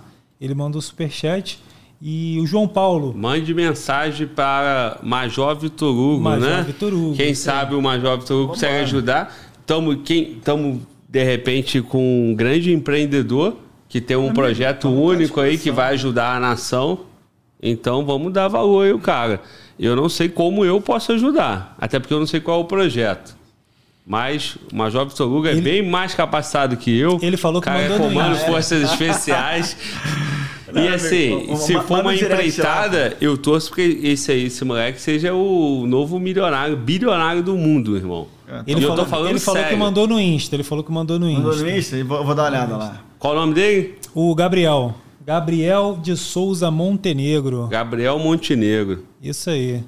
E... Aí, ó, tá anotado, tá vendo? O Faglobo faz pressão, é justamente isso aí, ó. Depois vão cobrar lá, cara. Mas o Vitor Hugo vai. É, não, a minha equipe, a, a, minha equipe que está assistindo aí já faz contato aí. Carol, faz contato já com o Gabriel. Ó, falou inclusive, em projeto, falou comigo, irmão. Inclusive a Carol mandou o superchat aqui e falou que era só para mandar um abraço ao Major. Ele mandou só, só para mandar um abraço para o Major é a Carol. Carol, Carol Ferreira? Ela só falou Carol, aí Carol. eu não mandou no perfil do João Paulo. É, ah, João Paulo. Bom, um abraço também, Carol. Eu não sei não. se é a Carol, nossa Carol lá de. O João Paulo quer mandar um abraço ao Major e a Carol, mano, volta. Ajuda aí, mano. E volta. a Isso, porra. desculpa, desculpa. Aí depois o Fala Glauber, porra, pega no pé do mano fala. É porque, olha só. É... Não, não, olha só não, guerreiro. Não explica não que é pior. Eu tô lendo aqui. Só mandar um abraço ao Major. O cara, e a Carol. Mano, é, guerreiro. Ele tá mandando um abraço pro Major e pra Carol. Carol trabalha com o Major, ah, é isso, Major? É, Carol trabalha com o Major. E pra Carol, entendi. Pô, é, mano, também. Obrigado, obrigado. Tá vendo? Temos que reforçar a educação do Estado brasileiro. É, dificuldade de interpretação. Mano, volta. É isso. É... E aí? Qual teve, é o... agora, teve... Brilha agora, vai, mano. Teve um superchat também da Vanessa.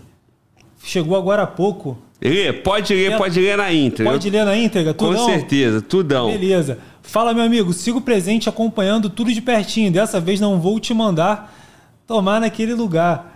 E, aí mandou um haha, um beijo com todo carinho, com, com muito carinho para você e para o Major Vitor Hugo. Ela, ela te xingou, Glauber? Se ela falou para você e para o Major Vitor Hugo, então tomar naquele lugar é para mim, né? Eu acho que sim. É, que bom, né? Porque, pô, ia ser chato, né? Ia ser chato por mandar o, o, o, convidado tomar naquele lugar, né? É. Valeu, Mas Vanessa. Um abraço para você. Que legal, cara. A Vanessa, porra, é uma querida aí, encontrou comigo aqui em Brasília. É, na verdade, quem, quem, quem me encontrou primeiro foi o esposo dela. E ele falou: Glauber, minha esposa vai adorar te ver, cara. Ela é muito sua fã. Fica aqui rapidão. Aí chamou a esposa dele. Quando a menina me viu, cara, ela ficou assim, ó. Não acredito. Vai tomar no cu, cara. Vai tomar no cu. Porra, eu sou muito carioca, fã, ela, cara. Ela carioca? É. é. O carioca, carioca quando né? xinga, cara, tá, tá, mostrando carinho, pô. Eu é. sou muito fã, cara. Eu sou muito fã. Eu assisto desde a época que colocavam arma na mesa. Legal, legal. Aí falou vários convidados, mano, volta. Então ela falou: ó, não tem um episódio que eu não tenha assistido. Então Segundo tá explicado, né? Eu fiquei confuso, irmão. Confesso que eu fiquei muito é, confuso. É, pra tu ver como o, o, nosso, a nossa vibe é diferente, né, cara? Quem gosta da gente manda a gente tomar no cu, né, cara? mas é tipo carioca, né? Eu não carioca. tomei, não, mas eu, eu, eu recebi com alegria, com é. carinho, não fui tomar. O cara que, fica, que, se explica demais é porque tá querendo se justificar. Né? Pô, ele deixou, deixou, quis deixar claro isso. Ninguém, alguém tava dizendo que ele tinha? Não, ó, não. É. Ó, a esquerda, a esquerda vai entrar aí na live e vai falar que você tá sendo homofóbico. Não, não, eu, não critiquei, não. A crítica foi sua. Você tá se explicando muito. não, mas se explicar de uma crítica é diferente de se explicar de, de tomar lá, não é? Não? Nada contra, todo mundo é livre, cada um toma contra, no cada seu. Cada um faz, é, cada um faz o que quiser. Aqui é assim, irmão, a guerra é livre. A gente dá logo a invertida, toma a invertida, dá a invertida. Então, ó, um abração pra Vanessa e, e pro teu esposo, tricolor. Muito bom. Beijão. É isso aí. Mas não manda tomar naquele lugar mais não. e como um bom carioca, como que ela falou? Ela não falou vai tomar no, no, no cu. É, que né? como, como que um carioca, porra, raiz falaria? É, irmão, é. Fala, Walter, não sabe? Não. Vai tomar no olho do. É, ah, é verdade. Tem o um olho do. pra, pra, dar uma reforçada maior. Que maneiro, cara. Beijão. Aí é porque, Fala aí, mano, aí é porque gostava mesmo. vai tomar no olho do. É porque era assim, não era na nossa infância é, lá? Lá em Niterói, meu amigo. Era assim. Lá, lá em é, Niterói, é, isso aí. Fala, mano, volta. Qual o próximo? Acaba, acabaram o superchat. Acabaram o superchat, Cláudio, mas eu gostaria de ressaltar aqui um camarada chamado Nacionalista de Ipanema. Ele falou, quando falava de, de, de, de governo, né? Ele falou aqui, ó, todo mundo quer déficit zero. E o Lula fez enormes superávites no passado, mas agora o ambiente é diferente, é outro. Não é tão fácil assim. É, tá, mas essa é a dificuldade de todo governo. A gente falou isso aqui também, né? No passado, eles, a esquerda surfou muito na estabilidade econômica do FHC. O mundo estava muito mais. É, a situação do mundo, né? inclusive em relação às commodities, os preços e tal, para o Brasil estava muito mais favorável.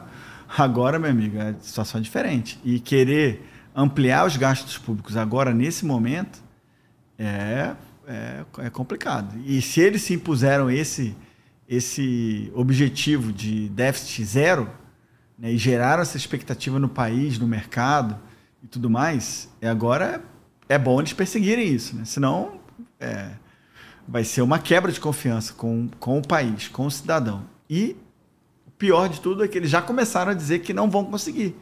Né? O ministro da, da Economia até participou de uma, de uma é, entrevista e ficou exaltado com as perguntas que foram feitas sobre esse assunto, porque no fundo ele sabe que ele não está tendo apoio lá do Palácio do Planalto. Né? Então, assim, existe uma vertente enorme do governo que quer gastar, e talvez até gastar sem medida, e, e essa vertente é, meio que está ganhando espaço aí com o presidente da República, porque já não, né, o Lula não foi incisivo na defesa do déficit zero, e, eu acho que isso aí é muito ruim para o país. Né? Acabar com a confiança do governo, da, da, da, questão da austeridade fiscal, que nunca também foi um objetivo da esquerda. Né? Eles não são austeros, eles não acreditam nisso. Mas o problema é que nós que acreditamos e sabemos onde isso vai dar, a gente fica bastante preocupado. É, Lulinha tá curtindo a vida, viajando o mundo. Porra, hotelzão de não sei quantos é, milhões, tá preocupado com isso? Esse é o problema, né, cara? Esse, esse negócio de no passado teve também aquela ideia deles de, de comprar um avião aí de 400 milhões de, de reais e tal. Sim. Cara, é, mas eu acho que já desistiram dessa ideia.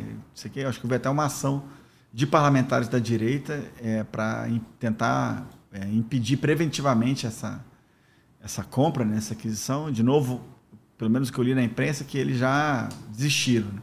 Mas seria um verdadeiro absurdo. Imagina nesse momento agora, o Brasil gastar 400 milhões de reais para comprar um novo avião, né, que teria, acho que, um conforto maior, não sei o que, suíte, não sei o que, porra, cara. O tá de brincadeira, né? Cheio de, de problema para ser resolvido e gastar quase meio bilhão de reais com uma coisa que o Brasil já tem aviões suficientes para para as viagens presidenciais, que inclusive estão sendo demais, né? Muitas viagens. Bom, é isso aí. Deixa eu complementar aqui a ajuda para o nosso Gabriel de Souza Montenegro. Ele disse que o Instagram dele é. O Gabriel, é, acho que não vai dar certo, não, chefe. Coloca só um underline aqui, ó. ó. É Gabriel underline de underline. Pô, meu irmão, me ajuda aí, guerreiro. Na boa, na boa. Pô, Gabriel underline de underline Souza underline Montenegro underline de underline, de Araújo. Porra, meu irmão, me ajuda a te ajudar, cara. Caralho. É meu, é meu parente, pô, de Araújo. Sou de Araújo. Porra, mano. Por que tanto underline, cara? Tá igual o soldado Correia, porra. DP, DG, Diego. Porra, esses caras, meu irmão, faz o fácil. Fala Globo, cara. Aí todo mundo me vê na rua. Fala Globo. Acabou, é fácil, né?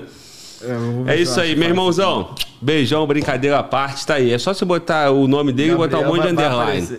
que vai dar certo. O é, que, que eu ia falar? Eu ia falar o seguinte: você que está em casa estudando para concurso, você que quer construir a tua carreira, mudar a situação da sua vida através do estudo, minha dica para você é o Estratégia Concurso que está aqui. Eu tenho que olhar pro meu braço, eu vejo o braço da tatuagem, eu levanto o braço da tatuagem. É isso aí. Então, você que está no celular, ou melhor, você que está assistindo no computador, na televisão e está com o celular na mão, você vai acessar o QR Code, que está aqui. Ou você que está assistindo a nossa transmissão pelo celular, ou você que está numa plataforma de áudio, você vai acessar pelo link, tá bom? Pelo, pelo link que está na descrição. Ou você vai procurar Estratégia Concurso no Google, entrar no Instagram do Estratégia Concurso, no site do Estratégia, você vai ter acesso ao melhor material do Brasil, o curso que mais aprova, o curso que aprova até quem tem a língua presa, até quem é burrinho, o Estratégia aprova, que é o Fala Globo aqui que está falando contigo. Os cabeçudos, Absurdo, eu quero dizer inteligência, tá, irmão? Ué, eu não falei nada. tá se explicando de novo. câmera nele, câmera nele. Não falei nada, Eu estou amigo. falando cabeçudo. Eu, eu não falei nada. Inteligente. Tudo bem. Então, os cabeçudos, okay. assim, igual o Major Vitor Hugo, porra, inteligentíssimo, não precisa de muito esforço. Mas um fala Globo, né? E se você for ali, por um camarada que não é dotado da, da inteligência extrema, você precisa de um material extremo de qualidade, cara. Que aí você faz a sua parte ali na raça e vai dar certo, beleza? Então, estratégia concurso, Mano Volta tem recado para falar. Como é que é, Mano Volta? Tá rolando promoções? Fala aí. Irmão, até o dia 13 até 54% de desconto, seis meses de bônus na assinatura de dois anos, assinatura premium. E você é, vai poder contar aí com estratégia que tem, sem dúvidas, o melhor material. O QR Code está aqui, como o Glauber falou, o link está na descrição. E é, garanta sua, sua assinatura com até 54% de desconto. Também tem as assinaturas básicas, que parcelado a partir de R$ 75,90, tá, Glauber? Um ano, assinatura básica, também tem assinatura básica de dois anos e a prêmio de um ano com 40, 41% de desconto, seis meses de bônus e a prêmio de dois anos, 54% de desconto e seis meses de bônus. Maravilha, então o momento é agora, né? Toma a decisão agora, aproveita é o desconto, aproveita não espera virar o, 13, o, ano. Até o dia 13. Dia 13 é a próxima segunda-feira. Então não tem esse negócio de esperar ano que vem eu começo, não. Toma a decisão agora todo mundo vai pensar isso se você já começou antes estudando e pagando pouco. Então, estratégia concurso tá aí. Mano, volta. Chegou o superchat da Carol, né? Isso. Então lê aí. Perfeito.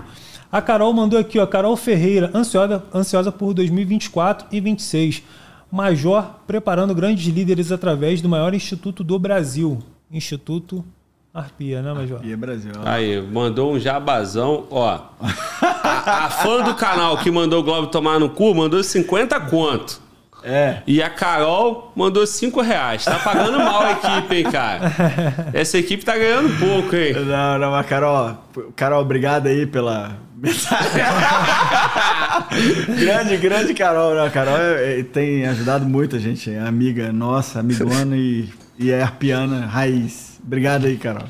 É isso aí, brincadeira. Ah, o, o, clima é esse aqui, cara. Se tu for dar entrevista não, lá na, na, Mas vocês viram que ele mudou, tava serião e tal. Depois que eu fiz a brincadeira com ele do negócio, ele, pô, se soltou. É, pô, fiquei todo soltinho, né? É, ficou serelepe.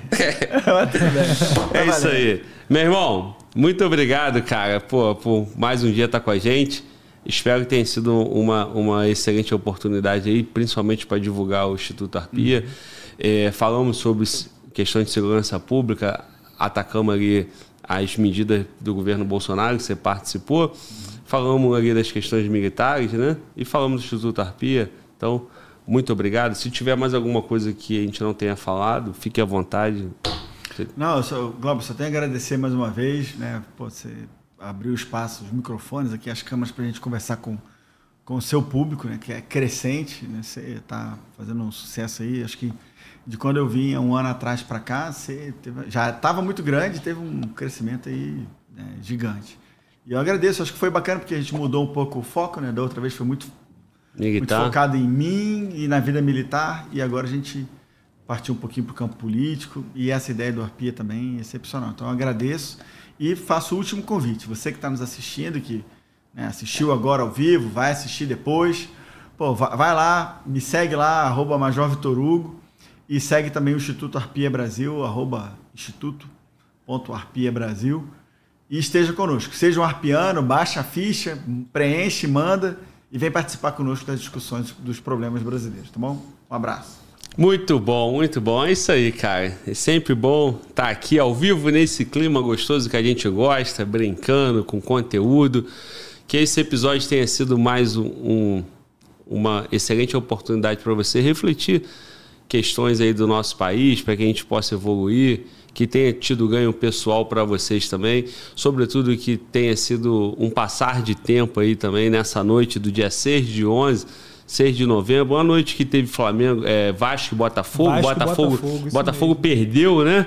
Perdeu, Botafogo está segurando a vaga, eu adoraria que fosse para o Flamengo, mas pelo visto, pode ser por, por Palmeiras, por, por Grêmio, por Botafoguense. Eu nunca vi tanto Botafoguense na minha vida. Surgiu um monte agora e o Botafogo tá dando mole. Mas é isso aí. Chegou outro superchat, mano, volta. Chegou sim. Meu Deus do céu. Na hora que acabar, o cara ele até se despediu, guerreiro. Adriano Machado, vamos lá. Major, se você pudesse voltar no tempo, abdicaria de disputar o governo do estado para estar hoje, certamente como deputado, contribuindo com as pautas da direita no Congresso? Responde aí o cara. Qual é o nome dele? Adriano. Adriano. É, Adriano, essa é uma pergunta boa, assim, interessante, né? Porque eu fui candidato ao governo do estado de Goiás muito em função de é, colaborar, de, de dar, colaborar com o que eu gostaria muito que tivesse acontecido, que era a reeleição do, do presidente Bolsonaro e né, ajudar a organizar a direita no Estado. Né? A gente, é, eu fui o presidente do PL naquela oportunidade, lá no ano passado. O PL elegia só uma deputada federal. Nós conseguimos eleger quatro deputados federais, um senador e três deputados estaduais. Saímos de 200 e poucos mil votos para 2 milhões e 132 mil votos no PL no Estado. Então, assim, a gente fez um grande trabalho, a candidatura foi importante para poder ter alguém falando do Bolsonaro lá, porque os, os, candidatos que estavam postos no primeiro turno ali queriam fazer suas próprias estratégias sem levar o nome da direita, do bolsonarismo, sem defender as pautas. Eu sabia que o Bolsonaro iria ganhar é, em Goiás, como ganhou, mas a ideia era tentar aumentar a margem para que a gente talvez suprisse um problema de, em outros estados, como no Nordeste, por exemplo. Então, essa foi a minha intenção. É claro que eu queria ser governador, não era só né, uma ideia estratégica maior, tinha tínhamos um plano de governo e tal. E é claro também que ter perdido a eleição né, me faz refletir sobre isso. Né? Pô, será que se eu tivesse agora no Congresso, né, como deputado, ou se eu tivesse concorrido ao Senado, será que eu teria ganho? Mas a gente não consegue voltar atrás. As decisões foram tomadas e eu procuro não olhar para trás nesse pensamento. Assim, ah, amigo, eu tomei a decisão, concorri, foi uma experiência bacana, tive 516 mil votos, meio milhão de votos. Tive 120 mil votos em Goiânia, quase, quase 50 mil votos em Anápolis. Tive mais de mil votos em mais de 70 cidades. Algumas cidades eu tive quase 40% dos votos. E a experiência de concorrer a uma eleição majoritária é algo é, assim, só quem viveu é, sabe o tanto que você aprende. Eu aprendi muito. Se um dia eu voltar a ser um parlamentar, deputado, senador, e eu, lógico, estou trabalhando para isso, é, eu vou ser um, um, parlamentar muito melhor também por ter participado de uma eleição majoritária. Então, não adianta eu voltar atrás agora e ficar pensando, não vai me trazer nada de bom. Agora eu estou pensando é para frente. Então, arpia, fortalecer e quem sabe, se Deus quiser, em 2026 voltar para o Congresso né, Nacional. É, é uma trilha que a gente está é, consolidando e trabalhando para que isso aconteça. Muito bom, é isso aí. Vamos nessa? Meu irmão, se despede novamente aí, senão vão falar que eu não te dei a oportunidade de se despedir. É verdade, é. Eu já conheço. Ficou empolgadinho com, o comentário. Conheço. Já conheço. Fala dá, dá tchau, Major Vitor Lugo em toda a rede social. Um abraço, fiquem com Deus. que Deus abençoe cada um de nós aí e proteja o nosso Brasil. E um abraço para todos os goianos que estão nos assistindo aí. Valeu. Muito bom. É isso aí, rapaziada. Mais um dia feliz, vibramos. E amanhã tem mais podcast no mesmo horário. Amanhã nosso convidado é o Capitão Alden, da Bahia. Vamos falar sobre questões de segurança pública da Bahia. E mais uma vez eu vou questionar um, um, membro político do parlamento sobre as soluções para a segurança pública e vamos falar também sobre as experiências do Capitão Alden. Então é isso aí. Amanhã no mesmo horário, no mesmo canal com o mesmo Fala Globo, mano, volta aqui, estaremos vibrando. Eu sou o Fala Globo, você tá no Fala Globo Podcast. Tamo junto e Fala Globo!